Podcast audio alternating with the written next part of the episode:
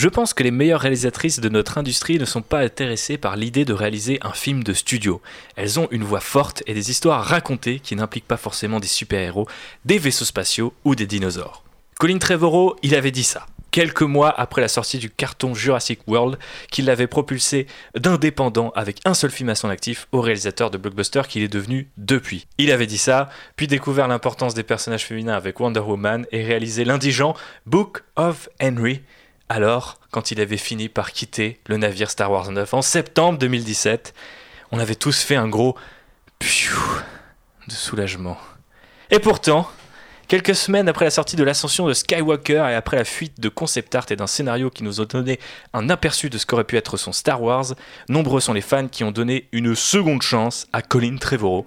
Alors pourquoi pas nous? C'est ce qu'on va faire dans ce nouvel épisode de Trailer. Gibouille, mais la gomme.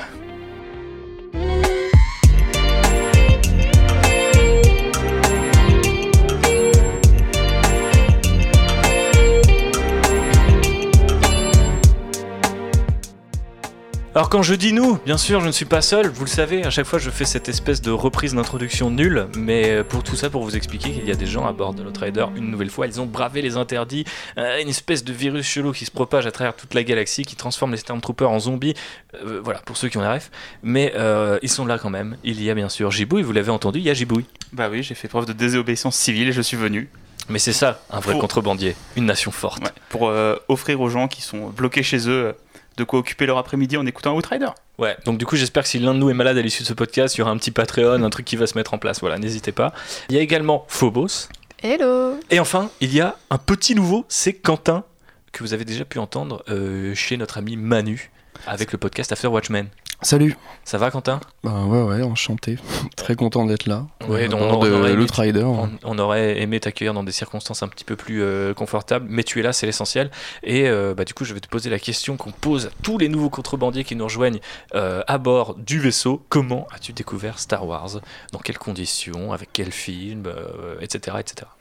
Euh, je pense qu'on a à peu près le même âge, donc j'ai découvert euh, Star Wars surtout avec la prélogie. En fait, mon premier souvenir c'était en 97 euh, avec le coffret. Je me rappelle encore que mon père et mon parrain m'avaient offert le coffret VHS des versions remasterisées des, du 4, 5, 6 et que je me suis repassé, que je me suis repassé, que j'ai encore, que je me suis repassé en boucle nombreuses fois avant de découvrir l'épisode 1 en salle. Je crois que c'est mon premier souvenir d'un de, film en salle. Et depuis, euh, voilà, j'ai pas quitté Star Wars. Euh, j'aime vraiment, vraiment beaucoup la prélogie. Euh, j'ai un peu de mal avec la post-logie. J'adore l'épisode 8, mais j'aime pas trop l'épisode 7 et encore moins l'épisode 9. C'est aussi pour ça que je m'étais invité ici. Ah, ah. Oui, parce qu'il faut le dire, on, on, on t'a quand même invité ici suite à un tweet euh, sur le scénario de Colin Trevorrow, je crois, ou les concept art. Ou les concept art, je crois, qui m'avait bien plu. Euh, et sinon, euh, je lis très peu de comics Star Wars. je suis un peu regardant sur. mieux. je suis un peu regardant sur le côté visuel surtout. Et du coup, euh, je trouve que c'est très souvent moche, les comics Star Wars. Euh, souvent, les gens qui, comme toi, parce que je fais, je fais le parallèle avec Manu et ce qui t'a amené à parler aussi d'After Watchmen, les gens qui, comme toi, lisent des comics, en sont très friands de certains auteurs ou de certains dessinateurs, ont du mal à retourner sur du comics de licence, y compris Star Wars, qui est pas forcément la, licence la mieux traitée euh, au sein du catalogue Marvel pourtant c'est pas j'ai vraiment essayé plusieurs fois mais euh, si Doctor Afra c'est plutôt sympa je suis quand même de loin mais sinon euh, j'essaie à chaque fois qu'il y a une nouvelle série mais j'ai vraiment du mal. Et je suis très fan aussi de Rebels et Clone Wars. Clone Wars c'est vraiment mon grand kiff en ce moment cette nouvelle saison. Donc voilà, mais j'ai grandi tout le temps, enfin j'ai jamais arrêté d'aimer Star Wars. Mon père collectionne des figurines Star Wars donc voilà, je suis né, dans, le, dans le sang. voilà, voilà. Très bien, très belle euh, présentation et effectivement regardez euh, Clone Wars euh, bientôt sur Disney ⁇ en France pour occuper votre confinement, c'est très bien. Revenons au sujet du jour, à savoir l'ami Colin. petit rappel des faits hein, quand même, Colin Trevorrow du coup il avait été annoncé par Alan Horn en 2015 à la D23 Phobos. Le point Phobos c'est quoi la D23 la D23, c'est euh, une convention organisée par Disney dédiée uniquement bah, à toutes les prods euh, Disney. Et on a plein d'annonces sur euh, plein de choses, que ce soit les films, le merchandising, les parcs, etc. D'accord. Et donc, euh, on est en 2015, on n'a pas encore vu euh, The Force Awakens, le réveil de la Force, mais on sait déjà que Colin Trevorrow va réaliser euh, Star Wars 9 et donc succéder à ce bon Ryan Johnson. et, bah, il va se mettre à écrire, hein, on imagine. Et quelques années plus tard, il va quitter le projet, malgré l'apparition de, de, plusieurs scénaristes à ses côtés.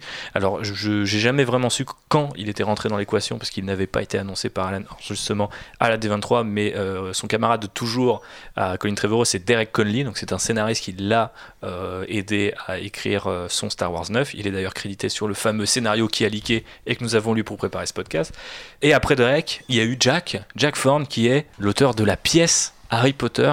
Donc Harry Potter et l'enfant maudit, si je ne dis pas de bêtises, qui est venu euh, refaire une petite passe sur le scénario et va ajouter différentes choses, on y reviendra.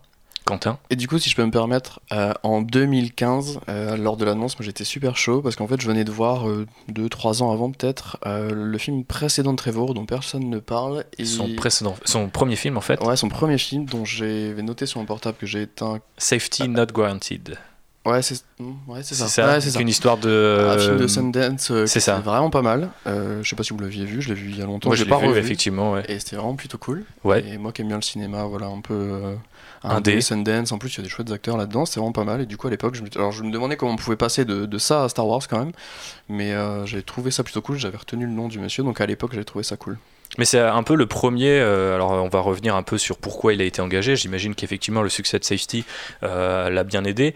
Mais c'est vrai que c'est assez surprenant parce que, contrairement à J.J. Abrams, euh, Ryan Johnson ou même Gareth Edwards, par exemple, qui avait fait du coup Rogue One, c'est vraiment le premier réal qui va passer d'un truc super indépendant. Bon, il a fait Jurassic World aussi entre temps, mais Jurassic World est à peine sorti qu'il est déjà sur Star Wars 9. Donc, quelque part, les autres ont déjà eu beaucoup plus d'entraînement. même un Ryan Johnson qui avait, pas la notoriété qu'a eu Colin Trevorrow en quelques mois, euh, il avait fait euh, Looper et il avait fait des productions de plus en plus grosses. Il était passé par la télé avec Breaking Bad, donc il y avait une vraie, euh, une vraie galaxie d'œuvres autour de lui. Quoi. Colin Trevorrow est vraiment passé du film indépendant Sundance au méga carton Jurassic World et on a un peu l'impression que c'était bon, allez, il faut conclure une trilogie. On va prendre le premier mec qui a fait le dernier gros carton à Hollywood et c'était Jurassic World qui avait même d'ailleurs détrôné, je crois à l'époque, le dernier Avengers, donc ça devait être Age of Ultron, qui était déjà un carton mondial en 2015.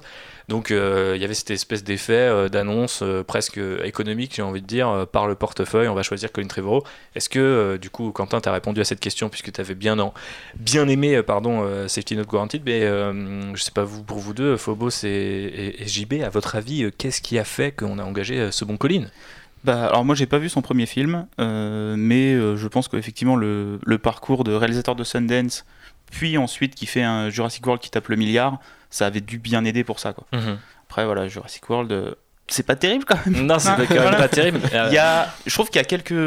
Alors, le scénario est un peu con, mais je trouve qu'en termes de mise en scène et de réal, il y a, y a un choix qui a été fait dans celui-là qui se confirme encore plus dans le Jurassic World 2, et c'est d'ailleurs pour ça qu'ils ont fait appel à Bayona, c'est de filmer les dinosaures comme des monstres.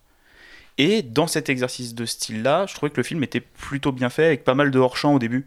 Avec le dinosaure, euh, il y avait un côté un peu horrifique temps du Jurassic World. Tu vois, c'était quand même assez grand public et enfantin, mais je trouvais que c'était une proposition assez intéressante, même si elle allait à contre-emploi avec ce que devait être Jurassic Park au début, qui était dans la promesse de Spielberg de filmer les dinosaures comme des animaux et pas comme des monstres.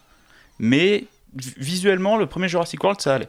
Donc je me suis dit, ok, bon, le mec va faire un Star Wars, il va être encadré, il va peut-être écrire un truc correct, et visuellement, ça devrait aller. Et bah non. On en reparlera. Parce que c'était déjà Derek Connolly à l'écriture de Safety Not Guaranteed, je crois. Ouais, ouais, c'est euh, ensemble qu'ils ont, qu'ils ont percé. D'ailleurs, assez tard, il avait 35 ans, du coup, euh, bon, c'est pas assez tard, maintenant c'est un peu dans la moyenne. Hein. Les réalisateurs euh, arrivent sur des grosses productions un peu plus tard, mais effectivement, ils avaient tous les deux la trentaine passée quand ils ont percé, si j'ose dire. Phobos, une analyse sur sur l'embauche de Colin, non? Ça, a l'air de te laisser totalement de marbre. bah, de toute façon, j'étais pas spécialement euh, ravie quand on voit euh, son traitement des persos féminins dans Jurassic World. Donc euh, forcément, ça ne laissait pas présager du meilleur pour Star Wars. Mais... Et puis les petites déclarations qu'on a Et puis les, voilà, exactement, la déclaration qu'on... Franchement, je veux dire, au pire, tu fermes ta gueule, quoi, sur ce sujet. Même si tu le penses très fort, genre, tu sais bien que c'est pas le moment où tu dois dire ça, surtout quand t'as Kathleen Kennedy, qui est une putain de meuf qui est à la tête euh, de la boîte qui vient de t'embaucher.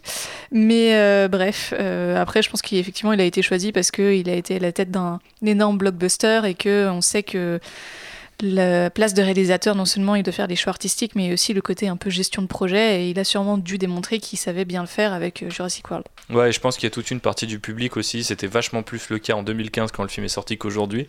Mais euh, je me souviens, et je me souviens de vous tous, hein, de vous toutes et tous là sur Twitter, à me dire qu'en fait le film est pas mal parce que c'était une espèce de euh, relecture, on va dire, un peu méta du public à Hollywood aujourd'hui. C'est-à-dire que les enfants arrivaient dans le parc Jurassic World et ils n'étaient pas impressionnés, ils étaient sur leur téléphone et tout, et les gens avaient vraiment vu euh, dans son approche, sa mise en scène et même aussi un petit peu euh, l'écriture, une idée de je vais vous faire un blockbuster qui vous parle du fait qu'aujourd'hui les blockbusters c'est juste des espèces de marques, parce qu'il y a cette idée qu'il euh, y a un stade où il y a un dinosaure qui est financé par Pepsi ou je sais plus quelle exactement la vanne, mais que en fait tout est dans tout passe par le corporatisme et il n'y a plus du tout de magie.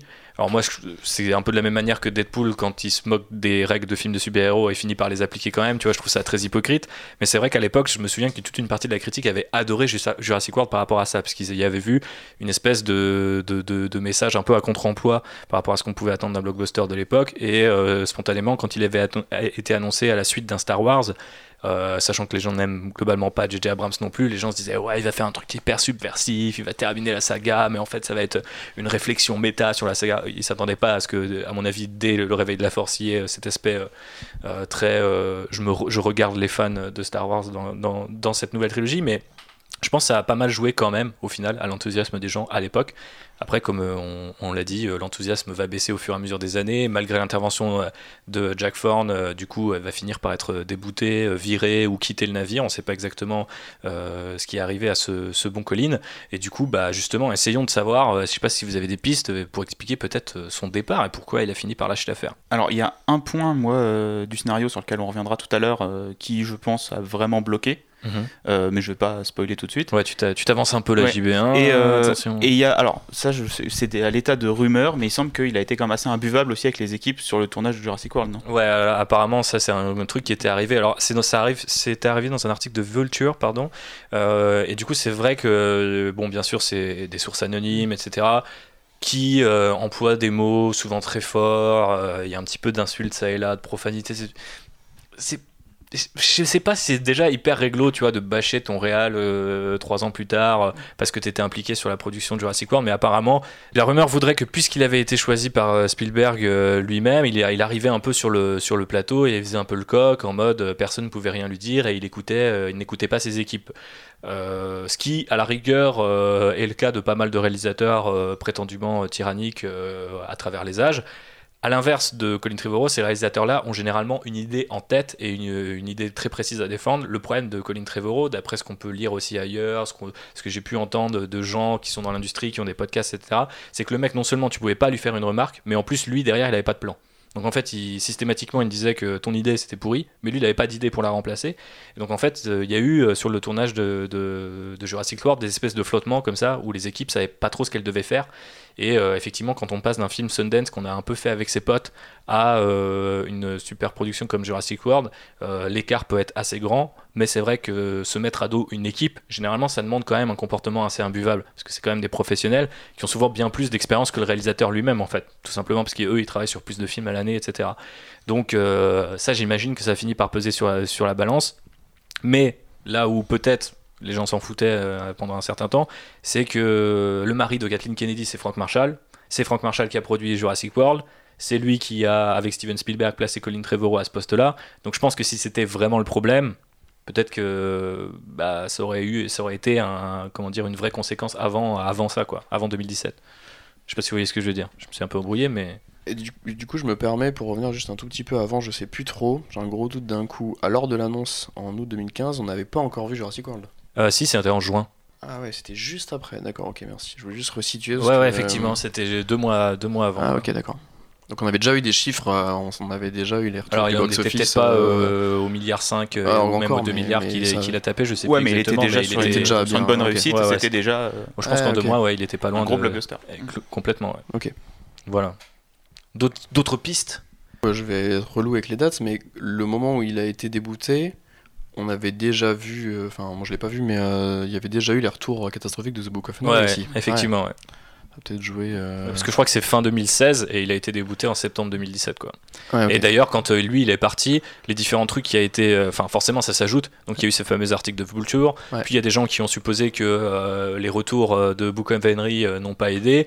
Et par contre ça, ça c'est ma patte personnelle. Je trouve aussi que d'un point de vue par exemple du point de vue de Kathleen Kennedy, qui a eu du mal par exemple à gérer des mecs comme Lord et Miller qui sont quand même hautement plus, alors peut-être pas sur un plateau, mais je veux dire publiquement c'est des mecs bon, ils ont jamais fait de sortie un peu chelou, quoi. Donc euh, tu peux te dire qu'au bout d'un moment, euh, la présidente du studio, elle est en mode non mais le mec il est en train de dire des trucs qui vont à l'opposé de ce qu'on essaie de défendre depuis deux films, donc c'est plus possible, quoi. Alors après, dans quelle mesure Kathleen Kennedy, elle regarde un peu les sorties d'un réal sur Twitter, sur euh, dans la presse, etc. Il faut, faut pas non plus tomber dans la théorie du complot en mode c'est une espèce de grande sorcière dans son chaudron de tu vois de, de, de, de, fil Twitter et, et Instagram, mais mais non, clairement, je pense que tout ça fait quand même un mec qui euh, commençait à sentir euh, le souffle. Mais je pense qu'au final, la raison la plus euh, sans doute la plus tangible, c'est juste le scénario lui-même, qui n'a pas forcément, comment dire, rempli le contrat et n'était pas à la hauteur des exigences de Disney, de Kathleen Kennedy ou des deux quoi. Je sais pas si vous voyez autre chose et si vous voyez pas autre chose, on va peut-être passer au scénario lui-même. Est-ce qu'il n'y a pas un peu de. Alors j'adore The Last Jedi, hein, je l'ai dit tout à l'heure et je, je pourrais le défendre pendant des heures, mais est-ce qu'il n'y a pas un peu aussi de de The Last Jedi là-dedans en fait de Petlin ou je ne sais pas qui qui se serait dit euh, merde en fait finalement ce film là il va diviser il y a plein de gens qui vont pas plaire est-ce qu'on est-ce que déjà ils avaient peut-être j'en sais rien là je spécule totalement ils avaient peut-être déjà en tête de ramener Gigi à ce moment-là au cas où un truc comme ça parce que The Last Jedi allait déjà diviser ou pas bah, ou, du pas du tout. vu qu'il avait quitté Star Wars 9 en septembre 2017 The Last Jedi était pas sorti. Était pas sorti ouais. Donc euh, et en plus ce que ce que tu lis ce que c'est en, ce moment ce que je suis en train de faire pour un autre projet mais par exemple, si tu lis le, euh, Art of euh, the Last Jedi, tout le monde est hyper enthousiaste à la sortie de The Last Jedi. Tout le monde est en train de se dire Ouais, ok, c'est la vision de Ryan, mais c'est sûr, les fans vont adorer. Euh, là, on rentre dans une nouvelle dimension. Ils vont, on va leur prendre la main et on va prouver que Star Wars peut être autre chose. Donc, très clairement, je pense que jusqu'à jusqu'à jusqu'alors, les gens croyaient quand même très très fort en Ryan Johnson. D'ailleurs, il avait été annoncé sur sa propre trilogie en par, juste avant. Donc, après que Colin Trevorrow soit débouté. Donc, maintenant, on ne sait pas. Peut-être qu'il y a aussi ça, c'est la phase publique. Et la face cachée, c'est un peu en mode bon, il est possible que ce film divise, donc euh, vu que lui a fait un film qui potentiellement va diviser aussi euh, d'après euh, son scénario, revenons vers, un, quelque chose de, peut-être un peu plus voilà consensuel. Maintenant, moi, le film, pour avoir lu ces différentes versions, ce qu'on peut trouver sur internet, on va y revenir, mais je le trouve pas spécialement beaucoup moins euh, consensuel, pardon, sensuel. il, essaye d'être un peu plus sensuel, mais euh, consensuel pas trop. Donc euh, je ne sais pas, je, hmm. à voir. On va rentrer dans les détails pour essayer de, s'en convaincre ou non. mais effectivement, revenons sur le gros morceau de ce podcast, c'est-à-dire l'histoire de Duel of the Fates, puisque c'est le titre de ce film. Alors déjà, qu'est-ce qu'on pense du titre? Parce que ce n'est pas euh, Rise The Rise of Skywalker, titre que je n'arrive toujours pas à prononcer, hein, euh, quelques mois plus tard. Donc, euh, je sais pas, vous aimez? Ouais, moi je trouve ça plus stylé. du coup, ça fait directement écho forcément au destin de Kylo et de Rey. Destin de vie. Ça les remet un peu au centre, au centre de l'histoire. moi je préfère. Je trouve que c'est plus impactant et ça, ça fait plus ce titre Star Wars aussi que Rise of Skywalker presque n'y a pas un petit côté un peu euh, wink wink, euh, c'est euh, John Williams qu'on cite directement à travers le titre. Je trouve qu'il y a un côté presque un peu fan film en fait. Je veux pas être méchant avec les gens qui font des fan films, mais je trouve que c'est un truc que moi je pourrais écrire. Mais j'attendrais peut-être mieux de Colin Trevorrow, tu vois. Alors moi du coup je trouve que le film est vraiment mortel. Le titre, ce titre-là est vraiment mortel parce qu'en fait Dès que tu me parles de Star Wars, moi je pense à cette scène-là. C'est la scène de Duel of the Fates, c'est vraiment une des, scènes de Star Wars que j'aime le plus. Sans le fan de la prélogie. Carrément. Et je trouve ça vraiment bien, et on en reparlera après plus en détail, qu'il y a plein de choses qui viennent boucler. Euh, là où j'avais été carrément déçu de la promesse de. Je sais plus quand. Euh, Abrams avait annoncé Star Wars Celebration, je crois. Lors, il me semble que c'était lors de, du premier trailer de, de son Star Wars 9. Donc 2019, ouais. Ouais, il avait annoncé en boucle la boucle. C'est pas, euh, c'est pas euh, la fin que de cette trilogie-là, c'est la fin des trois, saga, des, trois trilogies, grosse connerie. Et j'espérais vraiment retrouver des, même des petits éléments quand même de la prélogie là-dedans. Et du coup, dans ce titre-là. Et dans, un chasseur Naboo dans la bataille spatiale à la fin, qu'est-ce que tu voulais de plus? c'est vraiment tout. Et du coup, de, reprendre ce titre-là pour boucler la boucle avec le 1 par rapport au 9, je trouve ça vraiment chouette. Moi, j'aime bien ce titre-là. je trouve que ça claque, ça fait vraiment Star Wars en fait. C'est un peu nanar, hein, mais puis le Fate qui fait justement Fast and Furious et tout. Enfin, je sais pas. Ça... je trouve ça. Je, c'est la famille. je trouve vraiment pas mal ce titre. Non, après, je, trouve mieux euh, déjà que euh, The Rise of Skywalker parce que c'est un titre que un, je trouve assez moche, et deux, que je ne comprends pas au sein du film parce que c'est rattrapé dans la dernière minute avec euh, cette fameuse spoiler Ray euh, Palpatine, euh, mais non, Ray Skywalker. donc au moins celui-là a, le mérite de, hum, comment dire, déclencher un peu ton imaginaire, tu vois, de te dire ah ouais, Duel of the Fates, est-ce que c'est Kylo, est-ce que c'est toute la galaxie, est-ce que c'est Rey, enfin il y a quand même beaucoup de choses, alors que The Rise of Skywalker, t'es très très clairement d'un côté bah, je sais pas, les derniers Jedi, donc ça y est, on passe la page, mais Rise of Skywalker, donc en fait, non, ils sont toujours là. Bon, il y, a ce côté là aussi un peu plus consensuel pour le coup dès le titre. Donc, euh, Duel of the Fates, on préfère à Rise of Skywalker? On va pas, on va pas compter les points, mais peut-être qu'on euh, peut en donner au moins un pour celui-là. Je, je, sais pas si je préfère, parce que après avoir lu le scénario, en fait, le... il fait écho au scénario à la partie que je trouve la plus faible. Mhm. du scénario euh, bah, de Trevorrow. Donc en fait, j'aime bien comme tu les, les, parties comme ça dans ce, dans ce nouvel épisode, mon petit, euh, mon petit gibouille.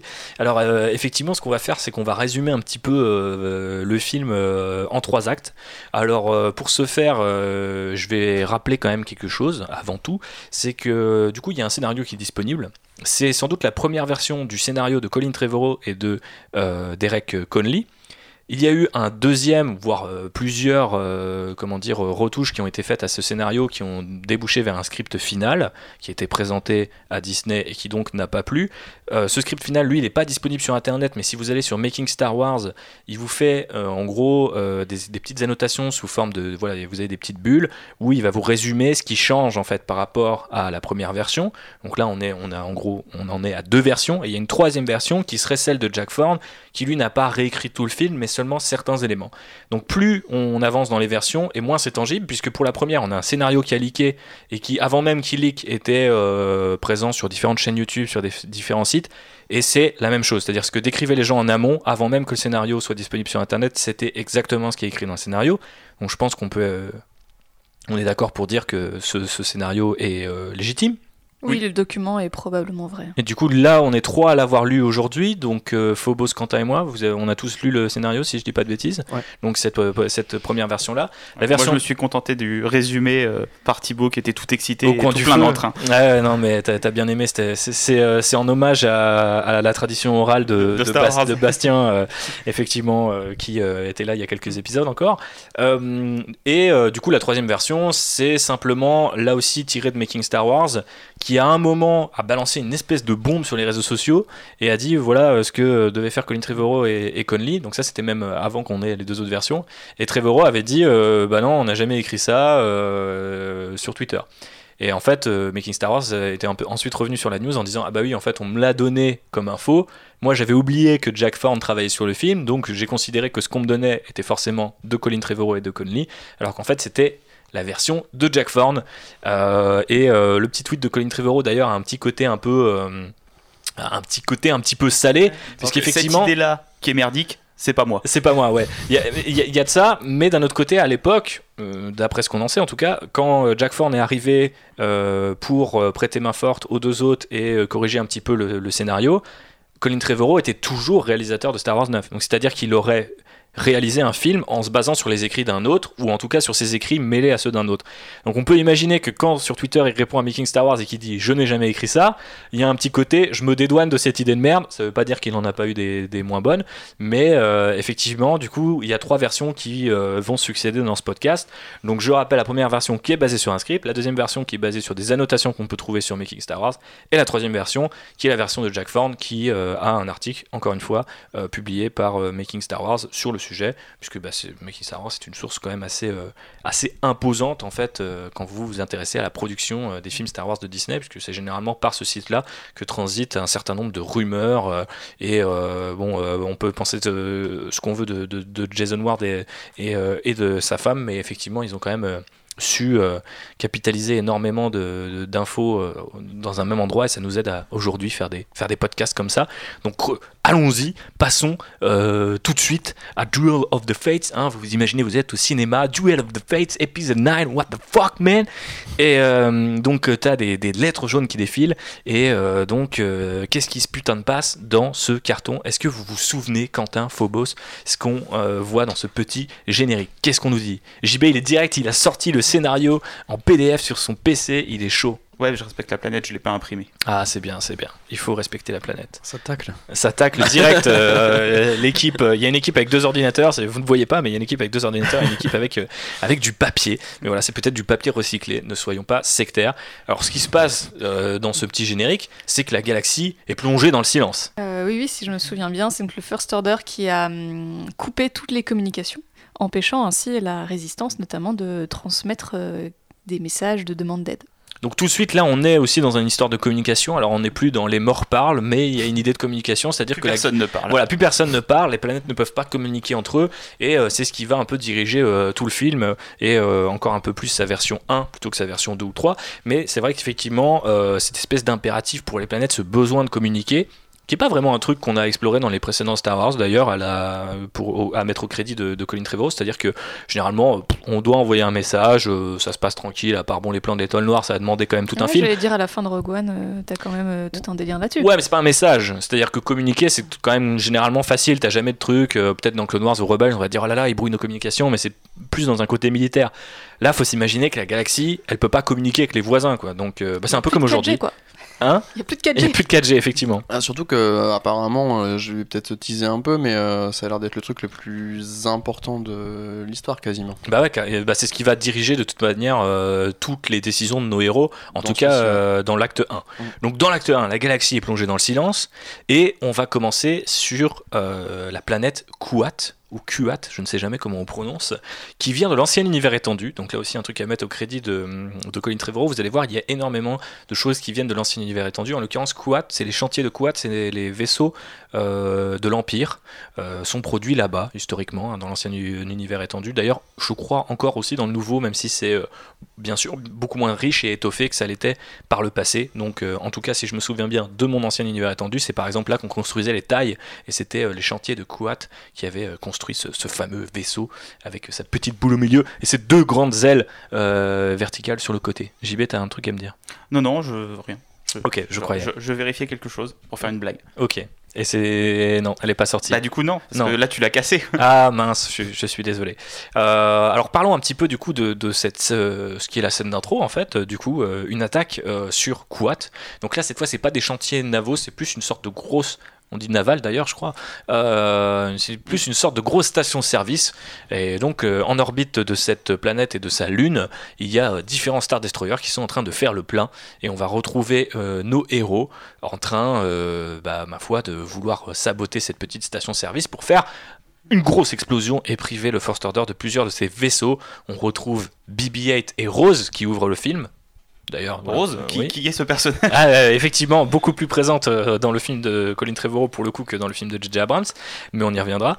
Et on va retrouver nos amis Finn et Poe, qui eux sont directement sur la planète et pas euh, en orbite euh, comme Rose et BB-8 qui sont... Euh, ah non, Rose est aussi sur la planète, je crois, elle est en infiltration depuis plusieurs mois, donc il lui donne un côté un peu espion. après, c'est très clairement la hackeuse du film, genre ils lui ont donné un rôle en mode eh, c'est elle qui est là, dès qu'il y a une porte à ouvrir, un truc à décoder, elle est là. au moins, elle a un truc à faire. Non? Qu'est-ce qu'on en pense? Oui, bah oui, au moins elle a, elle a quelque chose, elle a son propre arc, elle n'est pas juste euh, dans une base euh, à faire de la figuration en arrière-plan, quoi. Et donc on a Poe et Finn qui vont venir la rejoindre grâce à l'aide de BB-8 et qui vont vouloir euh, faire péter, bah, du coup, les vaisseaux en orbite, sauf que ça ne fonctionne pas. Est-ce que vous vous souvenez pourquoi ça ne fonctionne pas? Oui. Ouais. Parce qu'en fait, leur plan, je crois que c'est de laisser tomber des bombes dans les conduits qui amènent euh, le carburant, le carburant dans les vaisseaux. Sauf qu'en fait, le First Order est là, bah, ils font ça à chaque fois, donc maintenant on a mis des portes. Et ça, quand même, c'est hyper... cool. Ça, c'est quand même hyper bien. Parce que direct, on commence par euh, la mission, la petite attaque mm. typique des, des serials et de tout ce qui a influencé George Lucas. Euh, tu sais, c'est un peu la mission bébête, l'épisode de Clone Wars par excellence. Il faut faire péter les, les, chantiers navals. Ah, ils mettent des bombes. Ah, bah, ils font ça à chaque fois. Donc, c'est bon, maintenant on a compris. on a des petites, on a des petites vannes, on a fermé la vanne et du coup ça a explosé à l'intérieur, mais les vaisseaux n'ont pas explosé. Et tout de suite, je trouve que ça crée une impression de danger. C'est-à-dire que tu rentres dans ton côté un peu familier, BB-8 qui est à, qu'un truc, pardon, euh, Finn et Poe qui euh, vont euh, rejoindre Rose, tu retrouves tous tes personnages, il y a une petite bonne dynamique entre eux, petite mission sympa, tranquille du dimanche après-midi, et au final, bah, ça marche pas, et je trouve que ça crée tout de suite, tu vois, une, autre dimension. Bah, si tu veux faire un, parallèle avec l'épisode 3 ou l'épisode 6, début de l'épisode 3, ils arrivent à sauver Palpatine. Mhm. Épisode 6, bon, même si c'est un peu plus long, en termes de séquence. C'est même carrément plus long. Ils arrivent à sauver Han Solo. Ouais. Donc tu as ce côté où le film commençait par une mission réussie qui après te lançait vers le reste du film. Mhm. Là, le film commence directement par un échec.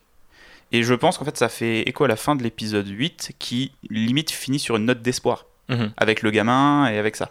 Alors que euh, tu prends l'épisode 5 et l'épisode 2, ils finissent pas très bien. Mhm. Et c'est un moyen, euh, je pense que c'est difficile en fait de raconter une histoire euh, après un événement où tout va bien. Bah pas, forcément tout va bien, mais où il y a une note d'espoir. Là, direct, tu remets le truc, euh, le first order, il est important. Regardez, les héros, ils n'arrivent pas à le battre, ça va être dur. Ok. Bon, la mission échoue, mais bon, on imagine que le film ne s'arrête pas là parce que sinon ce serait un petit peu court. Alors, est-ce que Quentin Phobos, vous pouvez me raconter ce qui se passe avec nos amis Poe et Finn qui sont rejoints un peu un mystérieux personnage, Ray, je crois. Euh, et qu'est-ce qui va se passer?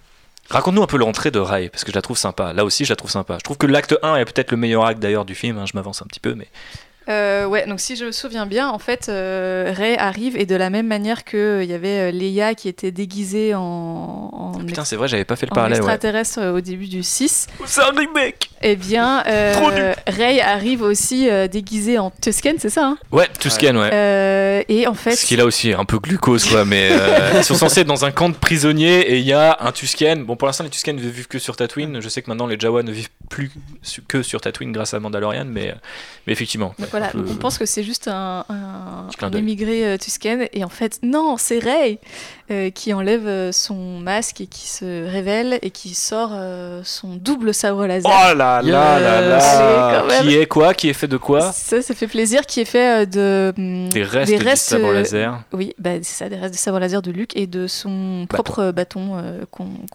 voyait. Et ça, on apprécie, Colline. Super héros, super idée.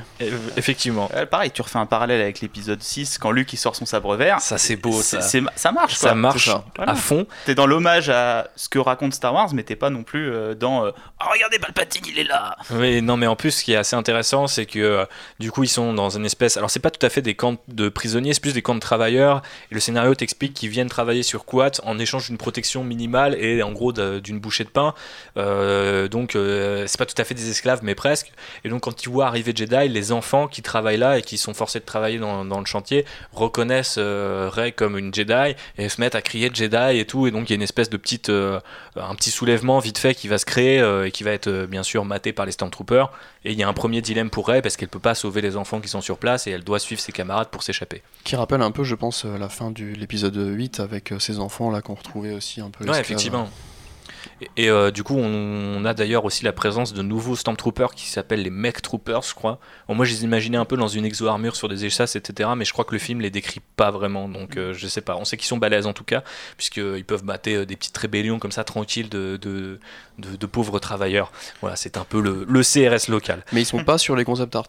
Ils sont pas sur les concept art, non, effectivement. Peut-être qu'on les verra euh, une fois que le bouquin sera sorti euh, fin mars, mais euh, parce qu'il a été repoussé, effectivement, c'est un truc sur lequel on reviendra peut-être, mais pour l'instant, les concept art qu'on a vus, ce sont des concept art qui ont fuité là aussi.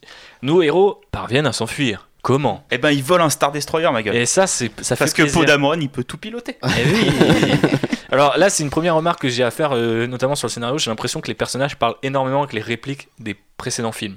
Ce qui était déjà un peu le cas dans Le Réveil de la Force, et il y a un certain nombre de répliques de toute manière avant ça, avant même l'ère Disney, qui se retrouvent dans tous les Star Wars, euh, enfin à commencer par euh, j'ai un mauvais pressentiment, euh, I have a bad feeling about this. Mais alors là, c'est la tartine quoi. Colin Trevorrow il te fait une complète, euh, œuf jambon fromage, euh, il te met tout quoi, toutes les répliques, celles du 7, celles du 8, euh, celles de 1 à 6, tout y passe quoi. Quasiment j'ai l'impression que les personnages ils sont t'as une écriture presque Marvel tu vois I can do this all day tu l'as mais toutes les toutes les scènes il y en a une comme ça. Euh, ce qui est bizarre mais qui d'un autre côté je serais même pas étonné que ça soit pas justement l'influence des blockbusters modernes. Euh, typiquement voilà euh, Endgame bon n'était pas sorti à l'époque où il a écrit ça mais il y a vraiment cette idée là que au final ça donne une impression de de conclusion en fait tu revois, tu réentends toutes les répliques. Donc c'est peut-être pas forcément une mauvaise idée. Après à lire, quand t'as pas le film autour, c'est quand même globalement chiant. T'as l'impression que les personnages, euh, en fait, sont condamnés à un certain nombre limité de répliques. Mais de manière globale, en fait, j'ai trouvé que les dialogues étaient extrêmement pauvres en fait dans cette version. Du On y reviendra parce que je vous poserai des questions sur le style, mais effectivement, je suis complètement euh, d'accord avec toi. Mais alors, ils volent le Star Destroyer qui s'appelle l'Eclipse. Alors d'ailleurs, est-ce que c'est un Star Destroyer Eclipse euh, un clin d'œil à, ce modèle de Star Destroyer qui était une espèce de truc encore plus gros que le Super Star Destroyer de Vador. Mais ça, c'était dans l'ancien univers étendu. Là, l'éclipse, ça a l'air d'être le nom du vaisseau, pas la catégorie du vaisseau. Mais on nous fait comprendre que c'est quand même un vaisseau qui est au moins aussi balèze que le Dreadnought qu'on voit au début de The Last Jedi. Donc, cette espèce de Star Destroyer plus gros avec ses deux gros canons. Euh, donc, Podamron peut piloter ça, apparemment, avec un nombre très limité de gens. Et euh, ils finissent par s'enfuir à bord de ce vaisseau. Ben, c'est marrant parce que moi, cette scène m'a fait penser un petit peu au début du premier euh, Pirates des Caraïbes, quand ils volent un énorme vaisseau. Et Ça suffit ce militantisme autour de Pirates des Caraïbes. Ils en profitent parce qu'il n'y a pas grand monde dessus et qu'ils arrivent à, à, piquer un vaisseau qui normalement demande beaucoup de gens euh, pour euh, être démarré. C'est un peu le 3 aussi, quand ils reprennent le, le vaisseau de Grievous avec Anakin et Obi-Wan qui pilotent le truc. Ouais, ah mais le pilote. Tranquille, tranquille, il reste pas grand chose du vaisseau. c'est clair.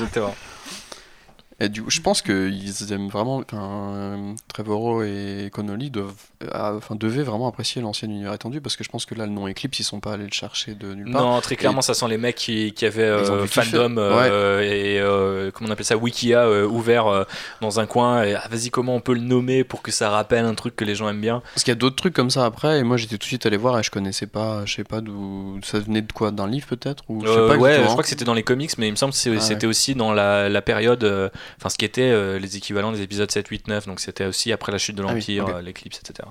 Donc euh, il me semble que c'était même pendant un temps le vaisseau du clone de Palpatine, tu vois, peut-être bien. Je, à ah. vérifier, là, là je te dis peut-être une connerie, mais ça ressemble à une sorte de gros Star Destroyer, mais il avait une espèce de longue proue, plutôt que d'être plat en fait, il descendait, tu sais, comme ça à la verticale, donc ça lui donnait comme une espèce de tête de hache en fait à l'avant. C'était assez impressionnant comme vaisseau, enfin moi j'aime assez. donc ils volent ce vaisseau, et euh, il s'envole vers, euh, eh bien du coup, euh, la base rebelle. mais entre-temps, hein, il se passe forcément des conséquences. Qu'est-ce qui se passe, mes chers amis? Il y a les Knights of Ren qui déboulent. Wow Alors, les Knights of Ren, il faut qu'on fasse un petit point Knights of Ren, qui sont tous décrits avec un suffixe en Ren ce qui n'est pas le cas dans l'univers euh, actuel, et qui ne sera du coup, j'imagine, jamais, le, cas. Même si un jour l'univers actuel devient lui-même Legends et est remplacé par un troisième univers, mais je doute qu'on en arrive là un jour, qui sait, peut-être une faille dans le multivers. Euh, mais effectivement, donc les reines sont vraiment décrits comme des chevaliers, ils ont tous un nom en reine, et euh, ils ont l'air relativement plus importants, en tout cas plus puissants que ce qu'on voit dans The Rise of Skywalker, je dirais. Qu'est-ce que vous en avez pensé déjà de ça? Ils ont aussi leur propre vaisseau, le Knife Nine, si je dis pas de bêtises. C'est pas compliqué de nous les montrer plus puissants que. Ouais, effectivement, on part pas de très très loin. Mais euh, je sais pas, moi, c'est vrai que j'ai, je m'étais toujours imaginé que c'était tous des. Comme on avait des Dark quelque chose, et ben on avait des quelque chose reines. C'est d'ailleurs, je crois, euh, l'une des idées à laquelle J.J. Euh, Abrams faisait référence dès l'été 2015 dans le magazine Empire je crois qu'il essayait d'expliquer en fait un peu entre les lignes que ouais en fait Kylo Ren c'était pas vraiment son nom que c'était un nom d'emprunt euh, qui faisait suite à euh, tout un certain nombre de gens euh, qui avaient ce, titre et donc on comprenait en fait ce que tu as mis entre les lignes pas mal on comprenait entre les lignes que du coup Ren était peut-être un suffixe ou une sorte de titre et là, très clairement, Colin Trevorrow nous dit que oui. Et il les présente vraiment, pour le coup, comme des chevaliers. Et je crois que c'est encore plus le cas dans la deuxième version, mais on y reviendra un peu plus, un peu plus tard. Donc euh, les reines euh, arrivent et disent dis donc, euh, petit amiral du coin, c'est quand même pas sympa d'accepter que des gens volent notre vaisseau. Mais surtout, il paraît qu'il y avait une Jedi. Et les reines sont utilisées comme des trackers de Jedi pour le coup. donc ils font un peu plus écho à l'Inquisitorius et à tous ces personnages de, Clone Wars ou de, du nouvel univers étendu. Après, dans le film d'Abraham, c'est ce qu'ils font. Ils chasseraient. Ils le font mal, mais oui. c'est ce qu'ils font. Mais t'as pas vraiment ce sentiment. Si, je crois que. Je sais plus trop. Kylo Ren leur ordonne de chasser Rey. Ouais, c'est vrai, effectivement. Bon, ça, c'est peut-être un, des trucs qu'ils ont repris du coup. Après, en lisant le script, je me suis pas trop rendu. Enfin, j'avais un peu de mal à imaginer. Euh, J'ai pas l'habitude de lire des scripts. J'avais un peu de mal à imaginer la longueur, typiquement là, du passage. On vient de, de finir une scène, en fait, euh, à l'oral. J'ai du mal à imaginer dans le film à peu près combien de temps ça dure. J'ai l'impression qu'on a décrit un truc qui dure 30 minutes, alors qu'en fait, je pense que cette scène-là, elle ne durait qu'à l'écran. Il n'y a pas une, une, euh, convention de une page, une minute de film À peu près, ouais, en général. Du coup, ah c'est pour ça que ça tourne autour de 120 pages pour un film de 2 heures. Mm. D'accord, ok. Mais ah euh, de toute façon, vous allez voir au fur et à mesure du podcast, il est super dense. Quoi. Le, premier script, il y a beaucoup, beaucoup trop de choses. Ouais, très clairement. En tout cas, je trouve ça vraiment pas mal que les Night of Ren, vu qu'on les a pas dans l'épisode 8, euh, déboulent si tôt dans l'épisode 9, en fait, qu'on les voit là dès la, la fin de la scène d'ouverture du, du, du 9, en fait. Ouais, c'est plutôt chouette. Euh, qu'est-ce qui se passe maintenant Du coup, euh, on va remonter la hiérarchie euh, du First Order sur Coruscant, car oui, Coruscant, la planète, la capitale de, la galaxie Star Wars, est présente dans cette première version du scénario. sur Coruscant, du coup, on a aussi les conséquences de cette attaque avec un, pauvre petit alien qui a aidé nos héros, qui est escorté vers une guillotine laser euh, en place publique euh, pour être découpé euh, sous un écran géant qui voit apparaître Hux. Hux, mais qui a changé de titre puisqu'il est désormais chancelier Hux et non plus général. Et bon, du coup, il nous fait un petit discours fascisant comme à son habitude, en expliquant que si on aide les gens de la résistance, eh ben, on finit sous la guillotine laser, et bah, du coup, euh, euh, pas mal de gens assistent en public à l'exécution de, ce pauvre alien, dont un petit enfant qui reviendra plus tard, mais on, vous le place comme ça, comme le film vous l'aurait placé, euh, histoire de vous dire cette ce personnage va devenir important, mais pas tout de suite. Qu'est-ce qu'on en pense de, l'intégration de Coruscant, du nouveau rôle de Hux et de tout ce qui se passe en termes de dynamique politique sur cette planète, puisque on va aussi apprendre que Ne dirige pas forcément avec ceux qu'on peut attendre. Bah, Coruscant, c'est la planète des intrigues politiques par excellence. Donc euh, pour moi, ça fait sens en fait qu'on se retrouve euh, là-bas pour euh, suivre un petit peu tout ça. après, je trouve ça assez ironique quelque part d'avoir pris la guillotine pour arme d'exécution, alors que c'est plutôt un truc lié aux révolutionnaires. Et là, du coup, c'est plutôt le régime fasciste qui s'empare de cet outil-là. Euh, mais du coup, le côté exécution publique, euh, c'est quand même euh, hyper fasciste aussi. et puis, ben ouais, on retrouve ce cher Hux qui a pris son rôle de chancelier. Enfin, de toute façon, c'est ce à quoi on s'attendait. Ouais, je pense qu'il est à l'aise, il n'y a pas de souci. Et justement, comme tu disais, on le voit dans une réunion avec des aliens chef de guerre. Euh, donc on comprend euh, qu'en fait, bah, il s'est entouré de. on sait pas trop si c'est la pègre locale ou si c'est. Euh, c'est quand même assez bizarre, mais en gros, on t'explique que le First Order, derrière toute son énergie fasciste et ses, mecs en blanc et tout est propre et les couloirs sont nettoyés par des droïdes de souris toutes les 3 secondes. Il y a un côté, on est quand même obligé de gérer avec la pègre locale et un certain nombre de comment dire d'organisations criminelles pour tenir la galaxie sans qu'il y ait de moyens de communication. Et donc on t'explique que bah, ont donné un peu à tous ces gangs là, gangs à l'échelle galactique mais l'occasion de bah voilà de, comment dire de réprimer les le, comment dire d'éventuels soulèvements euh, d'enquêter sur la trace de Jedi. Et d'ailleurs on, aperçoit que ces aliens sont assez paniqués à l'idée que euh, Rey euh, se soit retrouvé sur Kuat parce qu'ils expliquent que notamment la jeunesse est très inspirée par Rey et essaye d'en faire un symbole de, de ralliement quoi et ça, c'est quand même assez intéressant et très politique finalement. Il y a ça, il y a le fait que de se mettre sur Coruscant en termes de symbole, c'est là où Palpatine avait gagné son pouvoir et avait euh, conquis la galaxie. Il y, a, il y, a, plein de bonnes idées, je trouve. Et même le, le, fait de faire appel à la pègre, ça fait écho à l'épisode 5 quand ils, ils, viennent chercher des chasseurs de primes pour retrouver euh, Luke et Han Solo. Il je trouve que c'est une bonne manière de dire que bah, au final, euh, le First Order il fonctionne comme l'Empire avant. D'ailleurs, même prendre le titre de chancelier, ça revient à Palpatine à ce qu'il était avant. Et du coup, je me demande un peu, euh, on n'a pas la réponse, enfin, il me semble pas, je me demande un peu combien de temps il y aurait eu euh, dans la diégèse entre l'épisode 8 et l'épisode 9. Ouais, effectivement, on n'a pas cette info, mais je pense qu'il y aurait peut-être eu plus de temps. Ouais, je pense, parce que, puis là, l'idée de, de, euh, symbole comme ça, comme la fin du 8, je trouve ça vraiment chouette, chose qui passe totalement à la trappe dans le film qu'on a eu finalement. et boucler la boucle encore une fois, je suis relou avec la prélogie, mais là où tout a commencé sur Coruscant, là sur, dans cette version du, du script, Coruscant est très important, je trouve ça vraiment pas mal. Et on retrouvait le côté politique, alors je trouve ça un peu relou pareil à l'écriture, mais euh, de euh, les riches, c'est un truc archi classique, les riches qui vivent en hauteur, les pauvres qui vivent. Je sais pas trop comment ça aurait été mis en. Mais je pense qu'on retrouve pas la Coruscant telle qu'on l'a dans la prélogie, c'est-à-dire peut-être en hauteur avec de beaux appartements. Il y a la description notamment des, des, euh, appartements de, pas de bah, Rennes, oui, mais en fait de Hux. De Et on, a, on, t'explique que ça a l'air d'être assez luxueux, plutôt clean, il y a des balcons, etc. Par contre, quand plus tard dans le film, ces 3PO et R2D2 sont au sol, on t'explique que c'est c'est plutôt ghetto quoi. Mmh. et puis tu vois là, tu as quand même aussi un filage de l'idée qui était mis dans le The Last Jedi avec euh, le casino et avec des, cette population qui s'enrichit, que ça soit le First Order ou la Résistance ou la, la République. Ils sont, en fait, le système politique, ils s'en foutent, ils sont juste là pour se faire de la thune. Et d'ailleurs, je vous renvoie au concept art parce qu'il y a vraiment deux trois images de, de Coruscant euh, vraiment vraiment chouettes dont, je m'avance peut-être, euh, une euh, avec un vaisseau au-dessus, qui fait vraiment District 9 dans, dans l'idée que je trouve vraiment magnifique. Effectivement, je pense qu'on mettra les scénarios dans le, les scénarios. On pourra mettre le scénario, mais on mettra effectivement les concept art sur le site pour que les gens puissent. Il y en a un aussi de l'exécution avec la guillotine. Ouais, et d'ailleurs sur lequel il y a Phasma. Oui, je pense que c'est plus une, de la réutilisation. Il y a aussi un moment film qui crie, euh, qui est. Euh, ah bah c'est une capture d'écran. Ouais, euh, voilà, c'est ça. Donc je pense que c'est ce genre de truc mm. un peu. Tu sais, souvent les concept artistes travaillent avec des captures d'écran sur lesquelles ils Photoshop vite fait pour faire des concepts très, très rapides. Parce que ça, ça aurait été écrit en 2015, 2016, quelque chose comme ça? C'est forcément écrit au moins avant le décès de Carrie Fisher, puisque Leia, on va le dire, est très importante. très importante. Donc au plus tard, c'est novembre 2016, quoi. Et je crois que c'est marqué en fait au début du scénario, je sais pas trop. Oui, si, il y a la date, il y a la date, ouais, mi-2016, je crois. Le 16, le 16 décembre 2016. Ah, ouais, d'accord. Donc au final, ouais, juste, euh, juste avant euh, le décès de Carrie Fisher, pour le Ok.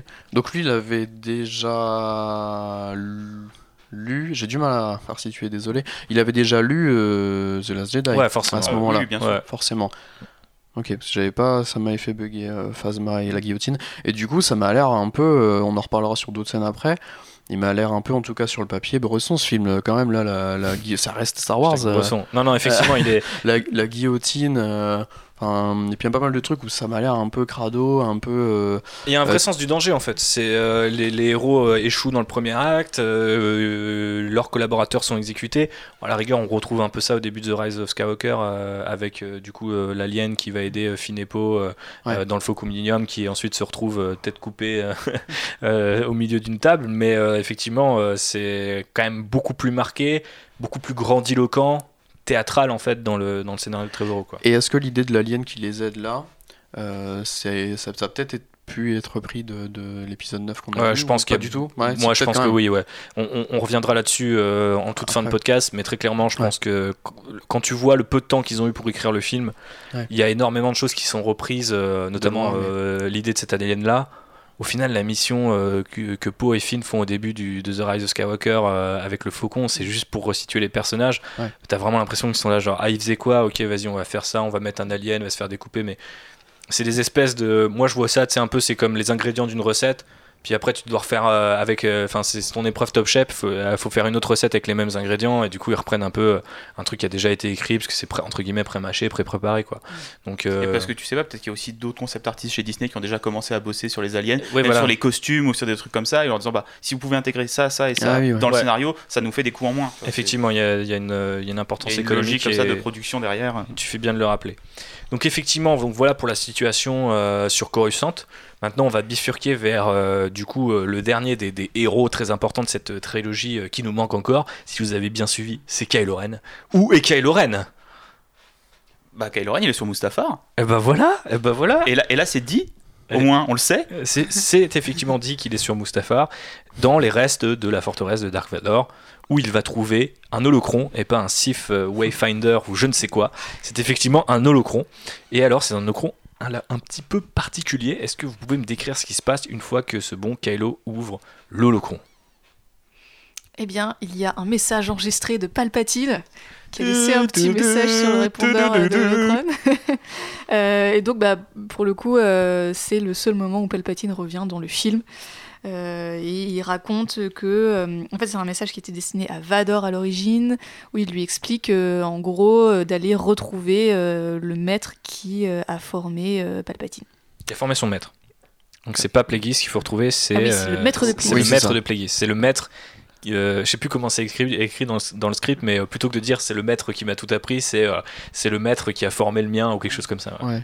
Voilà. Et donc il s'appelle Thor Valum. Il s'appelle Thor Valum, effectivement. Et en gros, ce, qu'on voit dans le Locron, c'est un hologramme de ce bon Palpatine qui propose un plan B à Vador au cas où Luke Skywalker finit par dégommer l'empereur et décide de prendre sa place ce que l'empereur a l'air presque de vouloir quelque part. Euh, mhm. Peut-être que là on retrouve déjà des restes, euh, enfin des restes des, thèmes de, The Rise of Skywalker, mais du coup il lui dit ouais effectivement bah si j'y passe, emmène-le euh, sur la planète Remnicor, tu trouveras Thor Valum.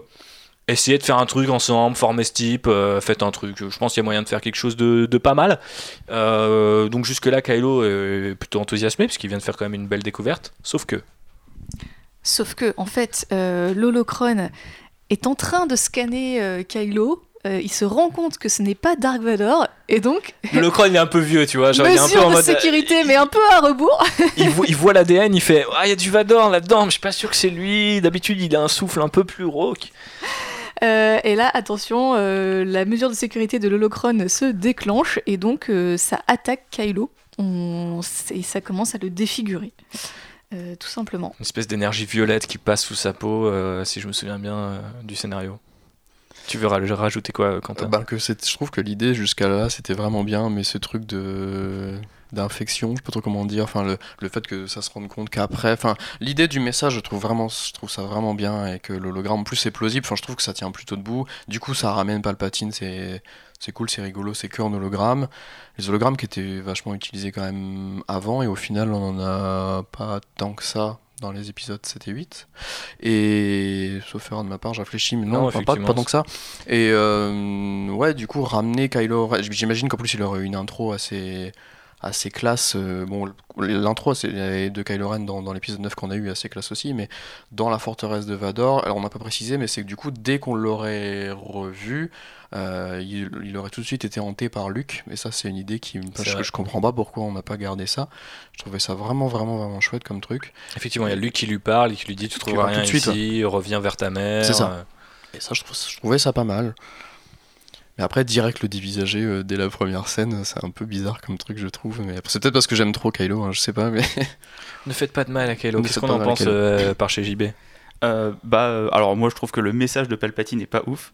Mais le fait que. C'est un peu alambiqué. C'est déjà l'idée que tu un plan B et que c'est avec même pas Plagueis, mais le maître de mm. Plagueis. Et surtout que le truc soit dit texto Ah bah, si Luc me tue, tu devras faire ça.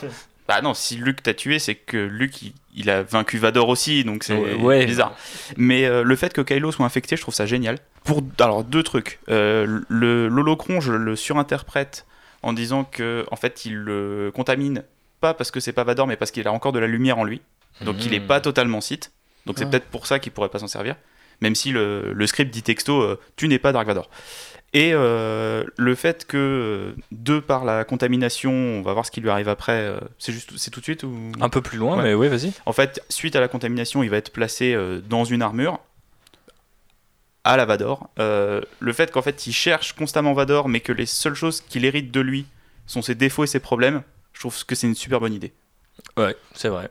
Tu, me l'as vendu, notamment l'utilisation de l'Ocon. Mais de là à mettre une armure, c'est peut-être un peu. Non bah, C'est plus justifié que juste euh, faire une, une, jolie scène où euh, il y a un singe qui ressoude le casque et il le remet pour le Ah, bah, ça c'est clair. Alors, ça c'est clair, oui, oui. Ouais, ça c'est un, un, peu triste. mais euh... Quitte à proposer un, troisième design de Kylo Ren, je trouve que là il est bien amené. C'est vrai. Mais c'est assez, assez étrange parce que là euh, on a toujours cette espèce de doute de est-ce qu'il y a un cahier des charges de la part de Disney et si oui, à quoi il ressemble?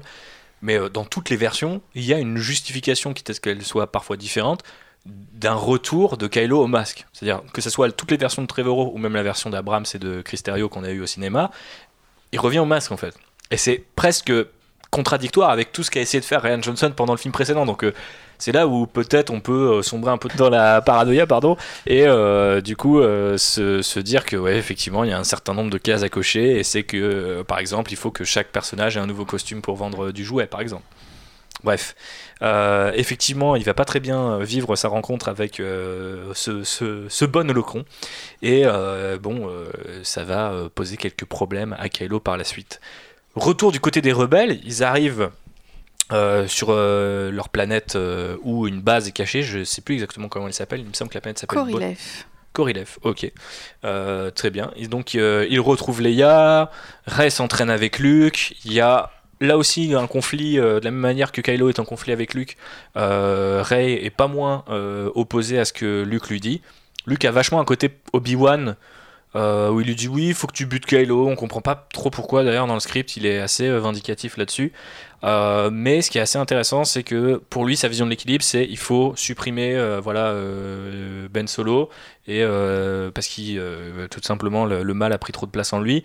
Là où Ray a l'air de dire oui, mais bon, ça fait déjà deux trilogies qu'on passe par cette étape de un coup c'est la lumière, un coup c'est l'obscurité. Est-ce qu'il n'y a pas une nouvelle voie à trouver? Et donc pendant qu'elle s'entraîne dans son petit dojo sur Corilev, euh, on comprend au final que euh, bah, euh, Ray et, et, Luke ne sont, pas forcément d'accord sur la manière de procéder. Alors du coup, est-ce que c'est pas un peu trop de Luke ce coup-ci par contre? Je suis un peu chiant. Trop de Luke, tu penses?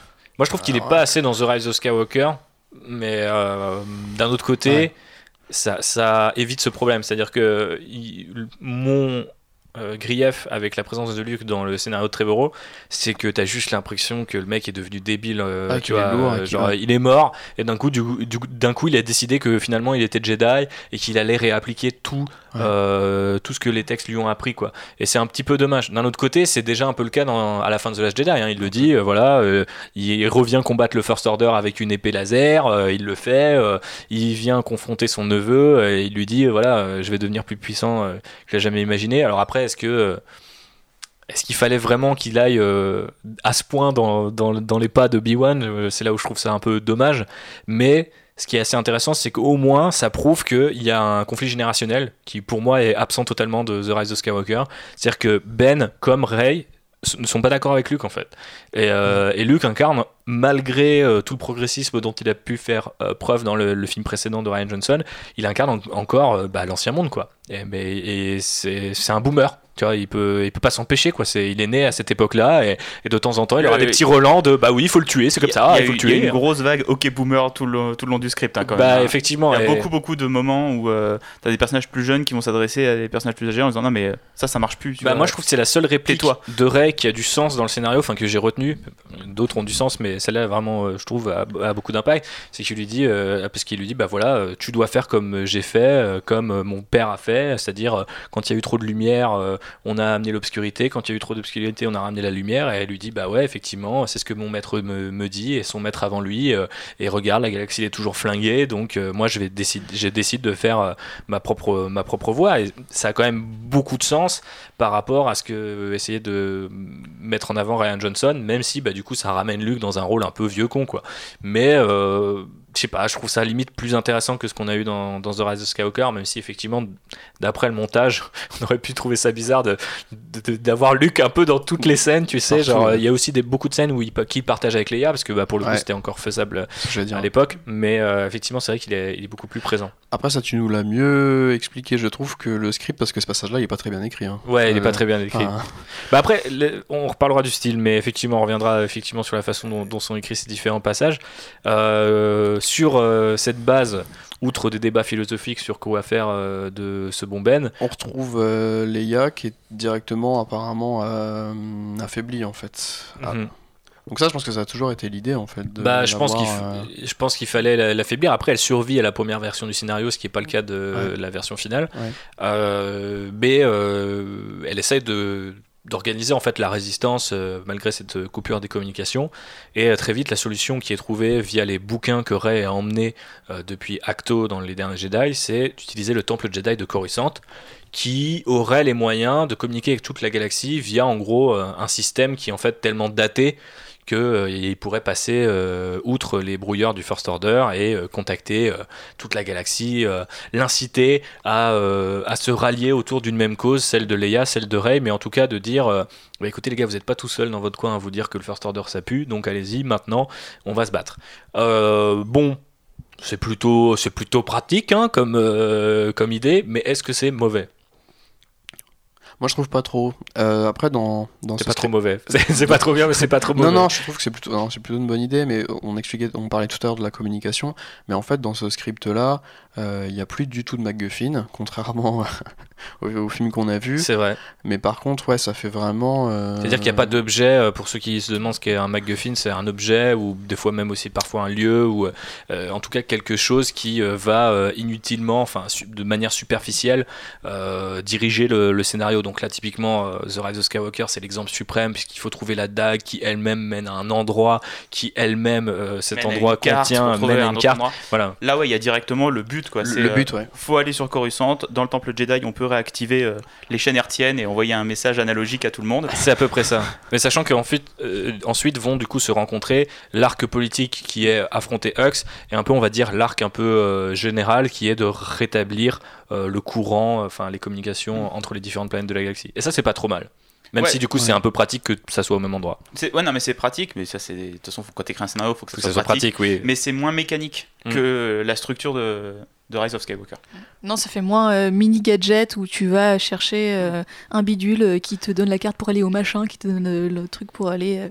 mais c'est là où on voit aussi l'intérêt du MacGuffin parce que typiquement, on, on, on a déjà l'impression, je pense, là à ce moment dans le podcast que le film raconte beaucoup de choses et digère énormément d'influences et d'idées, mais euh, ça met euh, vachement en, avant euh, pourquoi tu, utiliserais les MacGuffin dans un film, parce que t'as pas l'impression que Rise of Skywalker va dans tous ces détails, et pourtant t'as l'impression qu'il se passe autant de choses, parce que bah oui, effectivement, ça, ça gonfle l'intrigue de manière assez assez superficielle en fait. C'est, c'est, je sais pas, c'est l'équivalent de, la, de l'eau dans, dans la pomme quoi. T'as l'impression qu'elle est super grosse et qu'elle va te nourrir, mais en fait non. C'est... Cette accumulation de MacGuffin, ça permet en fait de donner un rythme très soutenu au film, sans avoir besoin de développer non plus 50 milliards de trucs à côté pour justifier pourquoi il change de planète, pourquoi il y a une course poursuite, pourquoi il y a ci, pourquoi il y a ça. Vu que c'est, des buts assez simples à atteindre, ça permet de mettre des petites étapes et de donner vraiment du rythme au film. Ah, alors que là, dès la troisième scène à peu près, je pense, où on en est. Alors c'est bête parce que je savais pas cette histoire de une page égale une minute sur le script, donc je sais pas trop à combien de minutes on, à peu près on en est là.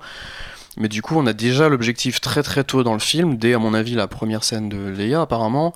Et en fait, après tout le film, on va avoir cet objectif de euh, on va aller là-bas, il nous reste 1h30, euh, enfin nous en tant que spectateurs, et on va vers là. Alors que dans l'épisode 9 qu'on a vu, euh, on est on sait, on sait pas trop vers où ils vont, parce qu'à chaque fois il y a une nouvelle étape. Ah ben un coup c'est C3, ah ben un coup c'est la dague, ah ben un coup c'est le compas, que sais-je. Alors que là, on a déjà, au bout de quelques minutes, bon bah ok, le but c'est ça en fait. Bah, que là, c'est plus un compte à rebours vers, vers quelque chose que tu connais, alors que Rise of Skywalker, c'est plus euh, des espèces d'étapes où, comme dans un jeu vidéo, tu sais, tu gagnes 30 secondes dès que tu passes une étape. C'est euh, genre, ah, t'as gagné 30 minutes de plus dans le film euh, et on t'a donné un petit peu plus d'infos. Là, tu connais toutes les infos, t'as les tenants, les aboutissants, tu sais pas exactement comment ils vont arriver à aller sur Coruscant parce que t'as vu que c'était une cité quand même contrôlée par le First Order. Mais c'est vrai qu'effectivement, toutes les, au moins toutes les infos, tu les as et as les, voilà, on te donne un peu les clés de l'intrigue et, tu sais dans quelle direction euh, le film va aller. Comme dans Jurassic World. Effectivement, beaucoup plus direct. Euh, est-ce qu'on passe à l'acte 2 ou est-ce que vous avez quelque chose à rajouter euh, sur tout ça On n'a pas précisé que, enfin je crois pas, que du coup, pareil, dès ce moment-là, si je dis pas de bêtises, Kylo et Rey continuent à communiquer ensemble. effectivement. Et à se prendre un peu le chou, et ça, ça reste de l'épisode 8. Mhm. Il y a des visions qu'ils partagent, notamment, qui d'ailleurs, du coup, elles sont restées dans l'épisode dans l'épisode 9. Et juste toujours sur l'acte 1, euh, on a quand même euh, un truc qui se dessine, euh, qui est que Poe drague Ray de ah, manière assez. Je voulais en parler à partir de l'arc 2, mais vas-y, présente-nous un peu le.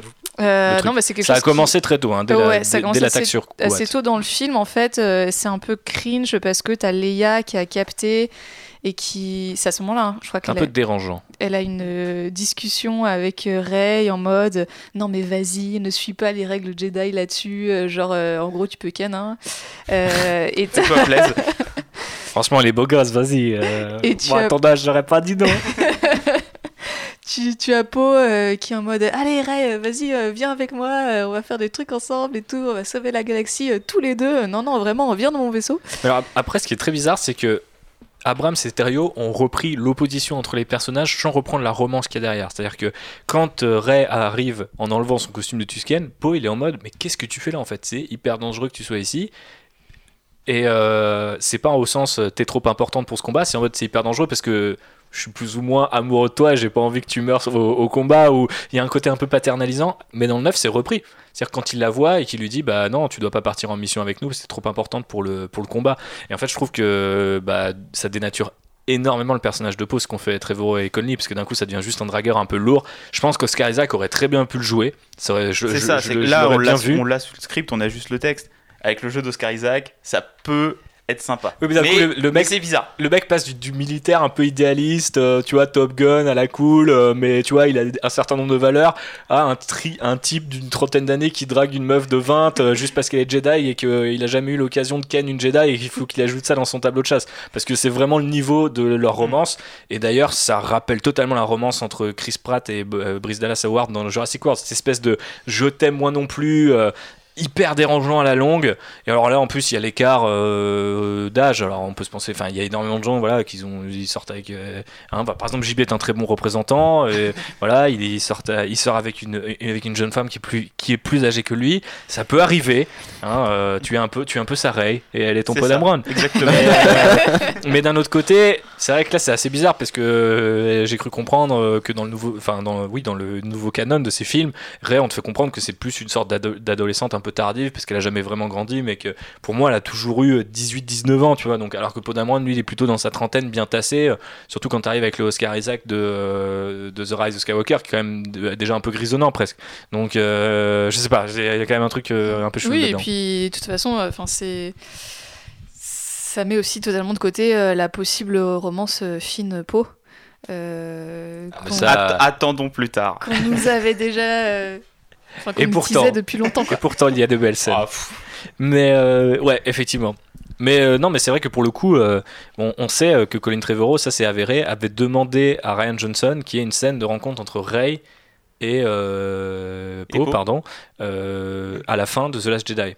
Et je sais que beaucoup de gens avaient dit Oh là là, trop cringe, le moment où il a l'air de la draguer. moi j'étais là, mais pas du tout, c'est juste Poe Dameron, il est content de voir quelqu'un qui ah, tu vois, poursuit le combat, etc. Et tout. Non, non, il, la drague. Mais surtout qu'en plus, la réplique c'est I know. Euh, quand ils se rencontrent. ça reprend euh, le bout de la réplique. De ah, déjà, on retrouve Colin Trevorrow et ses petites habitudes de recyclage de répliques. Ouais, parce que là, au niveau d'écriture, tu parlais de Jurassic World, je retrouve exactement la relation euh, bizarre des, des deux, euh, du couple de Jurassic World. Ouais, alors c'est, et ça marche pas du tout. Et, et, en plus, là, pour le coup, comme on disait, il y a un petit peu l'écart d'âge qui est quand même trouble, rend, rend, ça encore un peu plus trouble, pardon. mais effectivement, terminons sur euh, ce qui est peut-être le, le, premier gros point noir hein, du scénario quand tu, quand, quand, tu en es là. Pour l'instant, il y a limite que ça qui me gêne, tu vois. Mm. Mais passons à l'acte 2. Donc, euh, la base des rebelles, est attaquée. Et du coup, les héros euh, vont se séparer.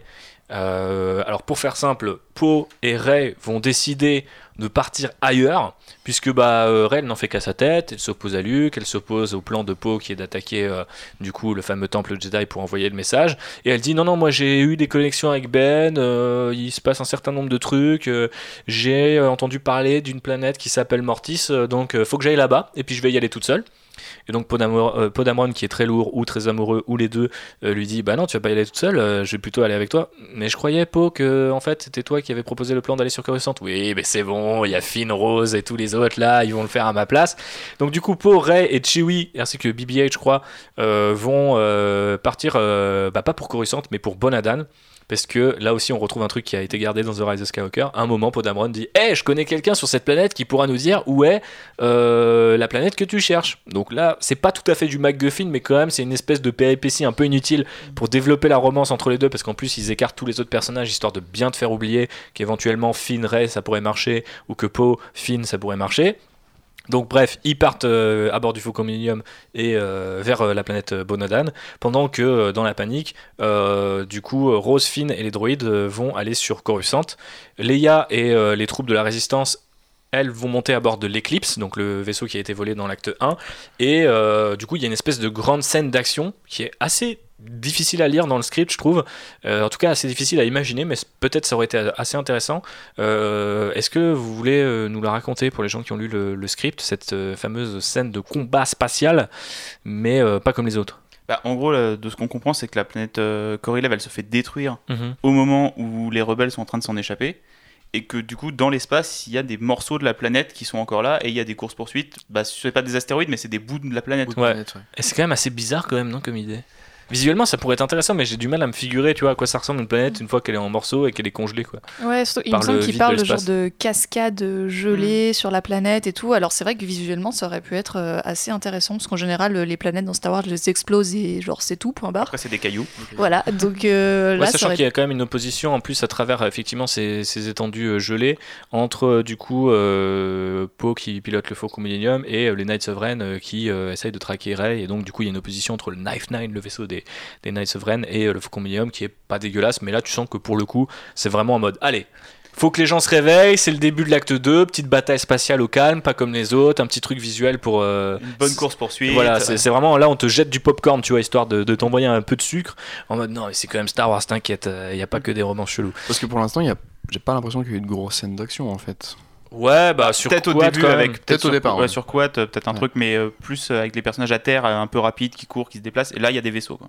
Ouais, ça m'a fait bizarre que l'acte 1 finisse pas sur une scène d'action, mais que l'acte 2 commence sur une scène d'action. Après, ça, c'est moi qui ai divisé un petit peu le truc à ma sauce. il me semble que c'est à ce moment-là, parce que tu sais, ils sont à moitié interrompus dans leur, dans leur débat, qui va où, etc. Donc c'est pour ça que je trouve que c'est plus un départ qu'une fin d'acte. Mais bon, après, là, on a le droit de placer, tu sais, comme on veut, l'acte 1, 2, 3. C'est vrai que j'ai oublié de le préciser, mais c'est moi qui l'ai découpé. Hein. Donc désolé, je ne suis pas scénariste professionnel. Et dans la description du script, ça m'a fait penser. Alors, je suis pas du tout un, un haters de solo. J'ai plutôt bien aimé Solo, euh, mais par contre je déteste euh, cette scène euh, de, pardon.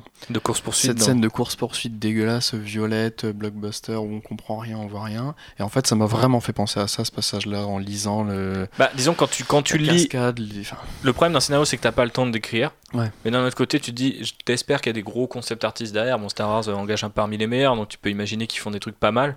Mais pour revenir à ce qu'on disait en tout début de podcast sur Trevorrow qui arrive avec son idée, mais qu'au final, euh, quand on lui en propose une autre, il n'a il, a pas de compromis possible. Ça, c'est typiquement une scène. Si t'as pas des, des, des, artistes d'effets spéciaux ou des concept artistes qui sont vraiment balèzes et qui arrivent à te, à te, la rendre tangible, ça peut être vite la bouillie numérique, quoi, comme tu dis. Quoi. Donc, euh, Et on n'a pas encore dans les concept art ce, ce passage-là.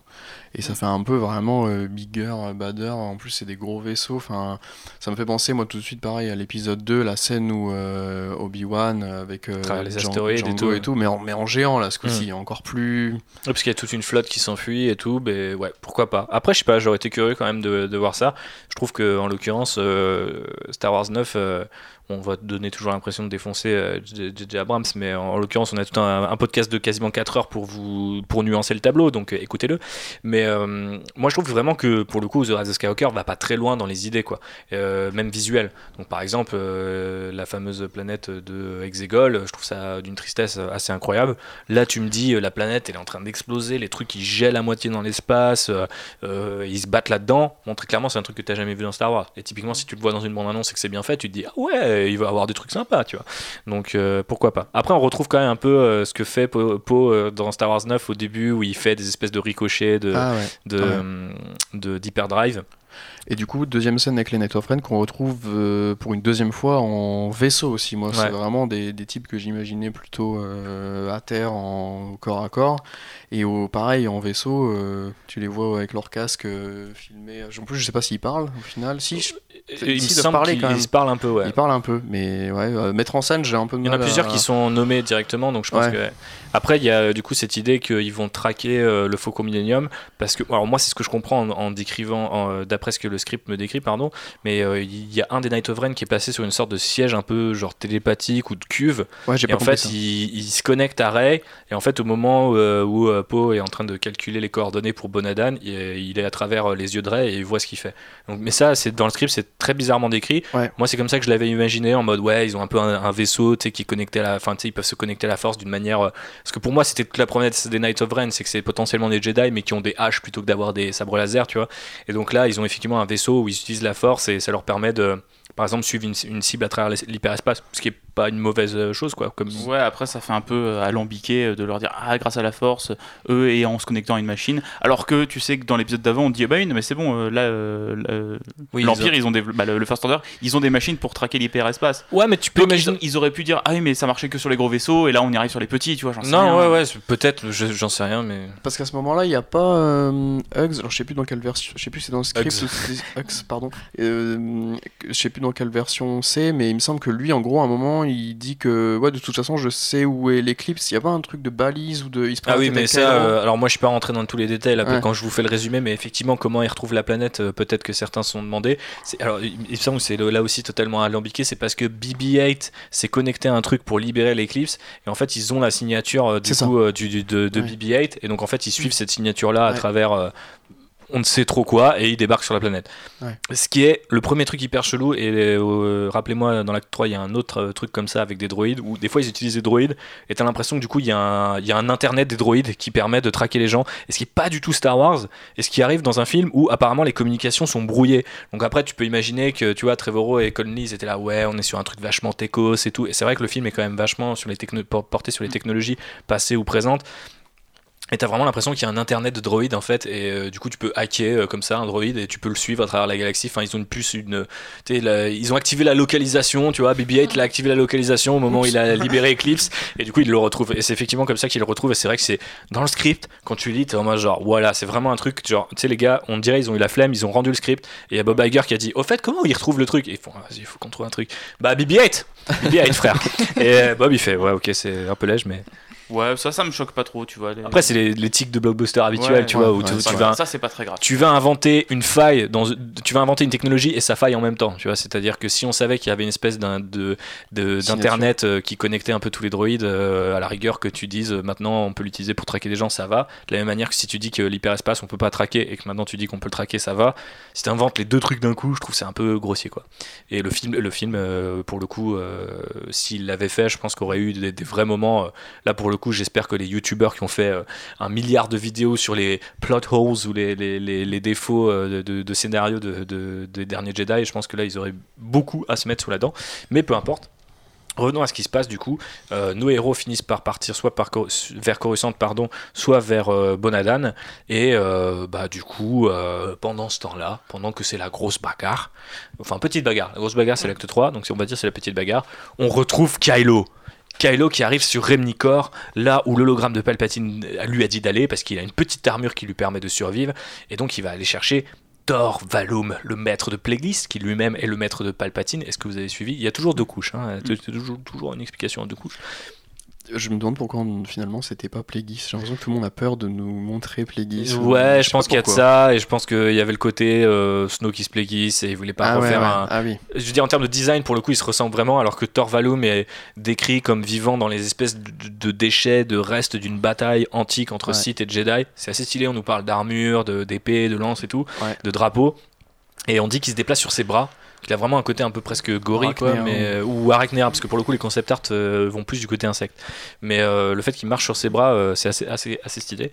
Et puis l'idée de trouver le maître de mon maître, ça fait un peu. C'est Yoda en fait. Ouais. C'est l'équivalent Yoda, mais du côté obscur. Effectivement. Et c'est même ça. De toute façon, il vit dans, reclus dans une planète. faut y aller pour le trouver, pour qu'il l'entraîne. Et c'était tellement ça d'ailleurs que on retrouve l'épreuve de la grotte. Mm l'épreuve de la grotte de l'Empire euh, contre-attaque, c'est-à-dire que, bon, euh, très clairement, ce que Thor Valum va apprendre à euh, Kylo Ren, c'est de vider les créatures vivantes de leur énergie vitale et de s'en servir comme un outil de, pouvoir, tout simplement. Donc, bah, élément qu'on retrouve dans Rise of Skywalker avec le passage de, pour transmettre la vie. Là, c'est dit clairement l'équivalent site de ça, c'est absorber la vie. Ouais, il y a un, côté vampiresque mm. là-dedans. du coup, effectivement Kylo va maîtriser ce pouvoir aux côtés de Thor Valum. Là aussi, c'est quand même un peu ridicule. On est déjà à l'acte 2, on t'a introduit Thor Valum et euh, il lui dit euh, genre ouais, euh, je suis pas un maître, mais je m'appelais Thor Valum. et il lui dit ouais, bah du coup, je, suis plus fort que vous, je vais vous tuer ou alors vous me donnez ce que vous savez. Et puis 30 secondes plus tard, c'est un peu l'équivalent de Anakin qui fait qu'est-ce que j'ai fait? Et qui d'un coup se met à genoux devant Palpatine en mode c'est bon, je me mets à tes ordres. C'est la même scène C'est-à-dire qu'en 30 secondes, il arrive, il fait hey, je vais te défoncer, alien pourri là, vas-y, je suis trop fort, je suis un Skywalker. Et là, t'as l'alien qui fait attends, attends, attends. Il sort de ses, de, de ses déchets, il est super grand, il est super fort, on comprend qu'il est très balèze. Vas-y, mets-toi à mon service. Ouais, d'accord, je me mets à ton service. J'ai un peu flippé quand même de Torvalum. Ouais, il est, il, est, il, est, il, est, il a un côté dégueulasse. Comment vous le décrirez là? Vous avez euh, les encore dans les yeux là. Encore dans le bresson. Hein. Ouais, euh, du coup, il y a un concept art de Thor qui est dispo, on dirait une espèce d'extraterrestre avec genre six yeux et qui a l'air un peu en décomposition, si vous voulez, un peu façon euh, presque zombie en fait, on dirait. Ouais, vrai. manque de la chair. Euh, voilà. Mais dans le script, en fait, je trouve qu'il la manière dont il interagit, il... mais, mais, evil quoi. Ouais, au niveau de, de, la représentation. Mais son, son caractère il a l'air un petit peu, euh, genre un petit peu high, euh, un petit peu planant. Euh.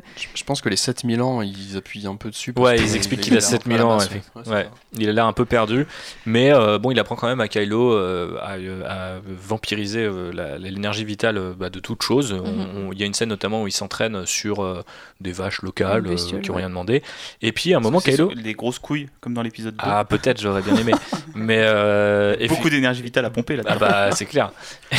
on part beaucoup trop loin dans ce podcast. Mais euh, effectivement, euh, entre, j'allais dire entre deux couilles vidées, ce qui aurait été très très bizarre et qui est un tout autre film, euh, Kylo trouve une grotte. Et ce bon Thor Valum lui dit Ah oui, la grotte Ah bah oui, la fameuse grotte de l'Empire contre-attaque. Il lui dit pas ça, hein, mais vous comprenez l'idée. Vas-y, va voir ce qu'il y a dedans. Et il lui fait Ouais, vas-y, j'y vais, je suis Kylo Ren, je suis trop fort. Et euh, bah forcément, il voit Vador dedans hein, pour faire écho à ce qui se passe dans l'Empire contre-attaque.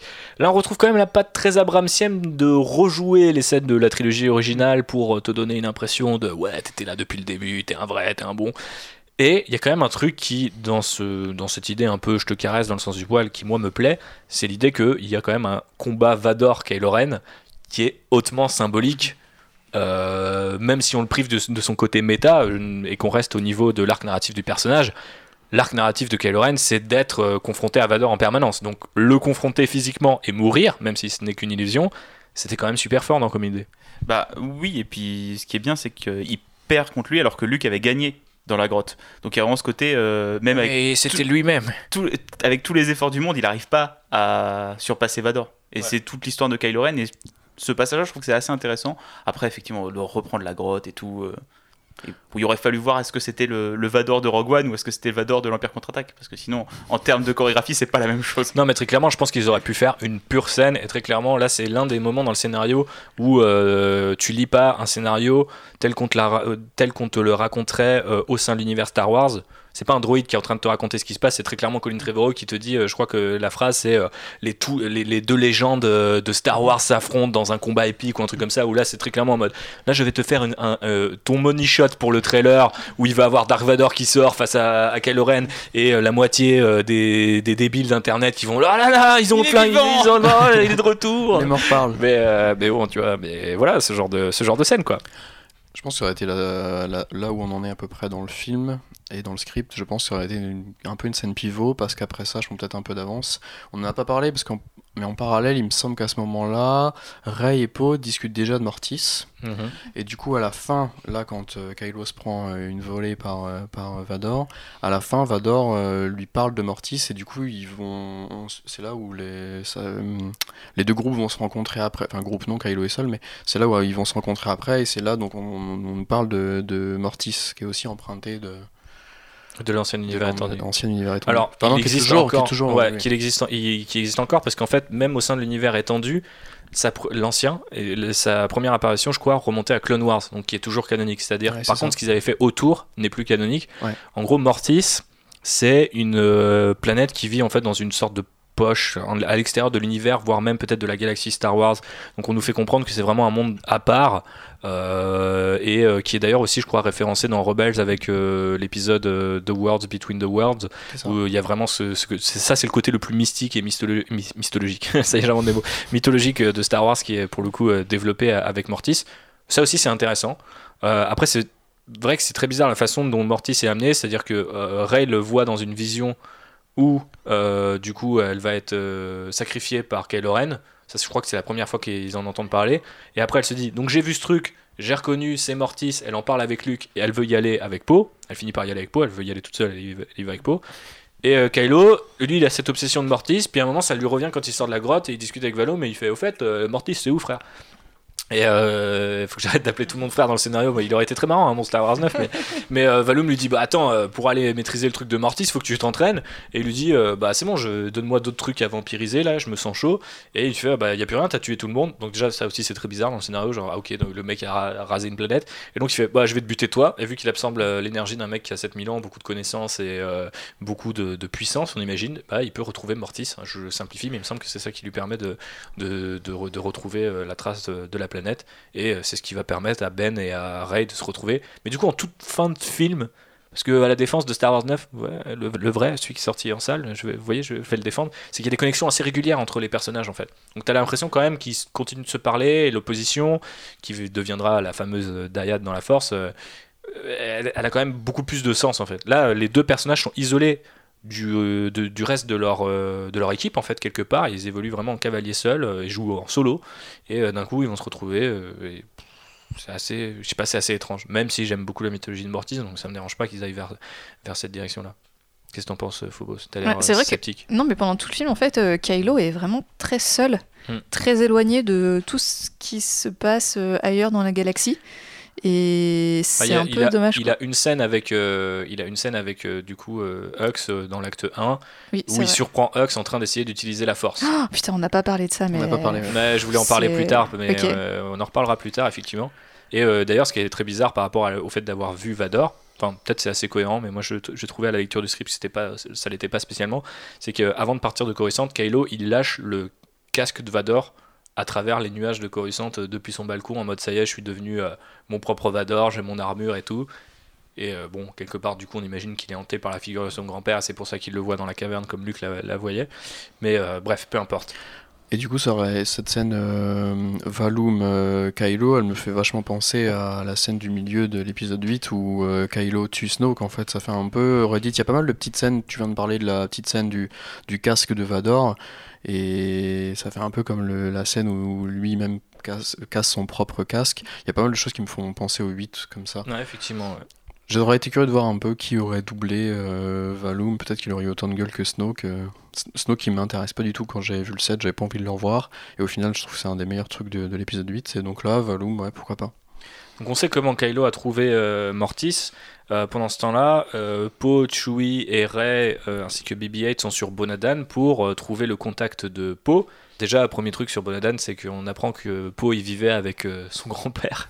Donc ça c'est très amusant aussi parce que quand on vous dit que le nouvel univers est étendu, on en fait ce qu'on veut à l'heure actuelle, c'est le cas. C'est-à-dire que tout l'univers étendu nous raconte que Paul a été élevé par ses parents et que ses parents c'est des anciens rebelles, euh, qu'il a toujours été près des conflits euh, ou qu'il a été plus ou moins élevé dans un cockpit. Là d'un coup, il faisait du bateau avec son grand-père sur une planète à peu près tranquille. Alors bien sûr, il a un grand-père, hein. on imagine que s'il a des parents, il a eu des, grands-parents à un moment, mais je trouve qu'il y a ce côté un peu genre je venais pêcher ici avec mon grand-père quand euh, tu vois, c'était la paix, alors que tu as un peu l'impression dans tous les films précédents et dans tout ce que tu as lu dans l'ancienne pas l'ancienne mais le nouvel univers étendu justement qu'il n'y a jamais eu euh, de, répit en fait pour un personnage comme Poe. Ce qui, ouais, c'est marrant, c'est d'aller mettre des éléments de backstory au seul personnage où ils ont développé vraiment sa backstory, dans les romans et dans les comics. Effectivement, ouais, c'est le, le, seul truc où c'est déjà écrit. Oh, on va en remettre un peu là. un peu. Mais surtout que ça sert à rien. Enfin, ils n'ont pas besoin en fait de. Bah, c'est juste pour expliquer pourquoi il a son contact là. C'est de la même manière que dans The Rise of Skywalker, il va sur, euh, euh, je sais plus comment s'appelle, Kijimi, parce que il a été contrebandier dans sa jeunesse. Les ah, tu vois, on sait que euh, Poe, il a, il a, été espion pour la résistance, c'est un super pilote. tu vois, moi j'ai des contacts, je connais des gens qui habitent à Strasbourg, j'y ai jamais vécu. Tu vois oui, mais pourquoi il peut avoir des contacts sur des planètes C'est la beauté de Star Wars, tu vois, c'est grand et petit à la fois. Donc bref, on est sur Bonadan, qui est du coup une planète maritime. Alors ça, les concept art sont, ils sont Ah, les concept art sont vraiment beaux. Ouais, tu voulais dire un truc, euh, Quentin? Ah non, bah ça. Que c'est ça. Pardon, excuse-moi. Le, le, côté euh, italien et renaissance euh, avec le, du look des bateaux qui rappelle un peu Naboo, tu vois, mais, euh, réinventé et tout. Sur une espèce de grande plateforme, ouais. Je trouve que les concept art sont vraiment jolis. Bah pour le coup, ça rappelle ce que devait faire le Réveil de la Force au tout début, quand le scénario était encore écrit par Michael Arndt, où il y avait l'idée d'une planète maritime où nos héros devaient retrouver Han Solo. Et pour le coup, c'était vraiment là, c'était encore plus maritime et limite mm. presque trop proche de notre monde parce que les, les, rues étaient pavées, les maisons étaient en briques, etc. C'était blanche, donc très méditerranéen quoi. Donc là, on retrouve quand même un peu de ça. Et je trouvais que c'est effectivement un des environnements qui manque un peu à la, à la postlogie. Donc c'était, c'était assez cool de voir ça. On nous explique qu'il y a pas mal de marchés. Cette fameuse scène où euh, des Stormtroopers en patrouille euh, remarquent Poe qui est en train de tousser à cause d'une épice et donc. Euh, et donc j'ai envie de laisser la parole à Phobos pour lui et apprendre ce qui se passe. fait un bisou à Poe pour détourner l'attention. C'est la fameuse scène Winter Soldier de ce film. Ah non, non, c'était très gênant. Mais franchement, c'est toute cette scène est jouée un peu en mode comédie parce que ta peau, justement, qui est en train de s'étrangler sur une soupe à la tomate trop épicée. Enfin, c'est. C'est un babtou. Hein. c'est pas très. c'est pas très Star Wars, je trouve. Sachant que dans la deuxième version, euh, ça a été remplacé par un jeu d'alcool où euh, Ray euh, gère des aliens à un jeu d'alcool. C'est encore pire. Ouais, ouais, c'est Legolas quoi. Ouais, c'est ça, c'est un peu ça. Et euh, bon, du coup, ils vont finir par trouver le. Donc Bonadan, c'est joli, mais ce qui s'y passe, c'est nul. ouais, c'est ça. bah, ils finissent par trouver le contact de, de Poe, qui n'est pas euh, du tout. Euh, mince, j'ai oublié son nom. Freak. ah oui, ça, ça, aurait pu être. Alors, c'est quand même un petit alien, mais qu'on nous décrit plus comme une enfant. C'est une jeune fille, ouais. ouais. qui, du coup. D'ailleurs, il y a ce côté très bizarre, c'est-à-dire que toute l'acte 2 est sur Bonadan, laisse entendre que Poe est ultra lourd, euh, mais qu'il a jamais embrassé une Jedi, qu'il a très envie et que là il l'a fait, donc euh, le mec est en confiance. Et d'un coup, euh, la petite Jedi, elle fait. Euh, euh, la petite Jedi, on sait qu'elle est connectée à la force, mais pas forcément une Jedi, mais elle dit Non, par contre, je t'explique, genre, il n'y a, que Rey qui a le droit d'entendre la, prophétie que je vais lui donner, pas toi. Et t'as un côté un peu, on dirait Colin Trevorrow, il est là. Bon, j'ai pas été très féministe sur les dix dernières pages, donc là, je vais faire quand même un truc à base de. Ouais, c'est que pour Rey la prophétie. Hein. Et tu sais, c'est un peu, tu sais, quand il insistait sur les talons dans Jurassic World Fallen Kingdom, c'était en C'est bon, j'ai compris de mes erreurs, pardonne-moi. donc là, il le fait au sein du même film. Hein, ce qui est encore plus spectaculaire. Euh, désolé, euh, je le charge là d'un coup, Colin, je, sais pas ce qui, ce qui m'a pris. Mais, Parce euh, que l'acte 1, ça va. La, 2, là, ça, commence, à être plus compliqué. Ça commence à être, la, pente commence à être un petit peu savonnée. et donc, du coup, effectivement, la prophétie, enfin, une sorte de prophétie, non, c'est plus une sorte de vision qui est donnée à Ray, qui lui montre où est, du coup, Mortis. Elle revoit un peu cette, cette même fatalité, c'est-à-dire qu'elle va être sacrifiée devant un double trône, donc qui représente l'équilibre dans la force, l'un pour l'obscurité, l'un pour la lumière, par Kylo. Et donc, elle se dit, ah là là, je revois tout le temps les mêmes choses, qu'est-ce qui va bien se pouvoir se passer sur Mortis. Et, euh, et voilà, elle récupère du coup le, moyen de trouver cette planète quand soudain, à travers le marché, une réduction sur les poulets de Kajamir 3-7 euh, dans le secteur 12. Non, il y a effectivement les Knights of Ren qui débarquent. Et là, c'est la bagarre. Et c'est notamment une petite euh, course-poursuite avec le bateau de Podamron qui, du coup, a appris à piloter aussi les bateaux grâce à son grand-père. Le Razor Sail qui doit euh, faire euh, face au Knife Nine euh, des Knights of Ren. et du coup, petite, petite séquence d'action quand même sympa. Enfin, bah, petite bagarre et surtout, Ray, bah, elle envoie des éclairs. Ouais, alors effectivement, une fois qu'ils se retrouvent face au, au Faucon Millennium et qu'ils doivent quitter les lieux, il y a grosse bagarre. Alors euh, là, il faut parler du rôle de Chewbacca, qui gère un Knights of Ren tout seul, il est comme un grand. Et euh, on nous a enlevé ce film. On nous a enlevé ce film. Non mais très clairement, vous allez voir, Chewbacca, pour le coup, c'est l'un des points forts du, du film, je trouve. Enfin, sans lui donner un arc narratif complètement dingue, au moins ils, ont, essaient d'en faire quelque chose. Donc euh, Chewbacca, il est gros, il est fort, donc à un moment il prend un Knight of Ren et il le balance, quoi. Donc euh, voilà, désolé pour toi, mon petit euh, Knight of Ren. Non, non, non, attends, il l'attrape, il le jette en l'air et lui tire dessus avec son arbalète ah avant que le mec tombe. Il, faut le finir, il faut, il faut le finir correctement, tu vois. Et de son côté, donc Rey va gérer les Knights of Ren et à un moment, elle reconnaît le casque l'un de ces Knights of Ren. Et du coup, dans un excès de rage, euh, vont se déclencher au bout de sa main des éclairs violets, exactement comme dans The Rise of Skywalker, des attributs qui normalement relèvent plus du côté obscur. Donc est-ce que à ce moment-là, est-ce qu'elle passe pas un petit peu du côté obscur? C'est en tout cas la réaction de Chewie et de Paul Amron qui sont abasourdi par ces éclairs qui, bah, du coup, descendent le Night of Ren et le crament euh, sur place. Et euh, petit, quand même, suspicion, suspicion, petite suspicion quand même hein, sur, euh, sur Rex. Qu'est-ce qui s'est passé là, à votre avis, mes chers amis? Bah, ça redonne, ce... ça fait écho, je pense, au début du film où elle disait à Luc Non, mais il n'y a pas tout blanc, pas tout noir, être entre les deux, et ça peut être bah, effectivement puiser dans le côté obscur quand il y a besoin pour se défendre. Mm. Sachant que juste avant, du coup, elle avait brisé la règle des Jedi en embrassant Poe. Ouais, mais elle dit euh, plus tard où euh, qu'elle euh, elle utilise l'amour et qu'elle utilise mm. aussi la, la, rage, la, passion, je crois que c'est le mot utilisé, puisque c'est le, le, mot qui définit le, code site. Et donc, effectivement, bon, elle dégomme ce pauvre Night of Ren parce qu'elle a reconnu le temps d'une vision le fameux masque de ce bonhomme-là, qui du coup fait écho au réveil de la force et à cette fameuse scène euh, où elle touchait le sabre de Luke et qu'elle voyait les Knights of Ren entourer Kylo.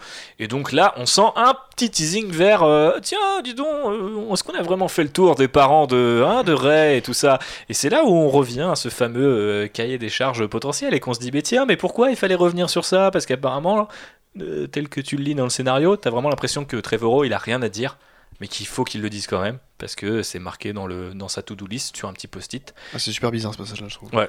Euh, surtout que, bon, on verra comment ils le font après, mais ils vont revenir sur les origines de ses parents, faire quelque chose. Quand Cristerio, en interview, il a dit que il l'avait fait pour euh, mettre euh, Ray face à quelque chose d'horrible. Donc dans lui, encore plus horrible. Voilà, dans lui c'était bah, tes parents c'est personne, et là, qu'est-ce qui peut être pire que tes parents c'est personne Bah tes parents c'est Palpatine. Il y a une justification il y a une justification. Là, je vois pas pourquoi ils viennent euh, revenir sur ça quoi. Bah en fait, c'est là pour les idées qui vont être amenées, es là, tu... bah oui, elle n'apporte rien au personnage de Rey quoi. Et c'est là où ça ça, lui met même pas de conflit interne. Et c'est là, c'est là où ça amène énormément d'eau au moulin des conspirationnistes quoi parce que tu te dis euh, genre euh, pourquoi revenir sur ces origines là si t'as rien à dire? Et la première version du script n'a absolument rien à dire sur, euh, sur euh, les origines de Ray, de ses parents, de qui les a tués, etc. Et ça se voit. T'as même presque l'impression quand tu le lis que les mecs ils ont droppé ça en mode euh, histoire de faire comprendre que ça les intéressait pas, ni, ni Trevorrow ni Conley, et t'écrivent le truc comme si c'était de l'eau tiède qui coulait du robinet. Ça n'a aucun impact sur le scénario. C'est en mode ah, vous nous aviez dit qu'il fallait peut-être revenir là-dessus, mais alors je suis pas du tout intéressé, sachant qu'on le rappelle, il n'y a pas encore eu la, toute la débâcle autour de la débâcle en tout cas toutes les, tous les débats autour euh, des derniers Jedi. Donc il n'y a vraiment aucune raison, si ce n'est peut-être euh, une sorte de volonté de Disney d'aller encore plus loin sur cette question, euh, qui voudrait qu'on on, reprenne là où le réveil de la force avait commencé, c'est-à-dire avec des mystères, avec des, des, des, des questions auxquelles il faut absolument répondre. Enfin, je sais pas, moi, c'est le moment aussi où dans le film, j'ai commencé à Enfin, dans le scénario en tout cas, parce que ce n'est pas encore un film, c'est vraiment le, moment où j'ai commencé à décrocher et où j'ai commencé à voir que hmm, le film était jusqu'à là très simple très direct. Je crois que Quentin l'a rappelé en disant que voilà on avait tout de suite tous les éléments. Et je comprends pas pourquoi ils veulent absolument revenir sur le film d'avant. Et puis même euh, du coup sur deux films avant en, mettant le, via le montage du coup cette scène avec les Knights of Ren euh, qui date du réveil de la force. C'est très très très euh, alambiqué et un peu complexe pour pas dire grand chose en plus on le verra euh, chose intéressante, du coup, euh, on, l'a dit, euh, Bonadan, je pense que ça a été vraiment, vraiment repris pour Kijimi après, visuellement en tout cas, enfin, par rapport au concept art, la nuit, ça ressemble un peu et tout. Et je pense que cette scène d'action qu'on a, j'ai déjà plus le nom, Razor Crest, je crois, qu'on vient de, décrire là, à mon avis, elle a été beaucoup reprise dans le, dans le, dans le film qu'on a vu, parce que le vaisseau ressemble vachement au vaisseau sur le sable de. J'ai plus le nom de la planète des sables là sur Jakku Sur, euh, Tatooine quand il... Non, là où il y a le festival. Il y a le festival. Ah ouais, euh, mince. Je l'ai plus non plus. Bon, peu importe. Et euh, je pense qu'il y a un peu de ça, parce qu'en plus, ouais, la course poursuite se termine, il y a les éclairs exactement comme dans les films qu'on a eu. Et c'est intéressant de voir les choses qui ont été reprises, même un peu de loin. Ok, effectivement, il y a beaucoup de connexions. Et de toute façon, plus on avance dans le film, et plus j'ai l'impression qu'on se rapproche de Rise of the Skywalker. Rise of Skywalker, ça y est, j'y arriverai jamais. plus on se rapproche du, du Abrams et Cristerio finalement. Quoi. Donc euh, c'est vrai que c'est assez amusant de remarquer euh, ces petites euh, connexions. bon, maintenant que nos deux héros principaux, Kylo et Rey, savent où il faut aller. Il y, a un truc que je trouve que Ferret qui est intéressant juste avant de. Vas-y, dis-moi tout. Qu'elle se, qu'elle parte de la planète, c'est qu'en fait elle, euh, elle utilise la force pour manipuler l'esprit de peau, mhm. pour le faire partir. Ouais. Donc encore une fois, elle utilise la force, mais là, comme un site l'utiliserait en fait pour manipuler l'esprit de quelqu'un pour, euh, pour ses besoins à elle. Surtout qu'on sait qu'habituellement, euh, manipuler l'esprit de quelqu'un, tu peux le faire si c'est des gens faibles d'esprit. Là, Podamerod, bon, on sait quand même a priori que c'est genre un vrai mec bien, bien costaud et tout. Donc on se doute que Ray va chercher dans des pouvoirs euh, pas très catholiques pour pouvoir le manipuler et euh, du coup euh, faire ce qu'elle voulait faire euh, à l'acte précédent, c'est-à-dire partir sur Mortis seul et envoyer Poe en renfort sur Coruscant. petit aparté sur la planète des sables de Star Wars 9, c'était pas ça là.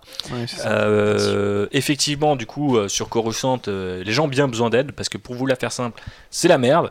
Poe, non pas Poe, Finn et Rey vont et Rose. c'est difficile. Hein. Et Rose euh, vont euh, se retrouver dans le temple, vont réussir à hacker la machine, mais vont être interrompus par le First Order.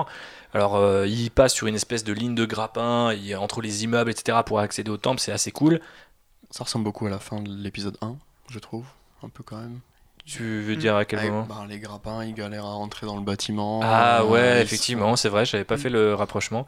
Mais ouais, y a, de toute façon, euh, tout autour de Coruscant, on... enfin, je visualise plus des trucs de la prélogie. Tu sais, même dans la façon dont l'action est découpée, il y a énormément de. Je crois que c'est toi, Phobos Off, qui me disait que ça ressemblait vachement à. Des... Et souvent, ils, disent, euh, ils attaquent euh, le marcheur comme si c'était un bateau pirate. Ouais, ouais, ils escaladent les murs. c'est beaucoup plus proche de euh, arrête le forcing, mais euh, non, euh, mais c'est vrai. Franchement, en lisant le script, je me suis fait la remarque. Il y a plusieurs scènes qui font vraiment appel à ça. Non, je pense que c'est une déformation professionnelle ou podcastienne, parce que nous ne sommes pas encore professionnels malheureusement. Enfin, envoyer des thunes.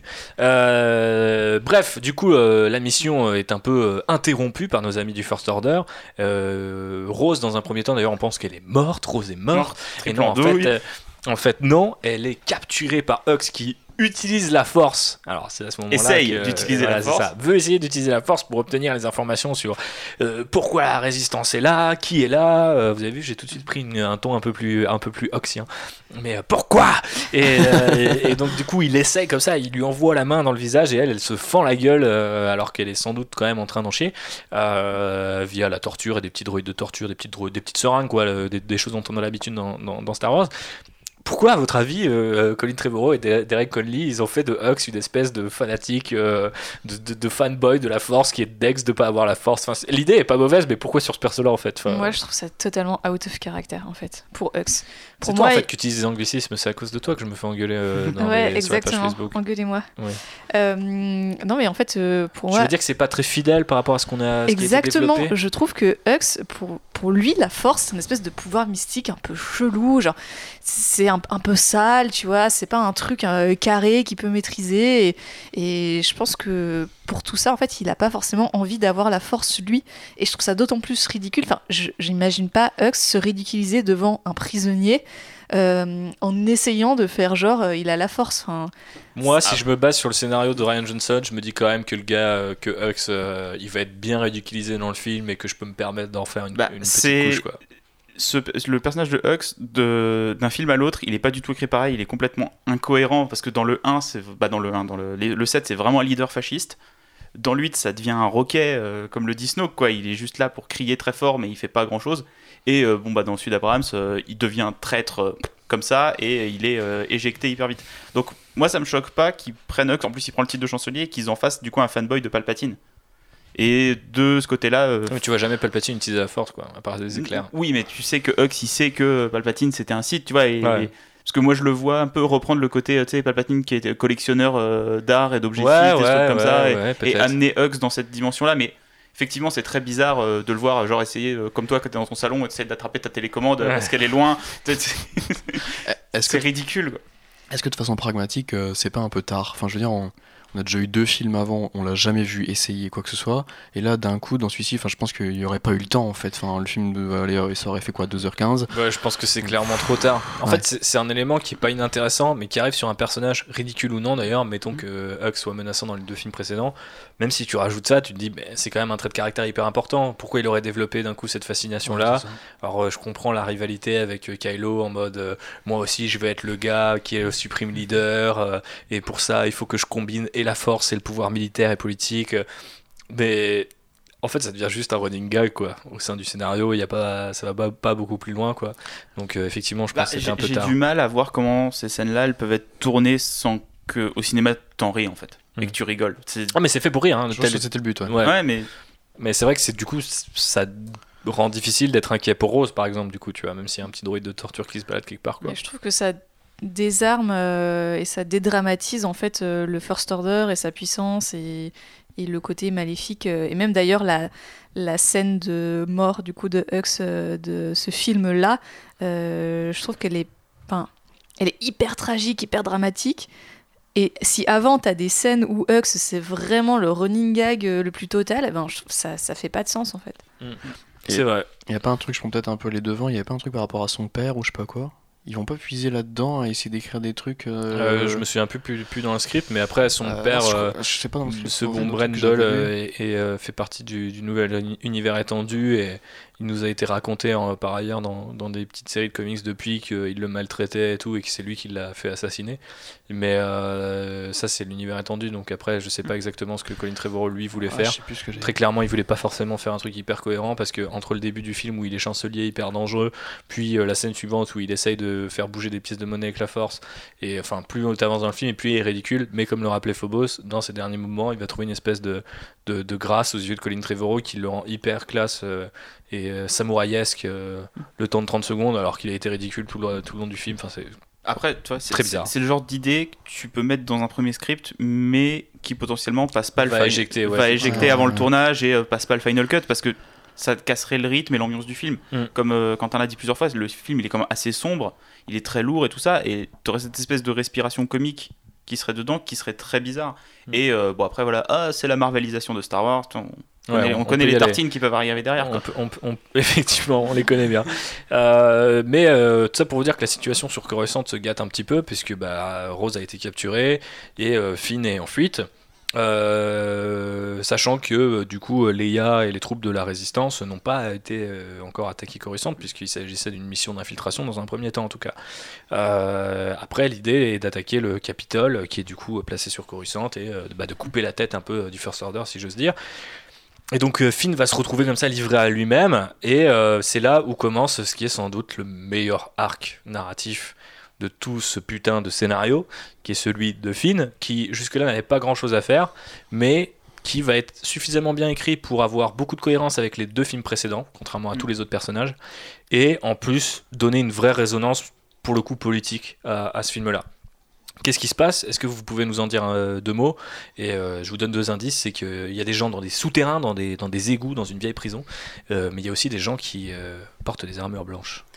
Bah en gros, Finn il se retrouve à de échapper au First Order et à se cacher un peu dans les bas-fonds de Coruscant et il, il, se frite contre un Stormtrooper, il lui dégage son casque et lui dit oh, Souviens-toi de qui t'étais avant, retrouve ton nom, rebelle-toi. Souviens-toi Et le feu quoi bah, c'est un truc d'ailleurs qui avait. Euh, je crois que c'est l'un des trucs qui a le plus euh, en fait pendant euh, l'écriture du, du, film, ou alors c'était peut-être juste que les gens appelaient ça de leur vœu. Alors du coup, Colin Trevorrow a juste repris ce qu'il voyait sur internet.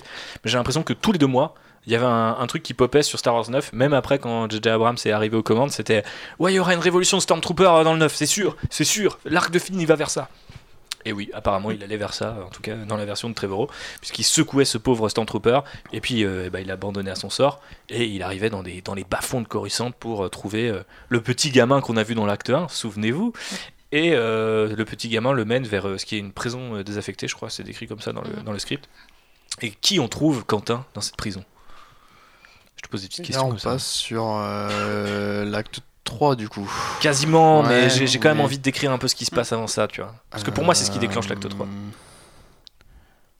je sais même plus. Tu sais même plus. Attends, je vois plus où on en est. Parce que euh, la, la scène, euh, par contre, j'ai toujours eu du mal avec l'origine story de, de Finn, les Stormtroopers qui se rebellent, toujours un peu de mal avec ça. Et je trouve que en termes d'écriture pure, ce passage-là est vraiment très très bien écrit. Quoi. Ouais. Effectivement, euh, pep top, euh, je sais pas comment, pep talk de. Enfin, je sais pas, je trouve que ce passage-là est vraiment. C'est le grand discours euh, du film, quoi. J'aurais vraiment vu en plus l'acteur jouer ça et tout. ça, ça aurait pu être vraiment pas mal. Ah, c'est vrai que le pauvre Boyega qui s'est révélé être un méga beauf depuis aurait pu quand même nous offrir un truc beaucoup, plus quali. En tout cas, pour son personnage, lui, il disait qu'il il adorait ce qu'il ce faisait dans, dans The Rise of Skywalker, mais je trouve que là, son personnage avait un vrai truc à jouer, parce qu'il arrive parmi, bah, du coup, ces survivants qui ont à peine de quoi bouffer, et donc, du coup, il se rend compte qu'il y a un certain nombre de gens qui peuvent combattre avec lui et qu'il n'a pas besoin d'une armée qui vient de l'extérieur, qui peut finalement Coruscant peut se soulever d'elle-même. Et euh, du coup, il voit tous ces gens et donc il leur fait un petit discours. Et euh, il y a cette scène qui est décrite qui, pour le coup, moi, me fout les chills quand je. Ah Ça me fout les poils, pardon, encore un anglicisme. Euh, effectivement, je, genre quand je le lis, je frissonne parce que il fait son grand discours et donc de plus en plus de gens s'attroupent autour de lui. Et puis ils expliquent qu'ils ont leur, leur, cuillère, les 3-4 couverts qu'ils ont, et puis ils commencent à les taper sur les barreaux de l'ancienne prison. Et ça fait de plus en plus de bruit. Et ils sont en mode Allez, on part à la guerre, on les dégomme et tout. Et moi, j'avais envie de voir ça. Moi, je... très clairement, c'est la fin de. Pour moi, c'est la fin de l'acte 2 parce que c'est la promesse de ok, ça va chier maintenant. Moi, je, vois le, discours de Independence Day ou de Pacific Rim, ça, mais avec les mecs de Matrix 3, quoi, tu vois. Mais ouais, ouais, effectivement, ça aurait pu être hyper cool. Donc, ouais, il organise cette espèce de soulèvement de ça, et ça, je trouve que ça va vraiment bien dans le sens de l'évolution du personnage de Finn, qui. Euh, au début, voulait juste fuir le First Order, voulait se barrer. Dans le, dans le 8, il se rend compte que bah, la rébellion a besoin de lui.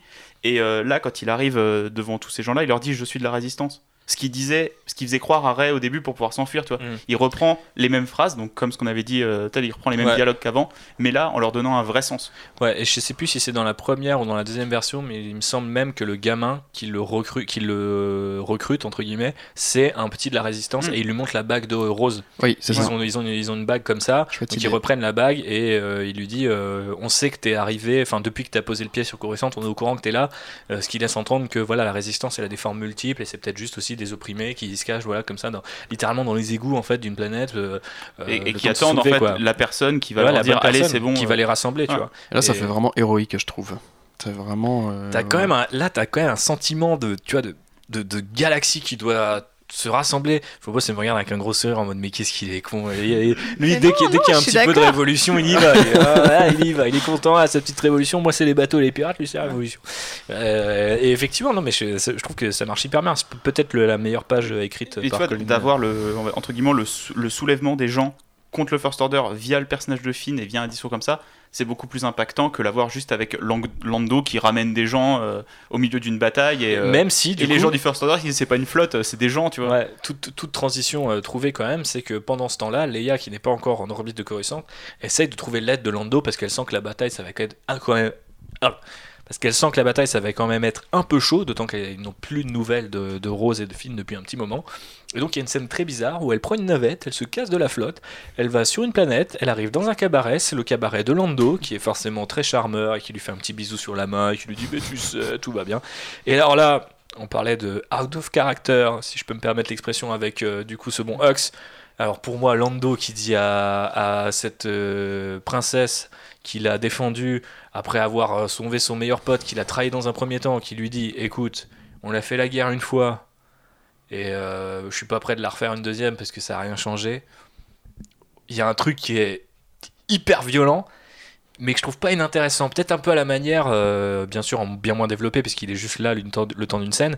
Mais moi, ça me rappelait presque ce qu'a fait. Ryan Johnson sur Luke en fait. C'est-à-dire quand tu retrouves Luke, il est plus du tout le Luke euh, que tu pouvais attendre, tu vois. Et là, Lando, bah, c'est un businessman. Le gars, il, a 70 piges euh, il a son cabaret, euh, il est avec des aliens chelous, il leur fait on sait pas trop quoi, et il fait sa tunasse, tu vois. Il est en mode non, mais tu sais, la guerre, qui ça change, genre j'en peux plus moi de combattre. Et, et je trouve qu'il est, il est pas hyper bien écrit ce passage, il est pas très naturel, ça donne vraiment l'impression qu'il voulait rajouter Lando, peut-être là aussi un, autre truc du cahier des charges, mais ça tombe un peu comme un cheveu sur la soupe, mais ce qu'il raconte dans le fait qu'ils lui disent non dans un premier temps, bah. Je sais pas, je trouve ça intéressant. J'ai du mal avec ce passage en fait, genre je le trouve pas très bien, mais je trouve que ce qu'il raconte est intéressant. Qu'est-ce que vous en pensez vous? Moi je trouve ça pas, vraiment pas trop mal en fait. Ah ouais? Euh, Ouais, je sais pas, ça bon, ça fait vraiment comme tu dis, euh, euh, ils devaient le faire donc ils l'ont fait comme s'ils avaient pas envie. Ça fait un peu écriture bâclée en parallèle, vite vite, on expédie ça. Mais après, je sais pas, pareil, encore une fois, je sais pas comment ça aurait été joué et tout. Euh, je préfère retrouver Lando euh, beau gosse, rigolo, euh, petit clin d'œil et tout. Mais le Lando aigri, quand on a le cul qui est dans son coin, qui fait, qui fait sa thune, je sais pas. Puis au final, on a pareil, la même progression dans The Rise of Skywalker, où on le voit d'abord une première fois. C'est pareil, on ne sait pas du tout ce qu'il fout sur. Bonada, c'est ça? Passana. Passana, pardon. et où on le retrouve à la fin. Bon, en fait, finalement, je viens vous aider, les petits potes je trouve que je, trouvais pas trop mal ce passage-là finalement. Ouais, ouais. Peut-être euh, c'est bizarre parce qu'il y a moins de choses à, jouer pour euh, Billy D. Williams. Il y a un rôle qui est encore plus limité, mais d'un autre côté, euh, avec une certaine économie de mots, il raconte quand même pas mal de choses. Moi j'ai beaucoup aimé Lando dans Star Wars 9 quand il dit à Poe bah, ce qu'on a fait, c'est qu'on s'est battu un par un, combat par combat, et ça s'est passé, tu vois.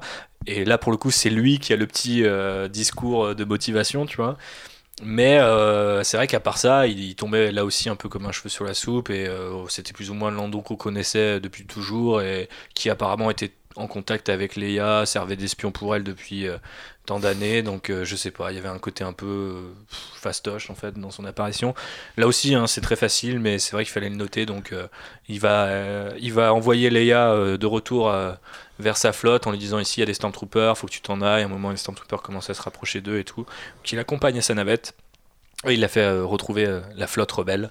Et donc euh, la pauvre Leia retourne bredouille.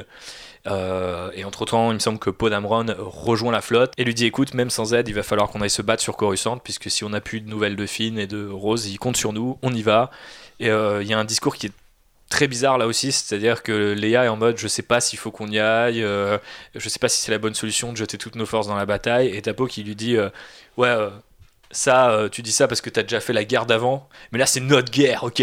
Donc on va la faire selon nos méthodes, donc on va y aller maintenant, et il y a un côté ok boomer, il y a de nouveau un côté boomer, mais du coup tu peux être ok boomer avec Luke qui s'est enfermé dans, dans, son île pendant 30 ans, mais pas Leia, quoi. Elle a jamais lâché, elle a toujours été là, euh, toujours en train de se battre contre euh, les restes de l'Empire, puis euh, la naissance du First Order. Et t'as Poe qui lui dit très clairement, littéralement, ça c'était ta guerre, ça c'est la nôtre, on va la faire comme ça. Et en mode, bah, t'as toujours qu'un vaisseau, gars, en fait. Enfin, même si c'est ta guerre, globalement, stratégiquement, ça a pas trop de sens de, tu vois, de, bah, de se jeter dans la bataille. Je, j'en parlerai après, parce que moi, il y a vraiment. C'est, je pense que le, le, traitement du personnage de Leia a pu être bloquant pour Disney. Euh, il y a euh, ce côté-là où Leia elle fait des erreurs, où les gens lui reprochent des choses, ce qui n'était jamais arrivé avant en fait. Mhm. C'est-à-dire qu'avant, le personnage de Leia, il avait toujours fait les bons choix. C'était elle qui était la voix de la raison pour tout le monde, tu vois, c'est elle qui arrivait à raisonner les gens. Non, si tu fais ça comme ça, ça va mal se passer. Faut que tu m'écoutes. Euh, moi, je prends le temps de réfléchir. Je suis pas une tête brûlée. Je suis pas tout ça. et d'avoir ce côté où tu reviens, tu dis allez, non mais euh, c'est bon, laisse-nous tranquille, mémier. nous on va se battre. c'est un peu violent. C'est pas du tout respecter le personnage. Et ça peut, euh, vu euh, le décès de Carrie Fisher, je pense qu'il y a certaines choses comme ça qu'il voulait pas garder et un traitement du personnage qu'il voulait euh, préserver en fait. Hmm. Faut c'est un mot à rajouter là-dessus avant qu'on passe à l'acte 3 ouais, non, je trouve que c'est. Enfin, je suis pas d'accord quand vous dites que Léa, c'est toujours celle qui réfléchit et tout. Elle a aussi ce côté un peu tête brûlée, justement, ce côté vas-y, on fonce dans la, dans la bataille. Et du coup, là, de voir qu'elle elle hésite à fond et tout, c'est c'est un peu ouais un peu, même sans faire les bons choix c'est vrai que sa, passivité peut paraître assez étrange par rapport à ce que tu vois dans les deux derniers épisodes en date et euh, par rapport à ce qu'est le personnage. C'est à dire que quand tu as déjà tué Han Solo et Luke t'as envie que Leia ait une importance euh, capitale, euh, que ce soit elle qui effectivement fasse les bons, les bons choix, qui mène l'intrigue, etc. Et au final, tout ce qu'elle a un peu à faire dans le film, c'est d'aller recruter Lando, qu'elle finit par recruter parce qu'on se doute bien qu'il va revenir. Si vous nous écoutez euh, jusque-là, vous avez compris. Mais effectivement, je sais pas, il y a, un côté très bizarre. Moi, je m'en rendais pas compte. Je trouvais que le perso était là, il avait un rôle à jouer forcément plus important parce qu'à l'époque, Carrie Fisher était encore parmi nous. Mais jusqu'à ce discours avec Poe, t'as l'impression que c'est un personnage traité un peu comme euh, une sorte de faire-valoir de luxe, quoi. Et là, d'un coup, il y a cette espèce d'opposition en mode euh, non, mais c'est pas ta guerre, c'est la nôtre. Et je, trouve, la trouve très bizarre cette réplique en fait. Mais Puis on avait assez vite compris quand même que le but de cette post-logie, en tout cas, moi j'avais vu ça comme ça, que le but de cette post-logie c'était vraiment d'avoir l'épisode 7 autour de Anne, l'épisode 8 autour de Luke, l'épisode 9 autour de Leia. Et en fait, quand on finit le script, je me suis dit, il n'y a pas de vraie scène super. Euh, chouette, super cool, super héroïque autour de Leia. En fait, c'est un perso comme les autres qu'on voit pas beaucoup et tout. C'est chouette, elle a beaucoup de dialogue avec les autres et tout. Mais elle est pas super mise en avant. Comme... Et alors que Luke, il est encore vachement présent dans, dans, mm. ce film-là, même en fantôme. Et après, pour revenir sur la découpe des actes, de façon très pareil, très pragmatique, j'avais imaginé en lisant le script exactement comme toi que l'acte 2 se terminait là, surtout par rapport au soulèvement de, de, de Finn. Et en fait, encore une fois, en termes de rythme, je trouve ça un peu particulier parce que le deuxième acte finit pas sur de l'action en fait.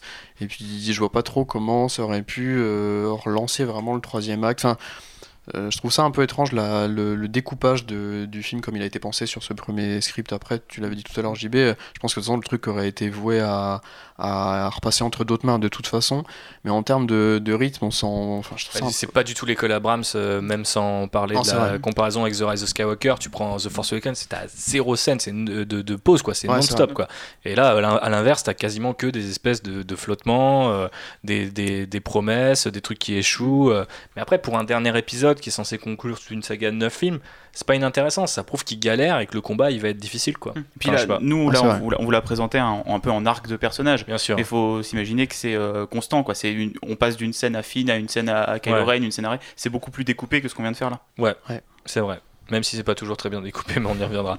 Passons justement à l'acte 3, et euh, bah là, on va essayer de se limiter dans un premier temps à tout ce qui se passe sur Mortis, même si vous pouvez vous imaginer que la bataille finale sur Coruscant était entrecoupée avec le duel final, puisque c'est comme ça que ça se passe dans, exactement dans, euh, dans les Star Wars entre Rey et Kylo. Mais d'abord, ils arrivent sur Mortis, et du coup, euh, qui peut me décrire Mortis? Mortis, euh, c'est une espèce de planète mystique, on l'a dit, un petit peu en dehors des règles euh, du temps et de l'espace. Euh, notamment, a priori, ils nous décrivent ça comme une planète où il y a plusieurs saisons en même temps, à la fois, qui passent. Enfin, il suffit de faire quelques pas dans une forêt pour avoir des arbres qui passent de l'été à l'automne, à l'hiver. donc voilà, on sent qu'on est dans un monde un petit peu à part. Euh, Sachant qu'on retrouve une idée qui a subsisté dans le Star Wars 9 de Abrams, qui est que la planète elle est entourée de trous noirs et qu'il faut passer par un certain nombre d'entre eux pour la trouver, et que c'est vraiment euh, une sorte, euh, voilà, vraiment dans sa petite poche au sein de l'univers Star Wars et on tombe pas dessus par hasard quoi. Mais sur Mortis, on retrouve aussi une scène qui fait encore une fois écho au Star Wars 9 que nous avons vu en salle en décembre dernier. C'est le retour de Han Solo, avec du coup forcément le retour de Harrison Ford, on l'imagine. Euh, en tout cas sur le papier, le contrebandier est bien là et euh, Kylo voit son père sous la forme d'une vision. Alors ce qui est assez intéressant, c'est qu'il n'est pas le sujet de cette vision, parce qu'il se voit plus jeune, euh, décrit de, comme ayant 17 ans, je crois, hein, dans le scénario, et donc il va confronter son père euh, directement dans ce qui est euh, la maison familiale, euh, ce qui nous est décrit un petit peu comme le chalet des solos. et donc en fait, il se voit plus jeune dire à son père qu'il ne reviendra plus à la maison, et il a son sabre laser à la main, etc. Et donc en fait, la scène rejoue, c'est là aussi où je disais que, que Lynn Trevorrow avait tendance à citer beaucoup de répliques, et que Quentin disait, voire même, il y a carrément même des scènes qui sont rejouées d'un film à l'autre. Et donc là, on rejoue un peu la scène de, de The Force Awakens euh, l'affrontement entre euh, Ben et, Anne. Euh, sauf que là, c'est un, Ben et un Anne plus jeune. Et en fait, il lui dit bah, Pourquoi tu reviendrais pas à la maison? Et pour connecter à ce que disait JB, il lui dit Bah voilà, parce que en gros, maman m'a mis dehors, parce qu'elle m'a envoyé au loin. Et il lui dit Bah oui, mais elle t'a envoyé t'entraîner avec ton oncle pour maîtriser le pouvoir qui est tien, qui est immense, tu peux comprendre. il fait Ouais, mais elle m'a rejeté, elle a peur de moi, donc je, je m'en vais, quoi. Et il lui dit euh, Donne-moi le sabre laser. Sous-entendu, tu vas faire une connerie avec ce truc-là. Et euh, donc, il y a déjà une première tension. Alors, je sais pas trop exactement ce que, ce veulent nous dire euh, Trevor et Conley. Est-ce que c'est déjà à ce moment-là qu'il devait tuer son père et qui peut-être était sous l'influence de, de Hux, pas de Hux, mais de Snoke Ou est-ce que c'est simplement une sorte de clin d'œil pour dire euh, voilà l'un des chemins qui a mené euh, Kylo à tuer son père c'est ça? C'est euh, tout simplement bah, l'absence de sa mère c'est à dire que quand il revient dans la, dans, la famille il n'y a que son père son père lui dit de rester il lui dit bah non parce que ma mère a peur de moi et je, ne peux pas vivre avec ça donc je m'en vais donne-moi le sabre laser, euh, si tu t'en vas, tu vas te blesser avec ça. Et effectivement, bah, leurs mains se rejoignent sur le sabre laser, et là, la vision se transforme dans euh, la scène, euh, enfin, se confond un peu avec la scène de, The Force Awakens, où il finit par tuer son père. C'est assez touchant, en fait, je trouve, comme scène. C'est très bizarre que, du coup, on se retrouve en plein chalet sur Mortis, mais il y a quand même quelque chose de très personnel je trouve que la scène marche hein, pour le coup euh, dans le Star Wars 9 final qu'on a eu au cinéma. Hein, le retour d'Harrison Ford, je trouve que c'est assez bien foutu. Mais euh, c'est vrai que là, ça ajoute quelque chose d'autre en fait. C'est que effectivement, pourquoi il en est là Parce que euh, il n'a pas eu l'amour de sa mère en fait. Alors peut-être c'est hyper réducteur et là aussi euh, pas forcément euh, très novateur en mode oh là là c'est ma maman.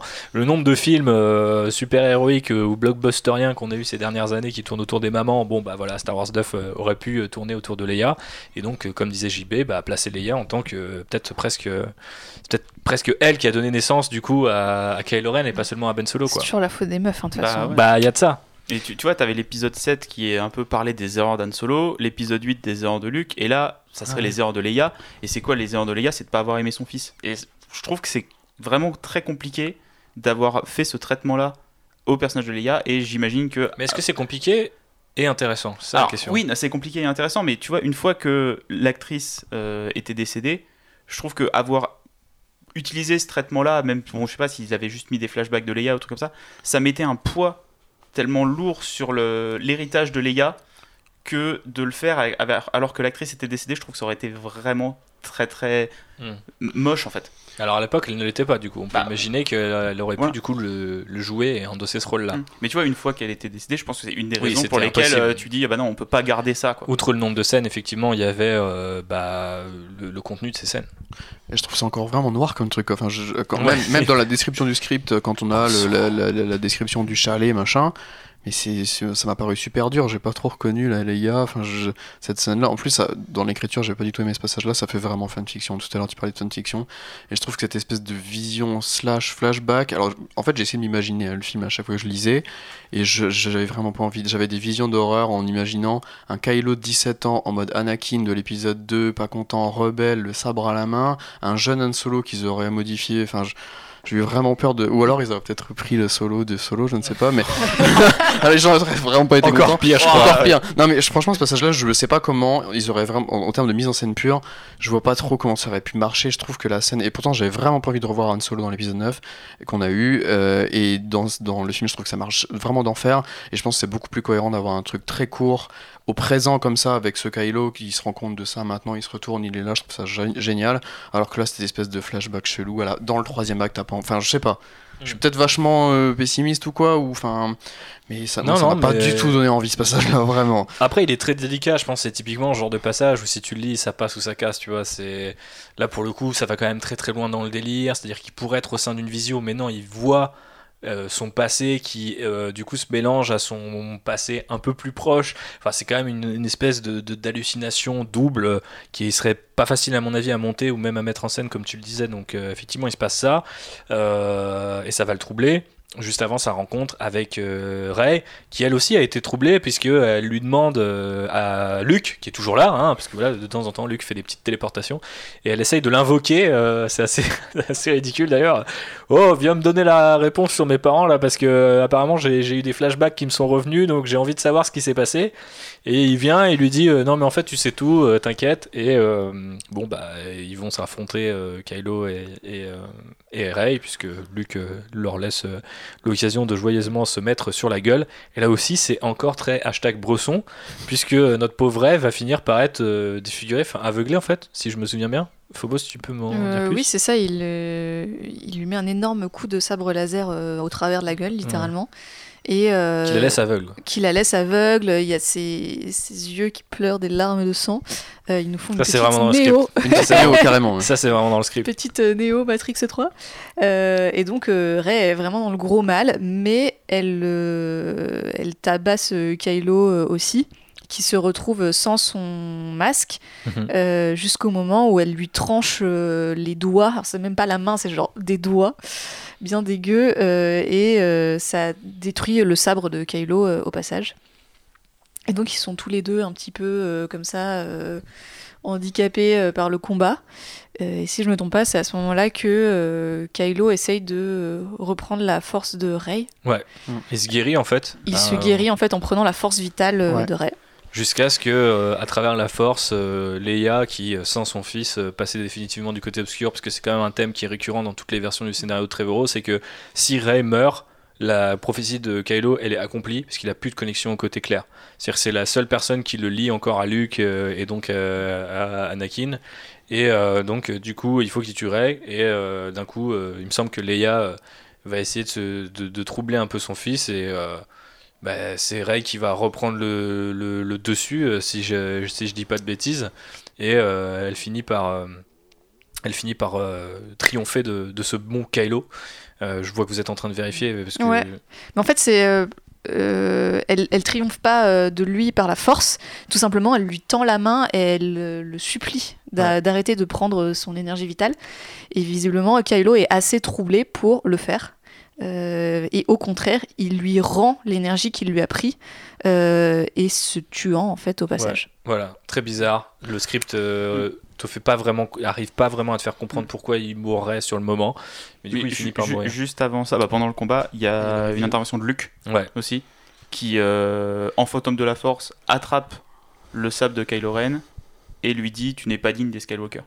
Donc il y a aussi ce truc là où Luke vient lui dire voilà non c'est foutu. Après avoir rendu euh, aveugle Rey, il s'en va vers euh, la fameuse, euh, l'une des fameuses grottes de Mortis où il veut trouver le fameux pouvoir qu'il cherche depuis toujours et que Thor Valum lui a dit qu'il n'était pas assez puissant pour maîtriser. Et en fait, dans la grotte, il n'y a rien il y a juste Luke qui lui dit Bah, tu vois, il y a rien. En fait, t'as choisi la haine. Et il lui dit J'ai choisi, I chose power. et euh, du coup, il essaie de lui donner un coup de sabre. Et Luke arrête le sabre à travers la force. Et euh, il y a tout un montage. Du coup, on revient vers la bataille. Rey se relève petit à petit. Les forces des, des rebelles sur Coruscant euh, deviennent encore un peu plus influentes. Et puis, du coup, bah, Rey, quand elle recharge, c'est tout l'espoir qui renaît dans la galaxie. Donc, à la de Kylo, il se passe que Phobos vous a raconté avec cette espèce d'échange d'énergie un peu malencontreux qui finit par terrasser Kylo malgré lui. Il y a presque, t'as presque l'impression quand tu lis le script qu'il est là. T'inquiète, je te rends de l'énergie. Oh merde, j'en ai rendu trop. Ah. et il est mort. et il y a le reveal aussi à ce moment-là que c'est là où Kylo lui dit bah non en fait tes parents ne t'ont pas vendu, ils reviennent sur toute cette idée là. Ce qu'on apprend, c'est que c'est Kylo qui a tué les parents de Rey. Euh, et que son vrai nom de famille c'est Solana. Voilà, alors c'est pas pour trop pourquoi, c'est très original, n'est-ce pas, entre Solo et Organa. Solana. Solana, Ré Solana. Euh, et euh, voilà. Aucune foutue incidence dans ce nom de famille, donc pourquoi le révéler, on ne sait pas. Pourquoi révéler que Kylo a tué ses parents, mais a laissé euh, la petite fille en vie?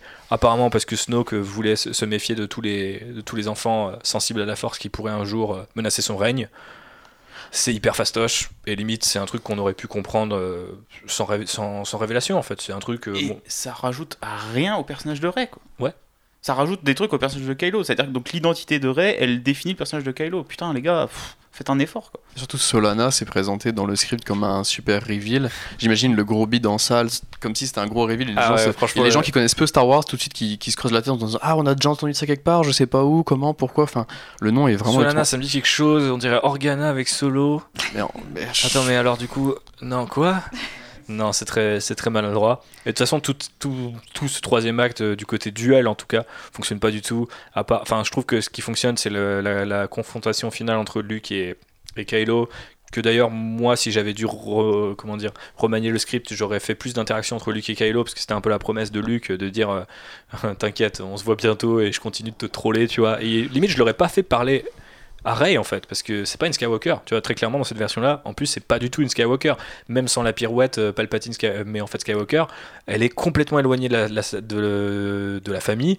Et, en fait c'est Ben qui doit sauver tu vois pareil et Rey si, entre guillemets elle cherche un nouveau mentor elle a Leia qui est là quoi. Ouais bah voilà c'est ça. C'était plus simple de le faire comme ça mais apparemment non c'était pas plus simple. Et euh, on finit avec cette espèce de d'embrouille totale le combat est hyper sanglant mais pour pas grand chose parce qu'elle est aveugle mais en fait elle voit à travers la force comme effectivement. Mm. Euh, bon, c'était à travers la matrice pour lui, mais euh, bon, c'est très bizarre. Et euh, je trouve que ce combat il marche pas du tout. Et en fait, il met un point final à comment dire à l'arc narratif de ces deux personnages qui, dans ce film, en fait, a pas vraiment avancé quoi. Raconte pas grand chose sur eux. Et ce qu'il essaie de révéler sur eux, c'est moins bien en fait. C'est euh, Kylo il est encore plus confronté à Vador jusqu'à l'affronter en vrai. Et Rey, euh, bah c'est Rey Solana. C'est qui Solana? Bon, on sait pas, c'est Rey personne. Oui, bah alors Rey personne du coup, tu vois, genre euh, nous emmerde pas quoi.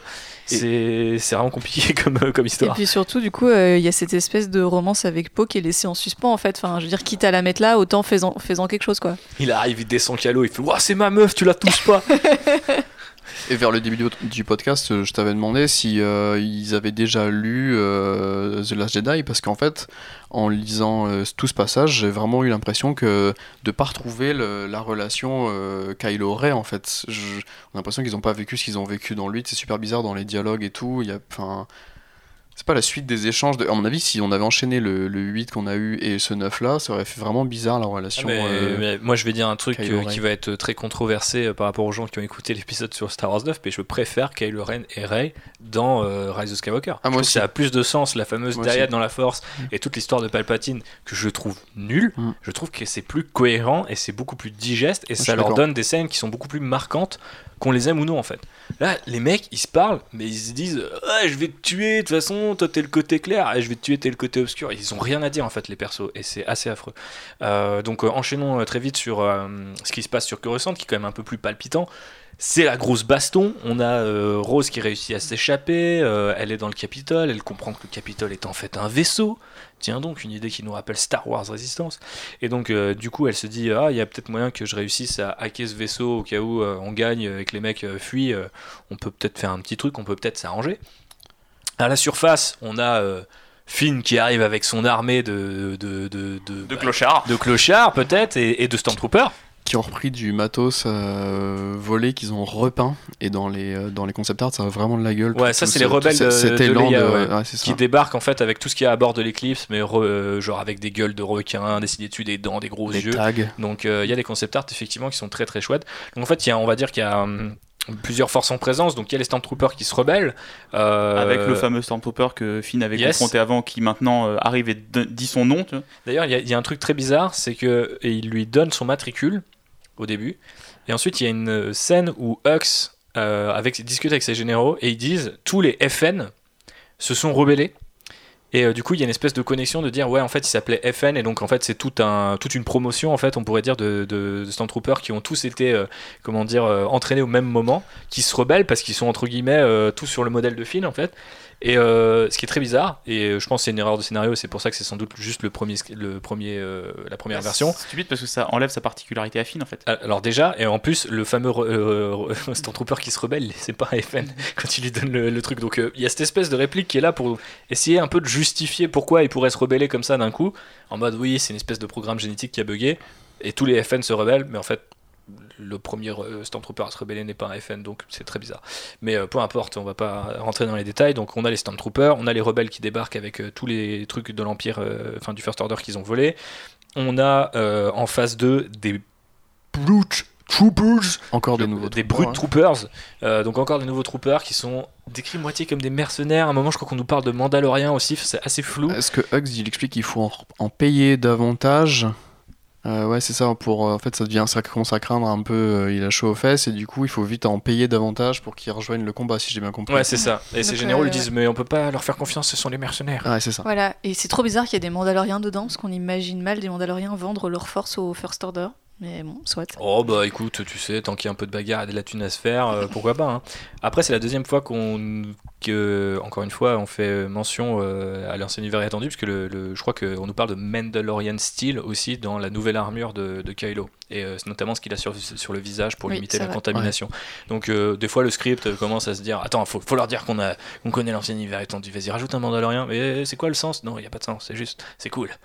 Après, à la rigueur, si les Brute sont des espèces de Stormtroopers mercenaires avec, je sais pas, des pièces d'armure qui viennent de plusieurs générations de Stormtroopers, tu peux très bien imaginer qu'il y a un, euh, tu sais, les Stormtroopers qui étaient du côté de l'Empire qui se retrouvent aussi là-dedans, tu vois. Donc euh, pourquoi pas, ça peut être assez cool. Tu le vois, le plan à la 300 où t'as tous les mecs avec leur bouclier anti-émeute et dedans il y a un, un, Mandalorien et tout le monde aurait fait Oh, il y Mandalorien et donc ça aurait marché, c'est sans doute euh, l'équivalent script de tout ça.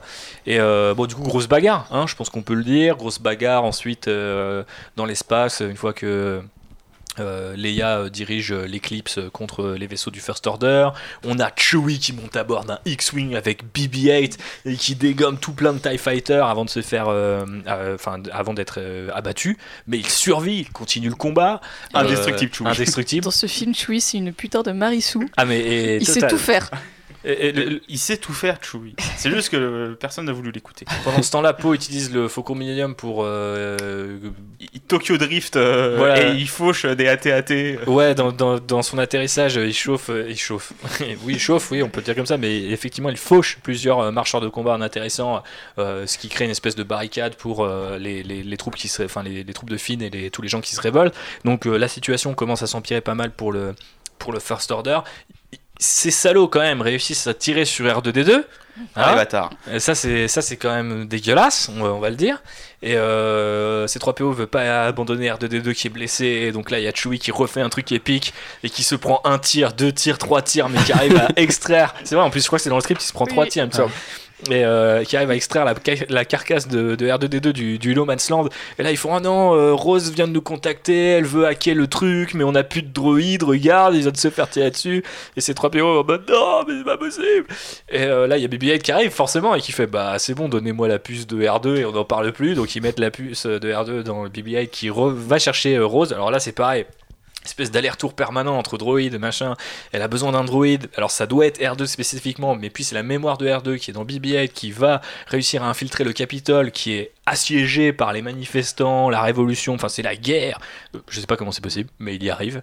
Et euh, Mais tu vois, à lire là, ça comme ça, c'est pas. As des... Tu te dis, mais c'est pas normal. Il y a des trous, il y a des plot holes, des erreurs, des machins mais dans le feu de l'action, avec, avec, le truc qui va à fond et tout, euh, Chewie qui se relève, hop, ils arrivent, il amène R2. Euh, non, Rose a fait Ah bah tant pis, transférer la mémoire de BB-8, t'as BB-8 qui part et tout. Avec l'action, ça peut être cohérent. Il y a un concept art d'ailleurs, euh, BB-8 qui traverse le No Man's Land qui, est, qui, est, plutôt mm. pas mal. Mais ouais, du coup, c'est vrai que c'est quand même assez cool ce qui se passe là. Bon, on imagine que le rythme s'intensifie beaucoup, il y a énormément de combats. On vous résume parce qu'on en arrive aussi un peu à la fin de ce podcast et qu'on perd un peu notre énergie. Mais euh, en gros, euh, bah, le camp des gentils est en train de gagner, d'autant que Lando arrive avec les vaisseaux. Alors là, ça, c'est vraiment celle le sort des, du First Order.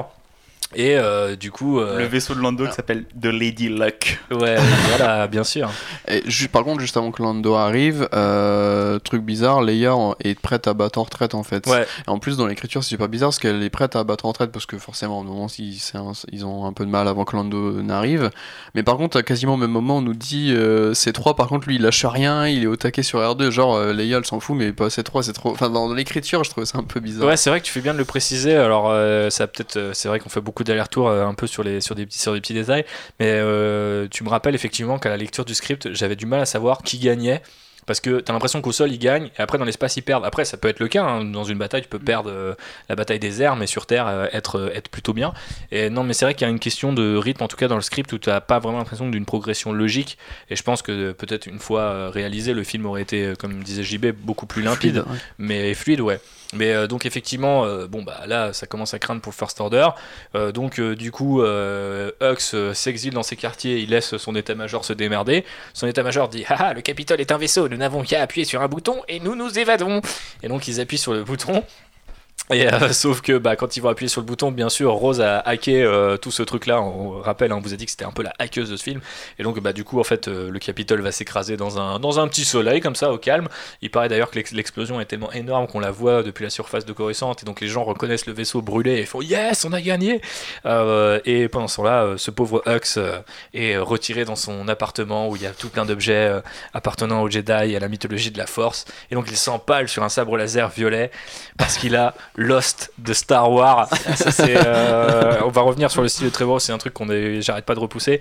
Alors effectivement, euh, c'est devenu un mème. Euh, bah, si vous êtes un quand le quand le script il a été disponible sur internet, c'est la première phrase que j'ai vue. Ouais, ouais, tout le monde par des gens quoi. He lost de Star, Wars. Il a perdu la, il a perdu, il avait perdu la guerre des étoiles. Franchement, c'est hyper de deux. Mais d'un autre côté, il y a encore une fois, il y a un côté genre d'un coup t'es sorti de ton immersion, tu vois. C'est-à-dire que personne dans le, au sein de Star Wars ne connaît Star Wars. Donc en fait, quand on dit He lost de Star Wars, tu vois, tu vas en mode genre ouais, ok, d'accord. Et euh, c'est presque drôle. Et d'un autre côté, je me demande s'il n'y a pas un espèce d'effet en mode on vous explique que le mec est tellement ridicule que dans le scénario, on, le décrit de manière ridicule, euh, avec des mots ridicules. Euh, mais ce n'est pas une excuse, monsieur Trevorrow, monsieur Conley.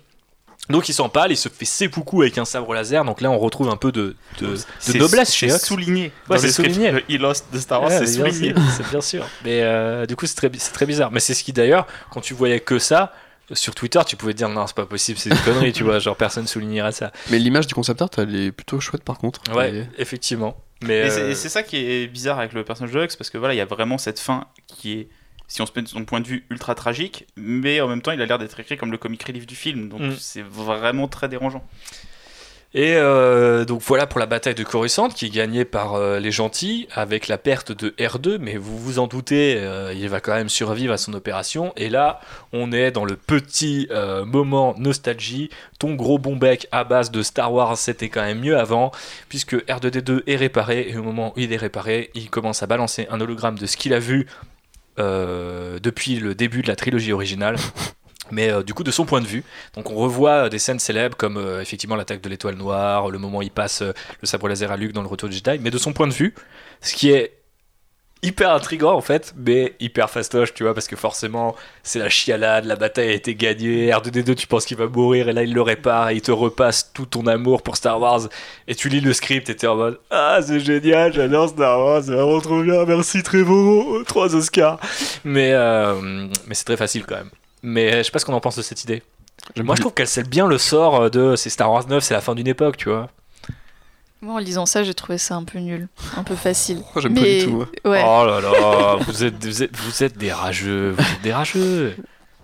Peut-être que ça aurait été vraiment. Ça aurait peut-être pu avoir de la gueule et j'aurais pas envie, de voir, du coup, à quoi ça ressemble du point de vue de R2, toutes ces scènes. Enfin, moi, c'est ça que j'ai m'intrigue, tu vois, en termes de mise en scène, ça peut être bah, délire. Ouais, mais euh, du coup, c'est genre une mini-série euh, que tu fais à part. Enfin, c'est pas une. Mais oui Mais elle commence dans le film, et après, tu vas sur YouTube et t'as ta mini-série animée. Non, et puis qu'un personnage euh, revive Disney toutes les scènes de sa vie, de ça, au moment où il meurt je veux bien, mais pas au moment où il, il, est réanimé, tu vois. Mais je pense que c'est ça l'idée, c'est-à-dire qu'en fait, euh, il, remonte le temps jusqu'au présent, tu vois.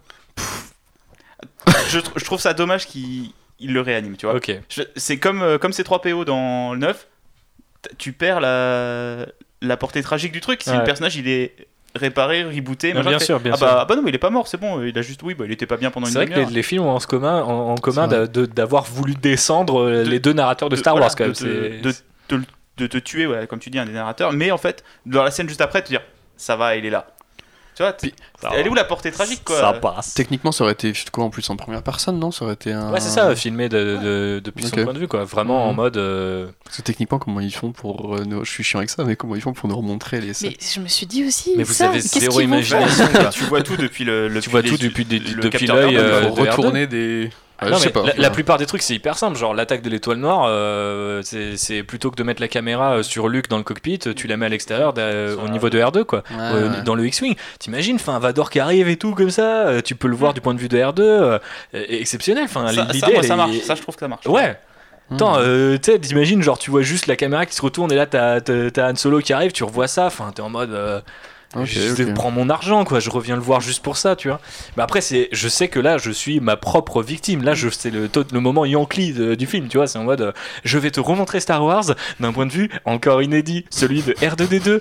tu sais, la personne qui d'habitude raconte Star Wars, vraiment nouveau, non? Oui, j'achète. Je prends tout IMAX, 3D, 4DX, le truc qui remue le cul. Mais moi, supplément popcorn, on y va, quoi. Mais euh, Non, mais t'as ça, cet instant R2, et juste après, t'as le gros instant Storm Pilot. Bah oui, parce que du coup, euh, alors euh, ou juste avant, je sais plus exactement quand est-ce que ça arrive dans le dans le dans le scénario, mais euh, effectivement, du coup, Finn et Poe soulèvent le drapeau. alors, se soulèvent pas mutuellement, mais ils soulèvent le, drapeau de la résistance sur les restes du Capitole et l'image est, est, assez forte. Et il me semble que du coup, dans le premier scénario, il est juste indiqué qu'ils sont en train de, soulever le. Enfin, ils ont le drapeau ensemble. Enfin, ils, voilà, ils agitent le drapeau ensemble pour signaler à tout le monde que ça y est, euh, la galaxie les a aidés. Euh, d'ailleurs, il y a eu ce moment très bizarre où le fameux, le fameux internet des droïdes a été mis à profit pour que Leia envoie son, euh, Leia envoie son message. Non, qui envoie le message d'ailleurs C'est Waouh, on a oublié un gros truc là. Le fameux message qui rassemble tout le monde, dont les gens de Lando, c'est qu'à un moment, il y a un. Ouais, on, plutôt. On parle de. C'est Rose qui l'envoie, mais il est bloqué par Kylo Ren. C'est oui. ultra confus encore ce passage-là. Oui, parce que un des pouvoirs de la Force, hein, c'est d'arrêter les transmissions SMS, n'est-ce pas Oui, non, mais il y, a eu ça, c'est-à-dire, mais ça, on l'a dit, c'est la mission qui a échoué. On n'a pas dit que Kylo l'arrête, mais effectivement, la mission est interrompue par le First Order et par Kylo.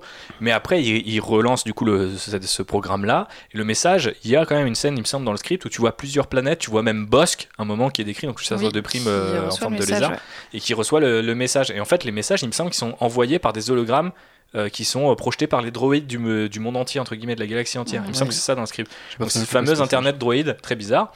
Et, euh, et, donc effectivement, euh, il y, a ça dans le, dans le script. Et ce qu'il y avait euh, dans le script final et pas dans le premier, c'est que c'est pas juste un drapeau qui est agité par Poe et Finn, mais c'est Poe qui arrive avec le drapeau et qui le donne à Finn. Ça c'est dans la version finale du script et qui lui dit voilà c'est toi qui lève le drapeau, tu vois sur les restes du Capitole. Et là Finn, enfin l'arc narratif est, est, est, complété par une image hyper forte quoi. C'est lui qui soulève le drapeau et on imagine que tous les résistants, anciens Stormtroopers et clochards du coin sont ravis. Scène douce amère parce qu'en parallèle, si je dis pas de conneries, ils ont tous l'impression que Rey est morte quand même. Ouais, c'est ça. Parce qu'elle, on l'a laissée à ce moment-là, je crois.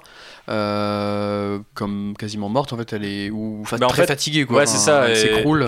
Ben et, Ray vont s'écrouler en, euh, en, même temps. en même temps. Et donc euh, mais on, va revenir sur Ray juste après. Ce qui se passe du coup c'est que bah, les gentils ont gagné. Il y a une cérémonie. Euh, Chewie gagne sa médaille, médaille. Un élément qui sera repris plus tard dans vous savez quelle version. Euh, mais euh, tous se disent bon bah voilà, on a senti que Rey a pu être là, mais il faut qu'on la retrouve, il faut qu'on soit sûr de ce qui lui est arrivé. Donc je crois que Poe et Chewie réutilisent la petite balise qui avait été donnée à Leia pour suivre Rey dans The Last Jedi pour, dans l'espoir de la retrouver en mode si elle bip c'est qu'elle est, elle est, vivante. Et Rose et Finn vont eux euh, s'installer dans une autre, sur une autre planète. Alors euh, au départ dans le script, euh, ils laissent un peu planer le doute parce qu'ils te parlent de plein d'enfants autour d'eux et tu te dis attends quoi, on est plusieurs années plus tard, ils ont fait plein d'enfants. Mais en fait non, ce sont des enfants qui sont sensibles à la force et ils ont créé un refuge en fait pour eux. Et à un moment, on est sur, à bord du cockpit du Faucon Millennium.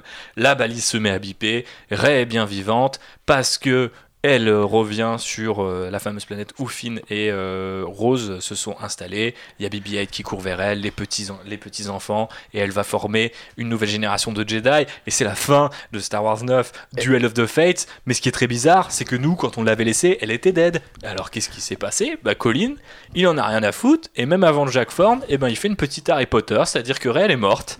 Elle voit Obi-Wan, Luke, et les autres, et Yoda, ouais. Et euh, ils lui disent bon bah voilà, t'es dead, donc euh, si tu veux, nous on t'apprend pour euh, comment survivre après que tu sois morte, tu peux être avec nous. après tu verras plus tes potes, mais au moins il y a plus de peine, il y a plus de souffrance. franchement c'est pas mal. dans la force. Ouais ouais, c'est clair. Et elle fait mais je suis obligé de rester. Littéralement dans le scénario c'est ça, je suis obligé de rester. Non tu peux revenir, mais par contre tu vas souffrir, tu vas voir tes amis vieillir, avoir des problèmes et tout. Ah bah ok je fais ça.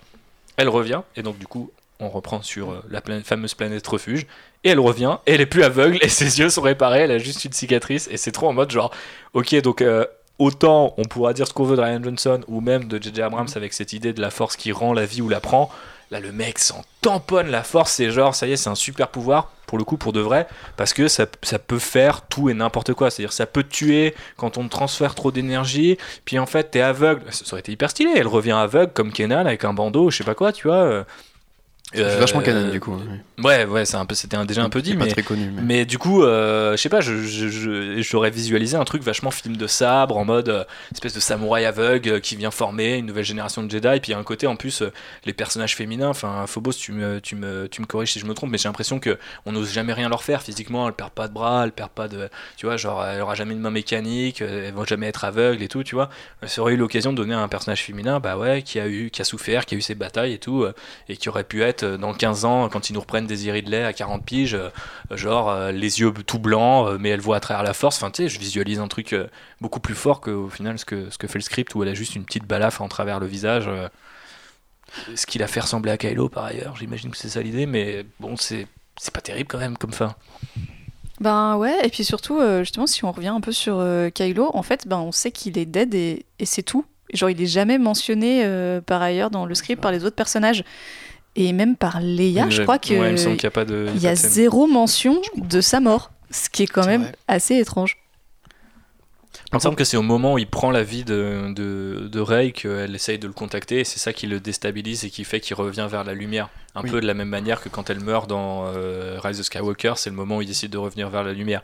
Euh, il y a ça, mais c'est vrai qu'après il n'y a pas de c'est-à-dire qu'il y a, ils en reparlent ouais, pas. c'est ça. Il n'y a pas de il y a pas de deuxième confrontation. Après, dans Star Wars 9, ils en reparlent pas beaucoup plus puisque c'est juste Harrison Ford qui lui dit euh, ta mère elle est morte, mais ce pourquoi elle se bat, euh, ça, a, ça, a, encore besoin de toi, tu vois. Donc euh, c'est pas non plus beaucoup plus développé quoi. C'est peut-être justifié un peu par le fait que j'imagine qu'il y a eu un gap de temps ah, comme on a dit, oui, oui, peut-être. Il y a de ça. Il y a de ça, mais c'est quand même un peu dur quoi pour le perso. j'aime beaucoup le perso. Par contre, tu avais noté euh, plan astral, toi, pour l'espèce de, de, de, vision réunion que. Mais c'est vrai que ils, décrivent, euh, enfin, le, quand le script décrit la scène, ils, disent euh, the astral plane. le plan astral, c'est dans Doctor Strange. Ça m'a, ça m'a fait un peu, un peu rêver ce passage-là quand même. J'avoue. après, ça dépend vraiment comment ça aurait été fait. Tout de suite, t'as dit Harry Potter. Je déteste cette scène d'Harry Potter et je pas pensé à ça du tout. Dans le métro. ouais, non, c'est dans le métro. Ouais, c'est ça. Il attend un train quai de la gare, mais qui est tout, tout blanc. c'est ça. Et du coup, ça me donne beaucoup moins envie. Je sais pas comment ça aurait été fait, mais. Bah, c'est sûr que quand je l'ai visualisé, j'imaginais l'épisode de Rebelle, euh, voilà. Euh, the, World Between the Worlds. Mais euh, c'est d'un autre côté. En fait, ce que je trouve hyper cool avec cet épisode de Rebelle, c'est qu'ils sont dans un temple, c'est que tu sais qu'ils sont connectés à un truc qu'ils comprennent pas. Alors que là, si t'expliques que tous les Jedi que t'as vus par le passé dans cette trilogie vivent maintenant dans cet endroit et que Rey a l'occasion d'y rester et qu'elle dit non, en plus elle est guérie dans le processus. Enfin, bah, vraiment, c'est illogique. Quoi. En vrai, entre euh, vivre euh, avec euh, Yoda, Obi-Wan, Luke ou aller t'éclater avec Poe, Rose et Finn, le choix il est vite fait. elle lui a fait OK boomer et elle est partie et, et, du coup, et là elle part du paradis. Soit tu vas voir tes potes soit tu restes là dans la lumière blanche avec des vieux en toge. Ah c'est pas un vrai choix hein. j'avoue c'est dur. du coup quand elle va mourir même de vieillesse plus tard on va lui reproposer ça. C'est bizarre ouais mais c'est très bizarre. Mais c'est pour ça que je te dis que pour moi tu peux ajouter beaucoup de choses à la force, et je suis le, premier à dire qu'il faut le faire, et euh, même ce qu'a ajouté Abrams dans Star Wars 9, je trouve ça pas mal, euh, cette idée de rendre ou de prendre la vie.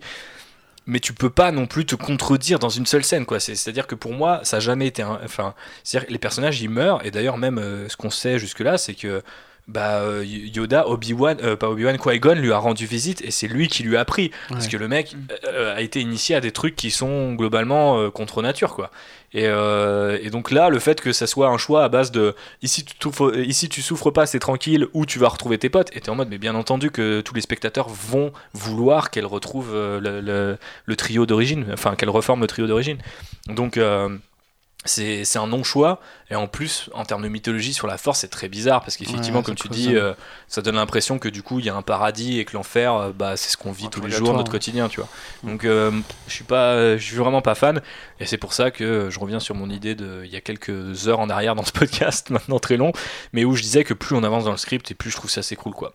Donc voilà pour la version on va dire 1 à 1.9 de, de Trevorrow. On va vite fait parler euh, des versions alternatives. La version euh, suivante qui est annotée par euh, Making Star Wars date en fait d'après le décès de Carrie Fisher. Donc forcément il y a beaucoup moins de Leia. Leia est en fait tuée, euh, elle n'est pas tuée techniquement par euh, l'attaque sur la base rebelle, mais elle est tuée dans, le, dans son processus de sauvetage, c'est-à-dire que Poe et les autres vont essayer de la sauver, et en fait, elle va pas résister à cette espèce de, de, course-poursuite un peu où elle est malmenée, etc. Euh, elle a le cœur fragile ou quelque chose de genre, et du coup, elle va pas survivre. Ce qui change, c'est qu'il n'y a ni Mortis ni Coruscant dans la nouvelle version du scénario. Donc en fait, Coruscant est remplacé par une planète qui, à mon avis, est une sorte de simili-Coruscant qui s'appelle Remnicor. Donc en fait, c'était là où on trouvait Thor Valum, mais Thor Valum n'est pas non plus dans le scénario. Bah, on voit en fait qu'ils ont dégrossi euh, et enlevé cet acte, un peu des choses à l'acte 2, ce que nous on a appelé acte 2, où il y avait beaucoup trop d'éléments, beaucoup trop d'allers-retours entre certaines planètes et tout ça. ils ont simplifié cette partie-là de l'intrigue en tout cas. Ouais, et du coup, en fait, ce qui se passe, c'est que quand Kylo trouve le, le Locron, le Locron l'attaque tout de suite et le contamine, d'ailleurs apparemment beaucoup plus violemment que dans le premier euh, scénario. Et euh, on comprend pas en fait ce qu'il y a dans cet holocron avant qu'un autre Knight of Ren, puisqu'il y a quand même un autre méchant qui est impliqué, qui s'appelle Soloni Ren, donc Colin Trevorrow à partir d'un moment juste Soloni, Solana, euh, il y a un petit problème, c'est quoi? C'était ta première meuf, calme-toi frère. Et euh, mais effectivement, du coup, il y a une Knight of Ren meuf qui s'appelle Soloni Ren, qui est une espèce de Dark Maul au féminin apparemment, et euh, qui est aux côtés de Hux et qui est euh, en fait sert de représentant euh, pour les Knights of Ren auprès de, Remnicor et du centre politique, qui va ouvrir cet holocron et euh, va en acquérir le pouvoir, elle sans problème, ce qui est très bizarre. Et c'est là où je te dis qu'il y a vraiment ce côté, l'holocron il peut fonctionner qu'avec quelqu'un qui est complètement du côté obscur Ouais, c'est pas bête. ça que ça vient sans doute de là. Qui l'a contaminé Kylo, c'est que bah lui, il avait encore une partie de lumière en lui. Sachant que elle, elle est ouais full, darkness, exactement. trop méchante et tout, et du coup pas de problème. Non, mais en plus, ce qui est assez étrange, c'est que, enfin, c'est pas forcément étrange, mais effectivement, son arc narratif à elle, de ce personnage un peu rajouté comme ça, un peu vilain de pacotille, c'est que elle, elle est très très très portée sur le côté obscur et qu'elle veut tout ce qu'elle veut. C'est-à-dire que si Kylo Ren est un fanboy de Dark Vador, elle, c'est une fanboy, une fangirl de Kylo Ren, et tout ce qu'elle veut, c'est qu'il accomplisse sa destinée. Donc elle, elle veut une seule chose avant tout, c'est tuer Rey pour que Ben soit jamais tenté par le côté clair. Donc quelque part, c'est assez cohérent dans sa, j'allais dire dans sa bêtise, c'est pas spécialement bête, mais c'est quand même un, petit peu léger comme euh, nouveau vilain à rajouter, quoi. Est-ce que c'est mieux que Palpatine Je ne sais pas. Euh, donc on a dit pas de Coruscant, pas de Valum, pas de Mortis non plus. Donc en fait, euh, là où Rey et euh, Kylo vont se retrouver, ce n'est pas sur Mortis, mais c'est sur, une autre planète qui s'appelle Ossis ou Osis, où en fait il y a un temple Jedi qui a les pouvoirs du temple Jedi de Coruscant. Donc en fait là l'intrigue est séparée, c'est-à-dire qu'il y a toute une bataille euh, militaire et politique qui se joue sur Remnicor. par contre, infiltrer le temple Jedi est la mission de Rey. Simplement, ce temple Jedi de Osis, on ne sait pas s'il est légendaire ou s'il existe vraiment, et donc il faut faire tout le, euh, le, pèlerinage vers Bonadan pour savoir où est trouvé ce temple. Par contre, ça revient à, peu près à la même chose, c'est-à-dire que Poe finit par euh, attaquer Remnicor pendant que Rey va tout seul sur euh, cette planète. Par contre, apparemment le scénario utilisait beaucoup plus la connexion entre Rey et Kylo parce que en fait c'est en, discutant et en étant connecté un peu malgré eux que Kylo se rendait compte que Rey allait faire ça et voulait l'arrêter et se retrouver sur cette planète. Ce qu'on retrouve dans The Rise of Skywalker avec le collier, puis euh, le casque de Vador, etc. Bah, ça, vu que c'est des évolutions de scénario, tu peux le voir que sur le premier jet, peut-être que Colin Trevorrow s'était pas rendu compte à quel point ce procédé fonctionnait en fait dans le 8 et une fois que le 8 était bien lancé, il s'est dit, ah oui en fait le le Skype de la force, c'est vraiment une bonne idée, ça marche bien. Ouais, puis c'est possible que l'intégrer un peu plus. Et c'est possible que le premier scénario de Ryan Johnson ne soit pas aussi développé d'ailleurs de ce, côté-là. Hein. Apparemment, euh, dans tout l'art des derniers Jedi, on apprend que la connexion entre les deux euh, personnages a demandé euh, le, travail de beaucoup de gens chez Lucasfilm parce qu'ils se demandaient comment la représenter. Parce que au final, ils ont choisi un pur langage de cinéma, quoi. C'est juste du montage. Mais effectivement, comme tu dis, il s'est peut-être rendu compte que ça allait hyper bien marcher et que du coup, il, s'est vachement appuyé sur ça. Euh, et les révélations sur Ray sont euh, assez, euh, enfin légèrement encore plus nulles, différentes.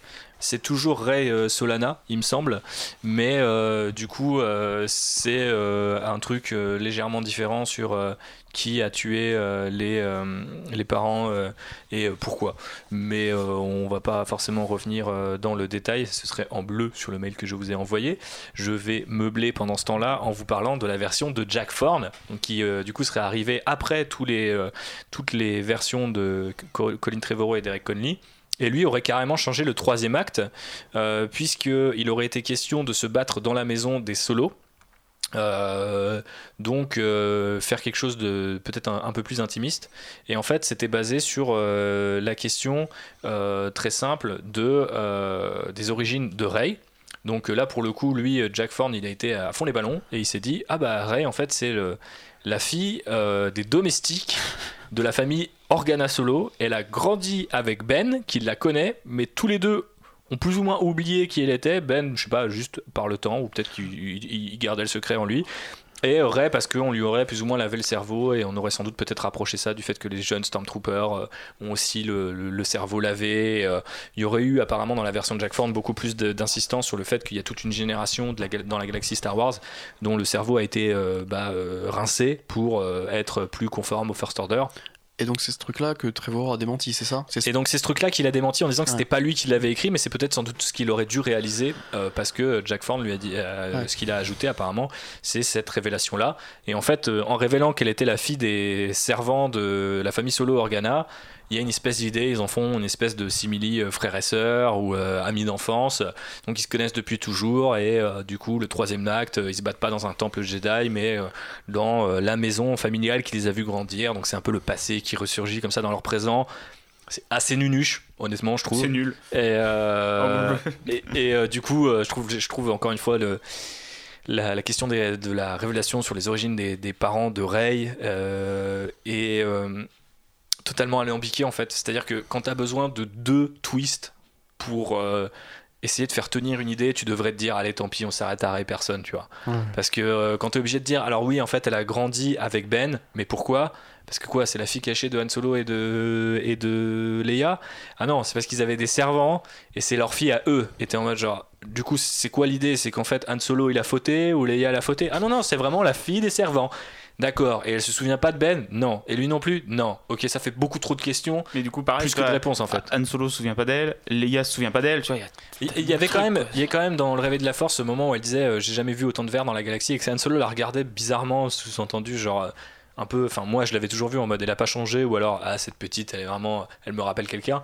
Donc euh, je sais pas, mais euh, très clairement, ça force beaucoup trop le trait pour être euh, valable en fait. Mais, du coup, dans cette version, que je trouve euh, cette, idée, je la trouve tout comme vous complètement con, mais dans cette version, au moins, Ray a la force de Nobody's quand même, alors que là, dans le film qu'on a eu, c'est parce que Palpatine en fait. Ouais, mais tu préfères quoi? Parce que moi, je te dis, je préfère Palpatine. Hein. Ah, mais regarde, du coup, toi et moi, on aime l'idée du, du Broom Kit de la fin du 8 aussi. Bien sûr. Bien sûr. Je sais pas, je sais pas, hein, je pas Mais euh, franchement, euh, l'avantage en fait est le retour de Palpatine qui, a, qui, qui n'est présent à, dans aucune de ces versions de Duel of the Fates, qu'on parle de celle de Trevorrow ou de Ford. Euh, et, et, au final, quand même, un super bon moyen, et c'est là où il faut reconnaître à Abrams un, un, certain talent, c'est que le mec est super fort pour trouver des rustines qui te permettent de, couvrir tout, le, pneu troué qui était le scénario de, de Trevorrow. C'est que d'un coup, tout, tout a du sens. Ah oui, bah alors du coup, c'est la fille, euh, euh, la petite fille de Palpatine, donc c'est pour ça que Palpatine revient. Euh, c'est pour ça que ses parents étaient personnes parce qu'ils avaient choisi d'être personnes parce qu'ils n'étaient pas fiers du nom Palpatine. Alors maintenant on sait que c'était euh, en fait le clone euh, de Palpatine donc c'est quand même ça rend la question encore plus complexe. Mais en fait, c'est-à-dire que c'est sur un tout cohérent, quoi. C'est-à-dire que tu peux ne pas aimer, mais c'est-à-dire que tu peux pas te dire, oh, c'est bizarre, on dirait qu'il a rajouté quatre euh, petites gommettes comme ça euh, qui en fait ont rien à voir entre elles. C'est-à-dire qu'effectivement ça a du sens et même du coup le côté euh, de la, la, la, dyade, dans, la dans la force, c'est dyade in force, je sais même si, c'est un mot français ou pas, mais il y, a vraiment une idée que ça puisse définir le parcours de ces deux personnages. Alors que là, bah, la question des servants, c'est super bizarre parce que tu te dis, mais enfin, tant de personnages peuvent pas oublier la même information, quoi. C'est surtout dans une galaxie comme Star Wars où t'as quand même les moyens. Enfin, t'as des droïdes, as des, si t'as des servants, t'as des amis, t'as une famille. Enfin, je veux dire, à bout d'un moment, faut, faut arrêter de nous prendre pour des cons. Et puis, surtout, bah, cette révélation-là, elle apporte rien en fait en termes de caractérisation des personnages. Tu vois. Mm. Autant le, j'aime pas, j'aime pas l'idée Palpatine, mais ça rajoute du des choses sur le personnage de Rey, ça raconte quelque chose. Là, en plus, on dit oui, c'était ça, mais ils ont été brainwashés, ils ont plus la mémoire, donc euh, ça n'a plus de valeur. Quel est le putain d'intérêt de ce truc Ouais. Et euh, effectivement, je reviens sur ce que je disais sur la deuxième version de Trevorrow, euh, sur euh, les origines de, de, Ray et de ses parents. non, effectivement, ça, ça n'a pas bougé, mais ce qui a bougé, c'est qu'effectivement, quand il affronte Ray, la fameuse Solani, Reine arrive et empêche Ben de, de, prendre la main de Ray. Parce que là, la, la situation est un peu inverse. C'est Ray qui a tout de suite l'ascendant sur Kylo et qui est beaucoup plus déterminé dans l'idée de créer un nouvel ordre et une troisième voie. Et lui dit écoute, si tu, tu tends, enfin, je te tends la main, si tu la prends, on, peut prouver à la galaxie que en fait la, rédemption existe et que c'est pas juste en éliminant l'obscurité comme ça dans un cycle où euh, un coup l'obscurité domine, un coup la lumière domine, que on arrivera à survivre. Et en fait, du coup, il y a quand même encore une idée assez euh, euh, intéressante, philosophique, voire peut-être même politique là-dedans, qui a disparu. Du coup, c'est un peu le, problème de la, solution Palpatine du Star Wars 9 d'Abrams parce que bah, tout, est tout est remplacé par les liens du sang. Et du coup, il y a un côté un peu bah, une nouvelle voie n'est pas possible en fait. C'est-à-dire que tu sors jamais de ton héritage, tu sors, euh, enfin même si tu peux t'en affranchir, au final tu restes une palpatine et tu, tu es adopté par une autre famille. Donc euh, ça revient juste à changer de ligne sur la même route en fait, mais pas mm. d'en créer une nouvelle quoi. Et c'est un peu triste, mais bon, voilà, euh, voilà ce que voulait faire euh, le Star Wars 9 de, de Trevorrow ou de Jack euh, Thorne. Donc, ce qu'on peut retenir, c'est qu'effectivement, il n'y a, pas, a pas du tout de MacGuffin ni de Palpatine en fait hein, dans cette version-là.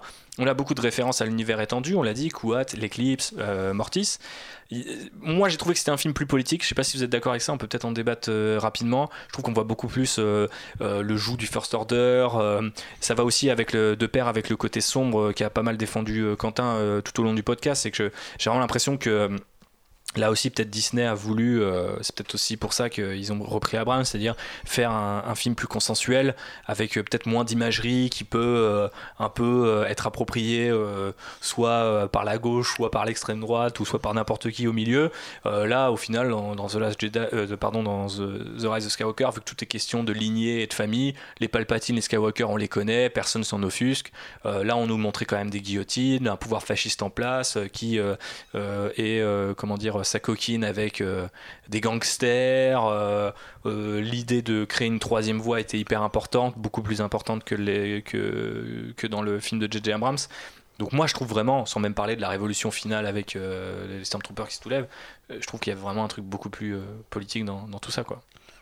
Ah Qu'est-ce que vous en pensez Clairement, les riches, les pauvres, il s'est bien décrit quand même dans, dans, le script tout ce côté-là aussi. Et puis on revient sur euh, euh Coruscant, c'est vraiment le, le, cœur de la politique euh, de Star Wars et tout. Moi je trouvais ça bien de, de, de refinir là-dessus. Mhm. Même visuellement, euh, ça avait l'air quand même beaucoup plus intéressant que l'espèce de bouillie grisâtre d'Exegol. Mhm. et c'est vrai qu'on évacue vite les intrigues politiques en se concentrant sur Exegol et sur le côté un peu mystique scientifique euh, de comment est-ce que Palpatine est resté en vie. Et, c'est enfin pour ce coup-là c'est dommage quoi parce que finalement si tu es dans la théorie de ils l'ont fait revenir parce qu'il fallait euh, dégommer euh, tout ce que les gens n'avaient pas aimé dans The Last Jedi au final Palpatine, c'est le méga combo, quoi. C'est à lui seul, euh, il résout tous les problèmes, quoi. Euh, très très fort ce, bon Shiv. On pourrait aussi se dire que c'était peut-être un peu plus proche dans, de The Last Jedi, peut-être un peu plus maladroit. Euh, c'est vrai que le, style, le script, pour avoir lu, il n'est pas disponible, hein, celui des derniers Jedi, mais pour avoir lu par exemple celui de Looper, Ryan Johnson écrit beaucoup mieux, les répliques sonnent mieux, même sans les même sans avoir les acteurs, tu as, beaucoup moins cette impression un peu robotique, fade, voire même parfois déplacée. He Lost de Star Wars. Euh, un moment, on a une description, je crois, ils disent euh, ça explose comme des, des, des, pétards à Noël ou je sais plus quelle connerie. Enfin, il y a un truc comme ça. Hein, oui, il y a une référence à Christmas. Il y, a, y, a vraiment des trucs très très bizarres. donc, au final, sans être euh, aussi bien écrit, qu'on aime ou non ce que fait les derniers Jedi, il faut, se rendre compte que le film est bétonné de partout, il, digère un, un milliard d'influences, il est hyper bien connecté, tu vois. Et euh, bizarrement, celui de Trevorrow arrive quand même à un peu mieux récupérer l'héritage de Ryan Johnson avec la présence de Rose, un certain nombre de thèmes qui font la transition d'un film à l'autre et qui disparaissent complètement de Rise of Skywalker. Je sais pas ce que vous en pensez.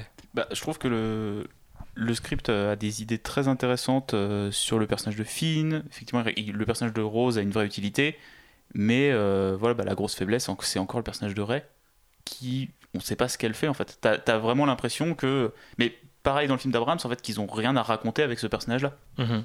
C'est un peu triste, effectivement. Il y a, y a, un truc intéressant qui est fait au début avec le personnage de Kylo Ren, mais qui je trouve euh, perd de l'intérêt assez vite sur le script. Le... Mais ouais, je sais pas en fait comment après le 8, ils ont pas. En fait, ils étaient à... Je pense qu'ils ont pas réussi à la fin du 8 à dire bah voilà, maintenant, le personnage de. Toi, le personnage de Finn, tu vois dans quel sens il peut aller.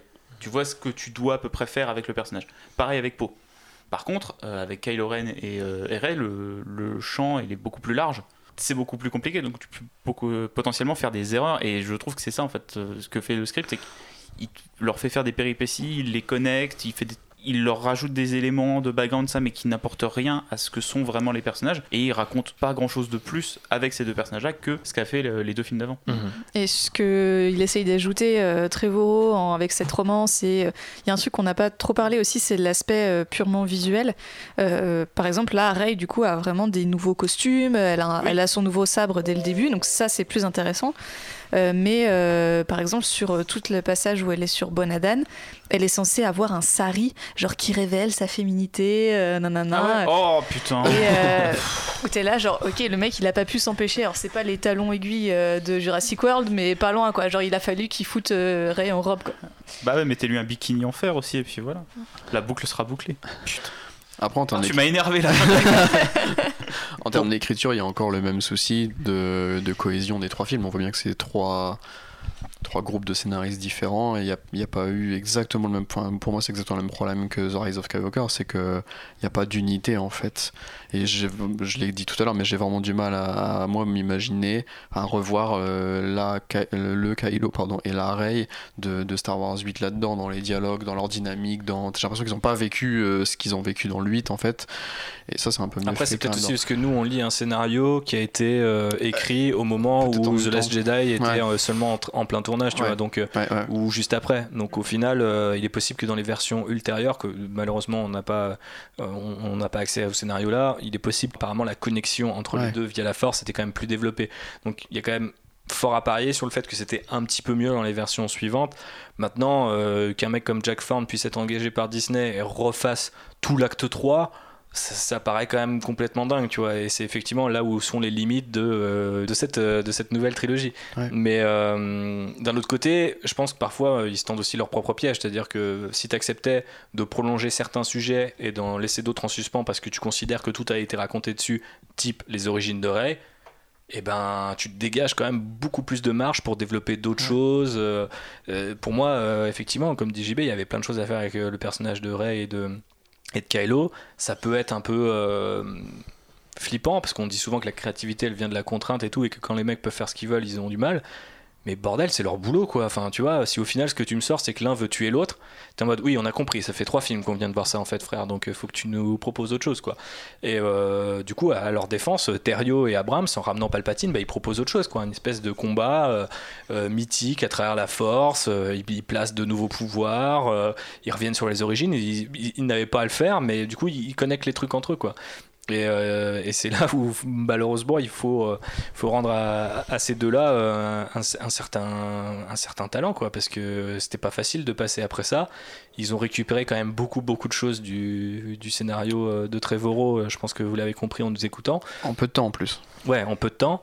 Maintenant, la question se pose, faut-il regretter ce duel of the fates? Euh, beaucoup de gens ont dit oui en voyant les concept art et en, restant un petit peu en surface parce que c'est vrai que dans les idées il y a quand même beaucoup de choses qui sont pour le dire vulgairement plus bandantes que ce qu'on a eu dans The Rise of Skywalker.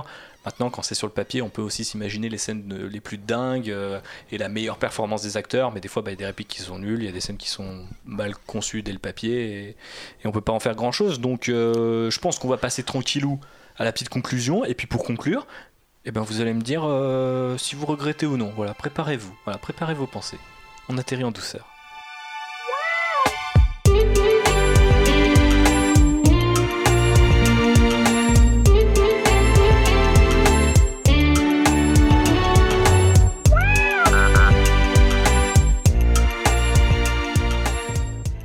Phobos, qu'il fallait regretter Duel of the Fates Ou est-ce qu'il faut toujours regretter au présent, hein, peut-être? C'est une question plus complexe qu'elle n'en a l'air. Je pense qu'il y a des éléments qui auraient pu être hyper intéressants, bah, notamment cette fameuse rébellion des Stormtroopers, euh, rien que visuellement, le fait que Rey ait son double sabre, euh, je trouve que l'ouverture est quand même euh, pas dégueu. Enfin voilà, il y a des éléments qui sont très très cool.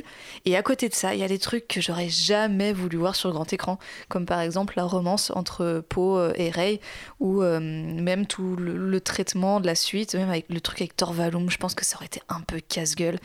Donc, euh, donc voilà, il y a des choses que j'aurais vraiment pas envie, euh, eu envie de voir. Ok. Quentin Je suis plutôt d'accord avec euh, Phobos. Euh, alors Torvalo, moi, c'est un des trucs que j'avais vraiment été très curieux de voir, mais après, euh, voilà, sur le papier, on se rend pas du tout compte. Les concept arts sont mortels, donc forcément que sur le, coup, moi, je t'ai tout de suite contacté en te disant j'ai envie d'en parler, ça a l'air génial, ça a l'air d'être vachement proche de la prélogie, je suis chaud. Et quand tu lis vraiment le script et les 100 et quelques 150 pages en profondeur, tout de suite, ça fait un peu, froid dans le dos. Surtout que j'aime, j'aime vraiment pas Jurassic World, je trouve que c'est vraiment pas terrible. Et en, en termes de mise en scène, de, tu parlais tout à l'heure de, de, euh, direction des, des, acteurs et tout, c'est pas trop ça, je trouve. Hein. Mhm. Et du coup, là, ouais, je sais pas.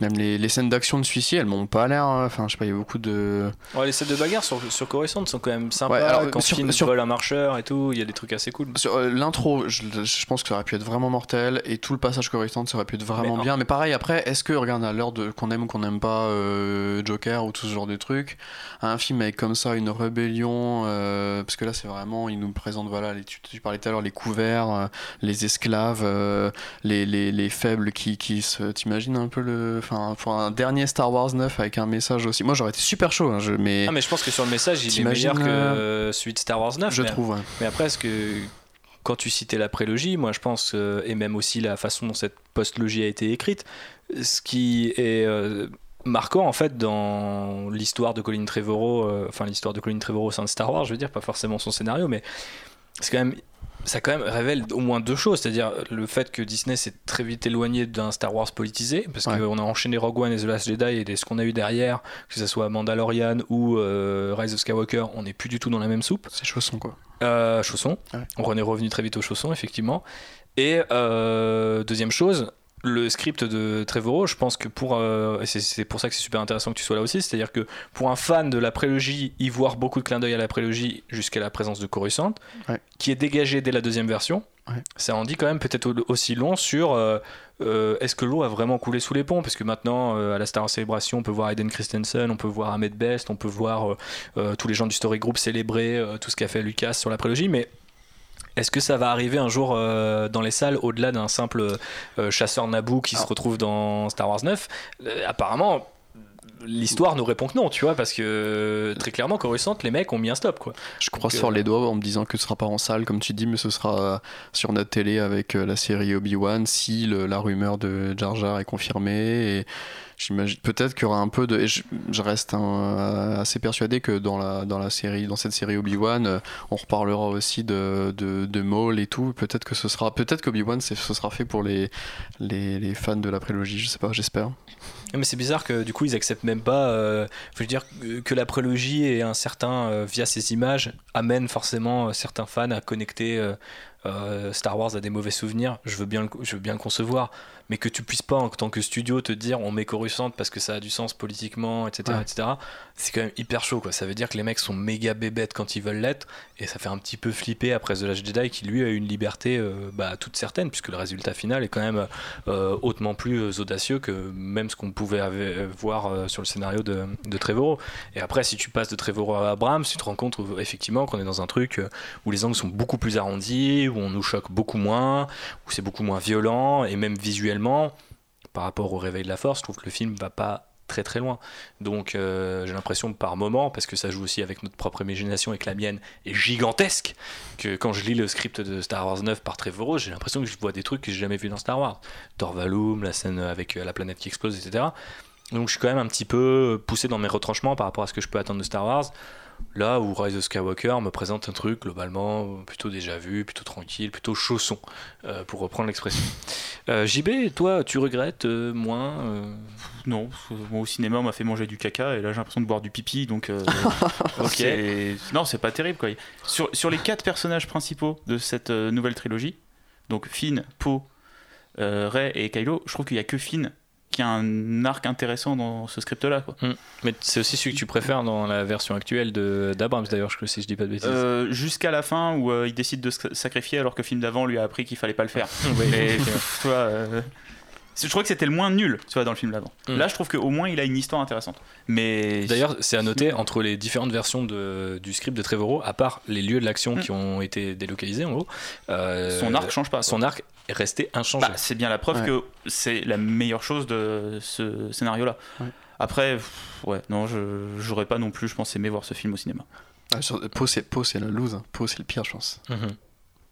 Mais c'est là où, en fait, on retrouve aussi. Alors, c'est un mal pour un bien. J'ai pas envie de faire cet, cet épisode pour dire euh, Colin Trevorrow c'était mieux ou euh, rabâcher le fait que Abrams euh, m'a déçu sur Star Wars 9. Mais c'est vrai qu'après, apparemment, quitte à ce que les mecs se plantent royalement dans leurs, interprétations, pardon, on a laissé aux réalisateurs qui sont arrivés aux commandes d'un Star Wars les rênes totales. C'est-à-dire, vas-y, fais ce que tu veux, tu veux que Poe il drague Grey, vas-y, il hein, n'y a pas de, pas de problème. Mais c'est pas cohérent avec les deux films précédents, c'est pas grave, vas-y, débrouille-toi, tant que ça marche, on, le fait. Et apparemment, bah, c'est plus ou moins, tu vois, le retour de Palpatine, pour moi, c'est tout pareil. Il hein. n'y a rien qui ramène le Palpatine sur le devant de la scène dans les deux films précédents, ils le font quand même. Maintenant, euh, la question se pose du coup, euh, qui a, euh, comment dire suffisamment d'influence sur Disney, un potentiel cahier des charges et une checklist à remplir? Et qui, bah, en fait, va se faire dégager parce que son scénario est plus ou moins pas à la hauteur. parce qu'il y a quand même de ça, quoi. C'est quand on ramène quelqu'un pour réécrire la fin de ton film ou parce qu'il n'est pas à la hauteur des exigences d'un studio. Enfin, je mets à la place de Trevorrow, qu'il soit viré ou pas, je pense qu'au bout d'un moment, tu as envie de t'en aller, tu vois. Donc ça pose quand même quand même des questions qui sont d'ordre presque plus euh, industriel, quoi. C'est-à-dire, euh, pourquoi laisser une liberté totale aux gens à faire nimp si au final à la fin tu leur enlèves tu, tu les étouffes c'est à dire soit tu mm. pars du principe qu'ils ont totale liberté euh, mais qu'il y a je sais pas il y a une sorte de garde-fou qui peut être Kathleen Kennedy et qui lui dit bah non écoute Poe RS c'est pas possible par exemple le fait que ça, ça, par exemple cette romance n'ait pas disparu dans les différentes versions du script moi ça m'inquiète tu vois de la même manière que qu'on puisse engager Phil Lord et les virer pour les mêmes putains de raisons ça m'inquiète. Tu vois, genre ça, prouve qu'au final, euh, il y a des règles, mais qu'elles s'appliquent pas vraiment. Enfin, c'est un peu la tête du client, quoi. Et donc forcément, quand Abraham s'y revient un peu en homme de providence, euh, lui il fait ce qu'il veut et euh, il peut dire Palpatine et par contre lui ça passe, tu vois. Mais bon. Bah, surtout, euh, il est arrivé, il a dit Palpatine, il y avait un impératif de temps qui fait qu'il voulait sortir le film et que c'était bon, bah allez, Palpatine, quoi. Tu vois, il y a ça aussi. Comme il avait dit, euh, euh, construction en miroir avec un nouvel espoir pour Star Wars 7 hmm. qui n'avançait pas, tu vois. Donc forcément, les mecs le, savent très bien qui il, il, réengage. Après, on est aussi dans un monde où repousser un film de 6 mois pour qu'il soit meilleur, c'est faisable. Bah, ils auraient très bien pu faire ça, tu vois. Hmm. Chose qu'ils n'ont pas fait. Bon. Vu la conjoncture actuelle, c'est pas. Financièrement, c'est peut-être mieux pour eux de pas l'avoir fait. Mais tu vois, c'était possible. Il l'avait déjà fait. Avec mm. le 7, il l'avait déjà repoussé. Ouais, le 8 aussi. Mm. Mais, Mais pour celui-là, je sais pas pourquoi ils ont pas voulu. Quoi. Et euh, je vous écoute depuis très longtemps et je me suis toujours demandé, euh, là que tu parles de carte blanche, réalisateur et tout, euh, en quoi consiste exactement le Story Group? Bah alors du coup, euh, officiellement, c'est un, juste un rassemblement, une douzaine de personnes, je crois, à l'heure actuelle, où, euh, qui travaillent chez Lucasfilm, ouais. dont le seul but est d'accompagner en fait les créateurs euh, de, qui sont dépêchés en fait sur Star Wars. Donc leur but n'est pas, contrairement à la pensée euh, dominante sur, euh, sur Twitter euh, et Internet, de contrôler ce qui se fait.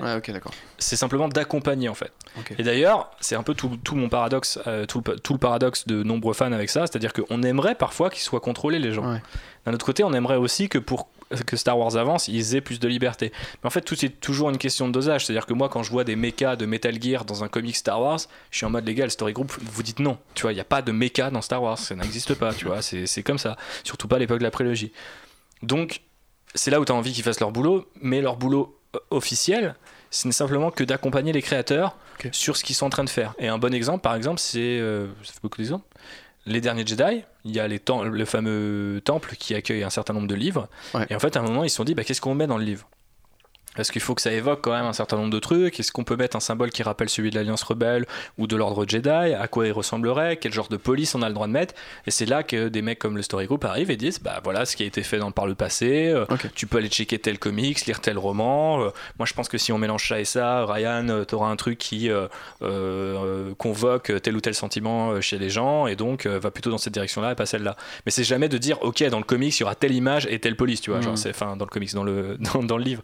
Donc donc voilà, c'est un peu tout le. Comment dire c'est vraiment une, c'est un numéro d'équilibriste. Hein. En vrai, le story group, euh, tu peux très bien le voir comme un truc euh, d'ingérence ou comme un outil. Et la vérité, c'est que c'est quelque chose un peu entre les deux et que bah, du coup, c'est très difficile de savoir quelle est vraiment leur influence.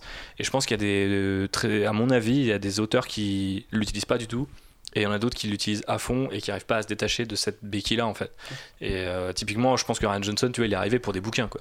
Sinon tout son script, il était écrit et personne l'a jamais lu, personne lui a jamais dit attends non tu fais pas ça, tu vois.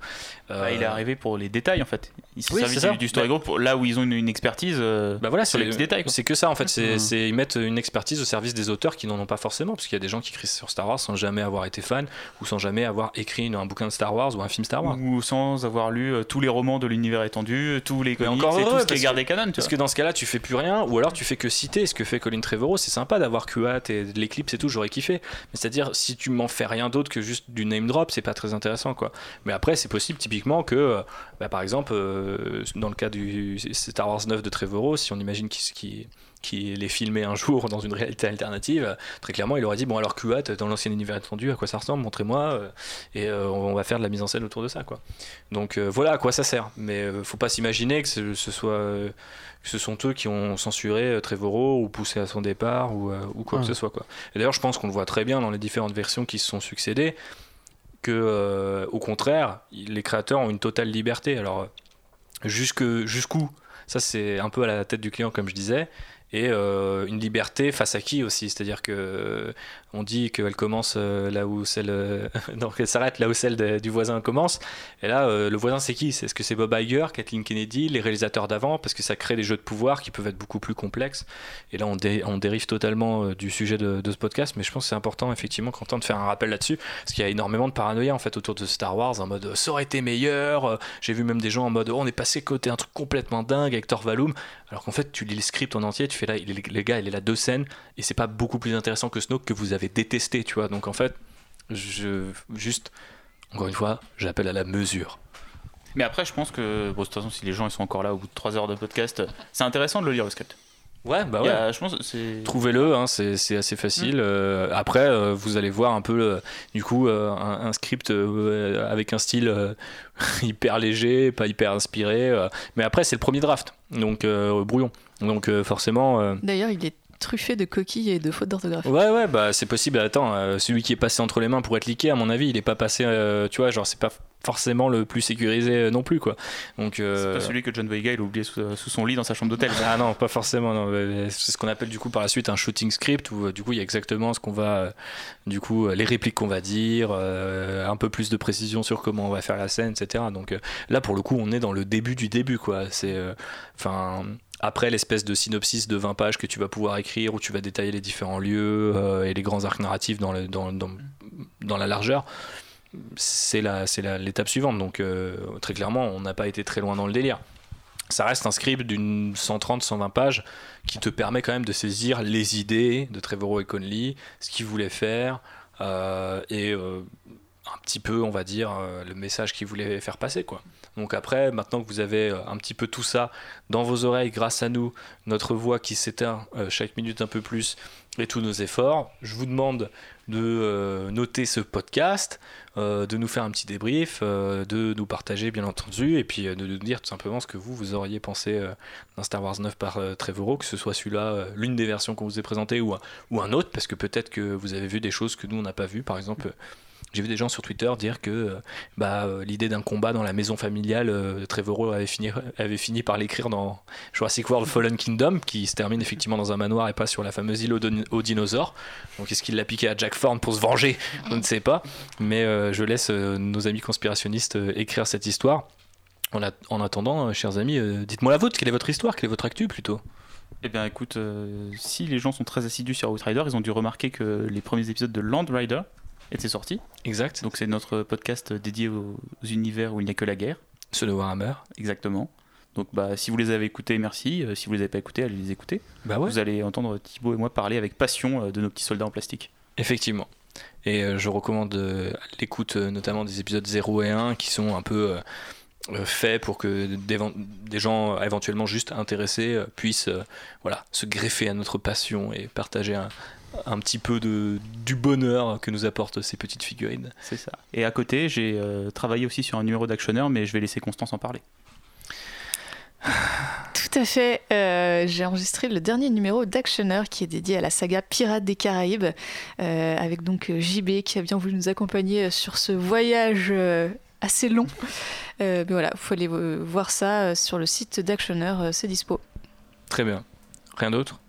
Eh bien, si, si on remonte un petit peu dans le temps, euh, j'ai également enregistré un podcast sur les super héroïnes au cinéma. Et ça, c'est dispo sur Comics Blog. Ok, super cool. Quentin je pense pas que ce soit vraiment le même public, mais avant-hier, j'ai enregistré un podcast qui parle de la série Star Trek Picard. J'ai un vendu, j'ai la concurrence, euh, hébergé par euh, Le Coin Pop. Euh, donc c'était l'épisode 8 de, la première saison de Star Trek Picard. Et en ce moment, je prépare un podcast d'une série qui reprend ce soir aux États-Unis demain chez nous qui s'appelle Westworld dont je, il semblerait que je participe donc voilà vous allez faire un After Westworld avec euh, toujours avec la même équipe ou c'est euh, Je pense pas que ce soit euh, un, par semaine. Je pense que Manu fera trois podcasts en fait. Mhm. apparemment, c'est l'idée par saison, si j'ai bien compris. On va pas trop discuter, mais j'ai commencé à bosser dessus de mon côté au cas où il m'appelle. Voilà. Mais t'as bien fait. Tu es, tu es un fidèle euh, contrebandier, tu es là, tu es dans ton vaisseau en train de préparer les munitions au cas où quelqu'un t'appelle. Au cas où Lando envoie un message euh, euh, pour aller taper du Stormtrooper sur Coruscant et tu le fais, tu le fais bien. D'ailleurs, je suis très impatient de découvrir Westworld saison 3. Merci d'avoir répondu à notre appel en attendant celui de Manu. C'est très chouette de t'avoir, surtout que tout est parti d'un tweet sur les concept art. Donc c'est une belle histoire, peut-être plus intéressante que celle de Colin Trevorrow, si j'ose dire. Encore une fois, nos excuses pour un podcast un peu long. On, on savait qu'on allait au-devant de quelque chose quand même d'assez mastoc puisqu'il mm. fallait détailler une histoire, que chacun avait retenu différentes choses dans le scénario, donc on allait se couper mutuellement.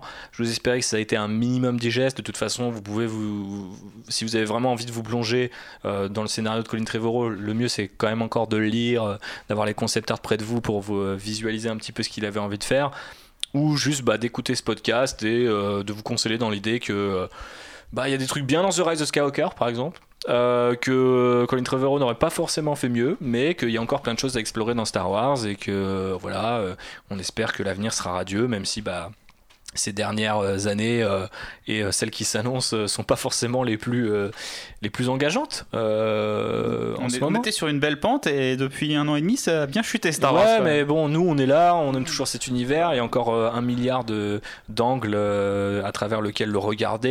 Et, on va parler cette année de musique, on va parler de plein de choses. Donc tenez-vous prêts à liker, commenter RT, retweeter, euh, c'est la même chose. Euh, en tout cas, à euh, défendre ce podcast partout dans la galaxie. Parce que vous pouvez l'imaginer, tous nos épisodes, ça nous demande souvent beaucoup de préparation en amont. Non. Mais celui-là particulièrement, puisqu'il a fallu lire un script de 130 pages, le résumer dans un premier résumé, et résumer le résumé pour en faire un conducteur euh, à peu près digeste pour ce podcast. Donc je suis très fatigué, je n'en peux plus de ce Star Wars 9 de Colin Trevorrow, je, dois vous l'avouer. Star Wars 9, c'est bon, c'est fini. C'est fini. on a fait Abrahams, on a fait Trevorrow, on n'a plus de raison d'en parler. Passons à autre chose. Passons à autre chose. Donc euh, prochain rendez-vous sur euh, je ne sais quoi. Il y a toujours cet épisode sur la musique qui traîne. il y a Clone Wars qui se terminera euh, dans les semaines à venir. Euh, il y a euh, Fallen Order dont on n'a toujours pas parlé. Parce que j'ai toujours pas lancé le jeu. Oui, non, mais ça faut que tu le fasses. Mais je suis bloqué à ma maison, je vais avoir le temps. Ouais, le confinement a du bon hein, là-dessus. le, des figues. Le télétravail, quand t'as pas de travail, tu vois, c'est que la télé. c'est ça, effectivement. Donc on espère en tout cas. je pense que du coup, finalement, peut-être la conjoncture nous permet de faire un épisode de 4 heures et que personne ne, s'en plaindra, puisque tout le monde sera là. Ah là là, c'est génial, 4 heures sur ma journée. bon, si vous êtes dans ce cas, et puis même si vous n'êtes pas dans ce cas, bah, merci encore de nous partager très fort par avance. Euh, on vous fait des bisous et que la force soit avec vous. Ciao Bisous Salut Salut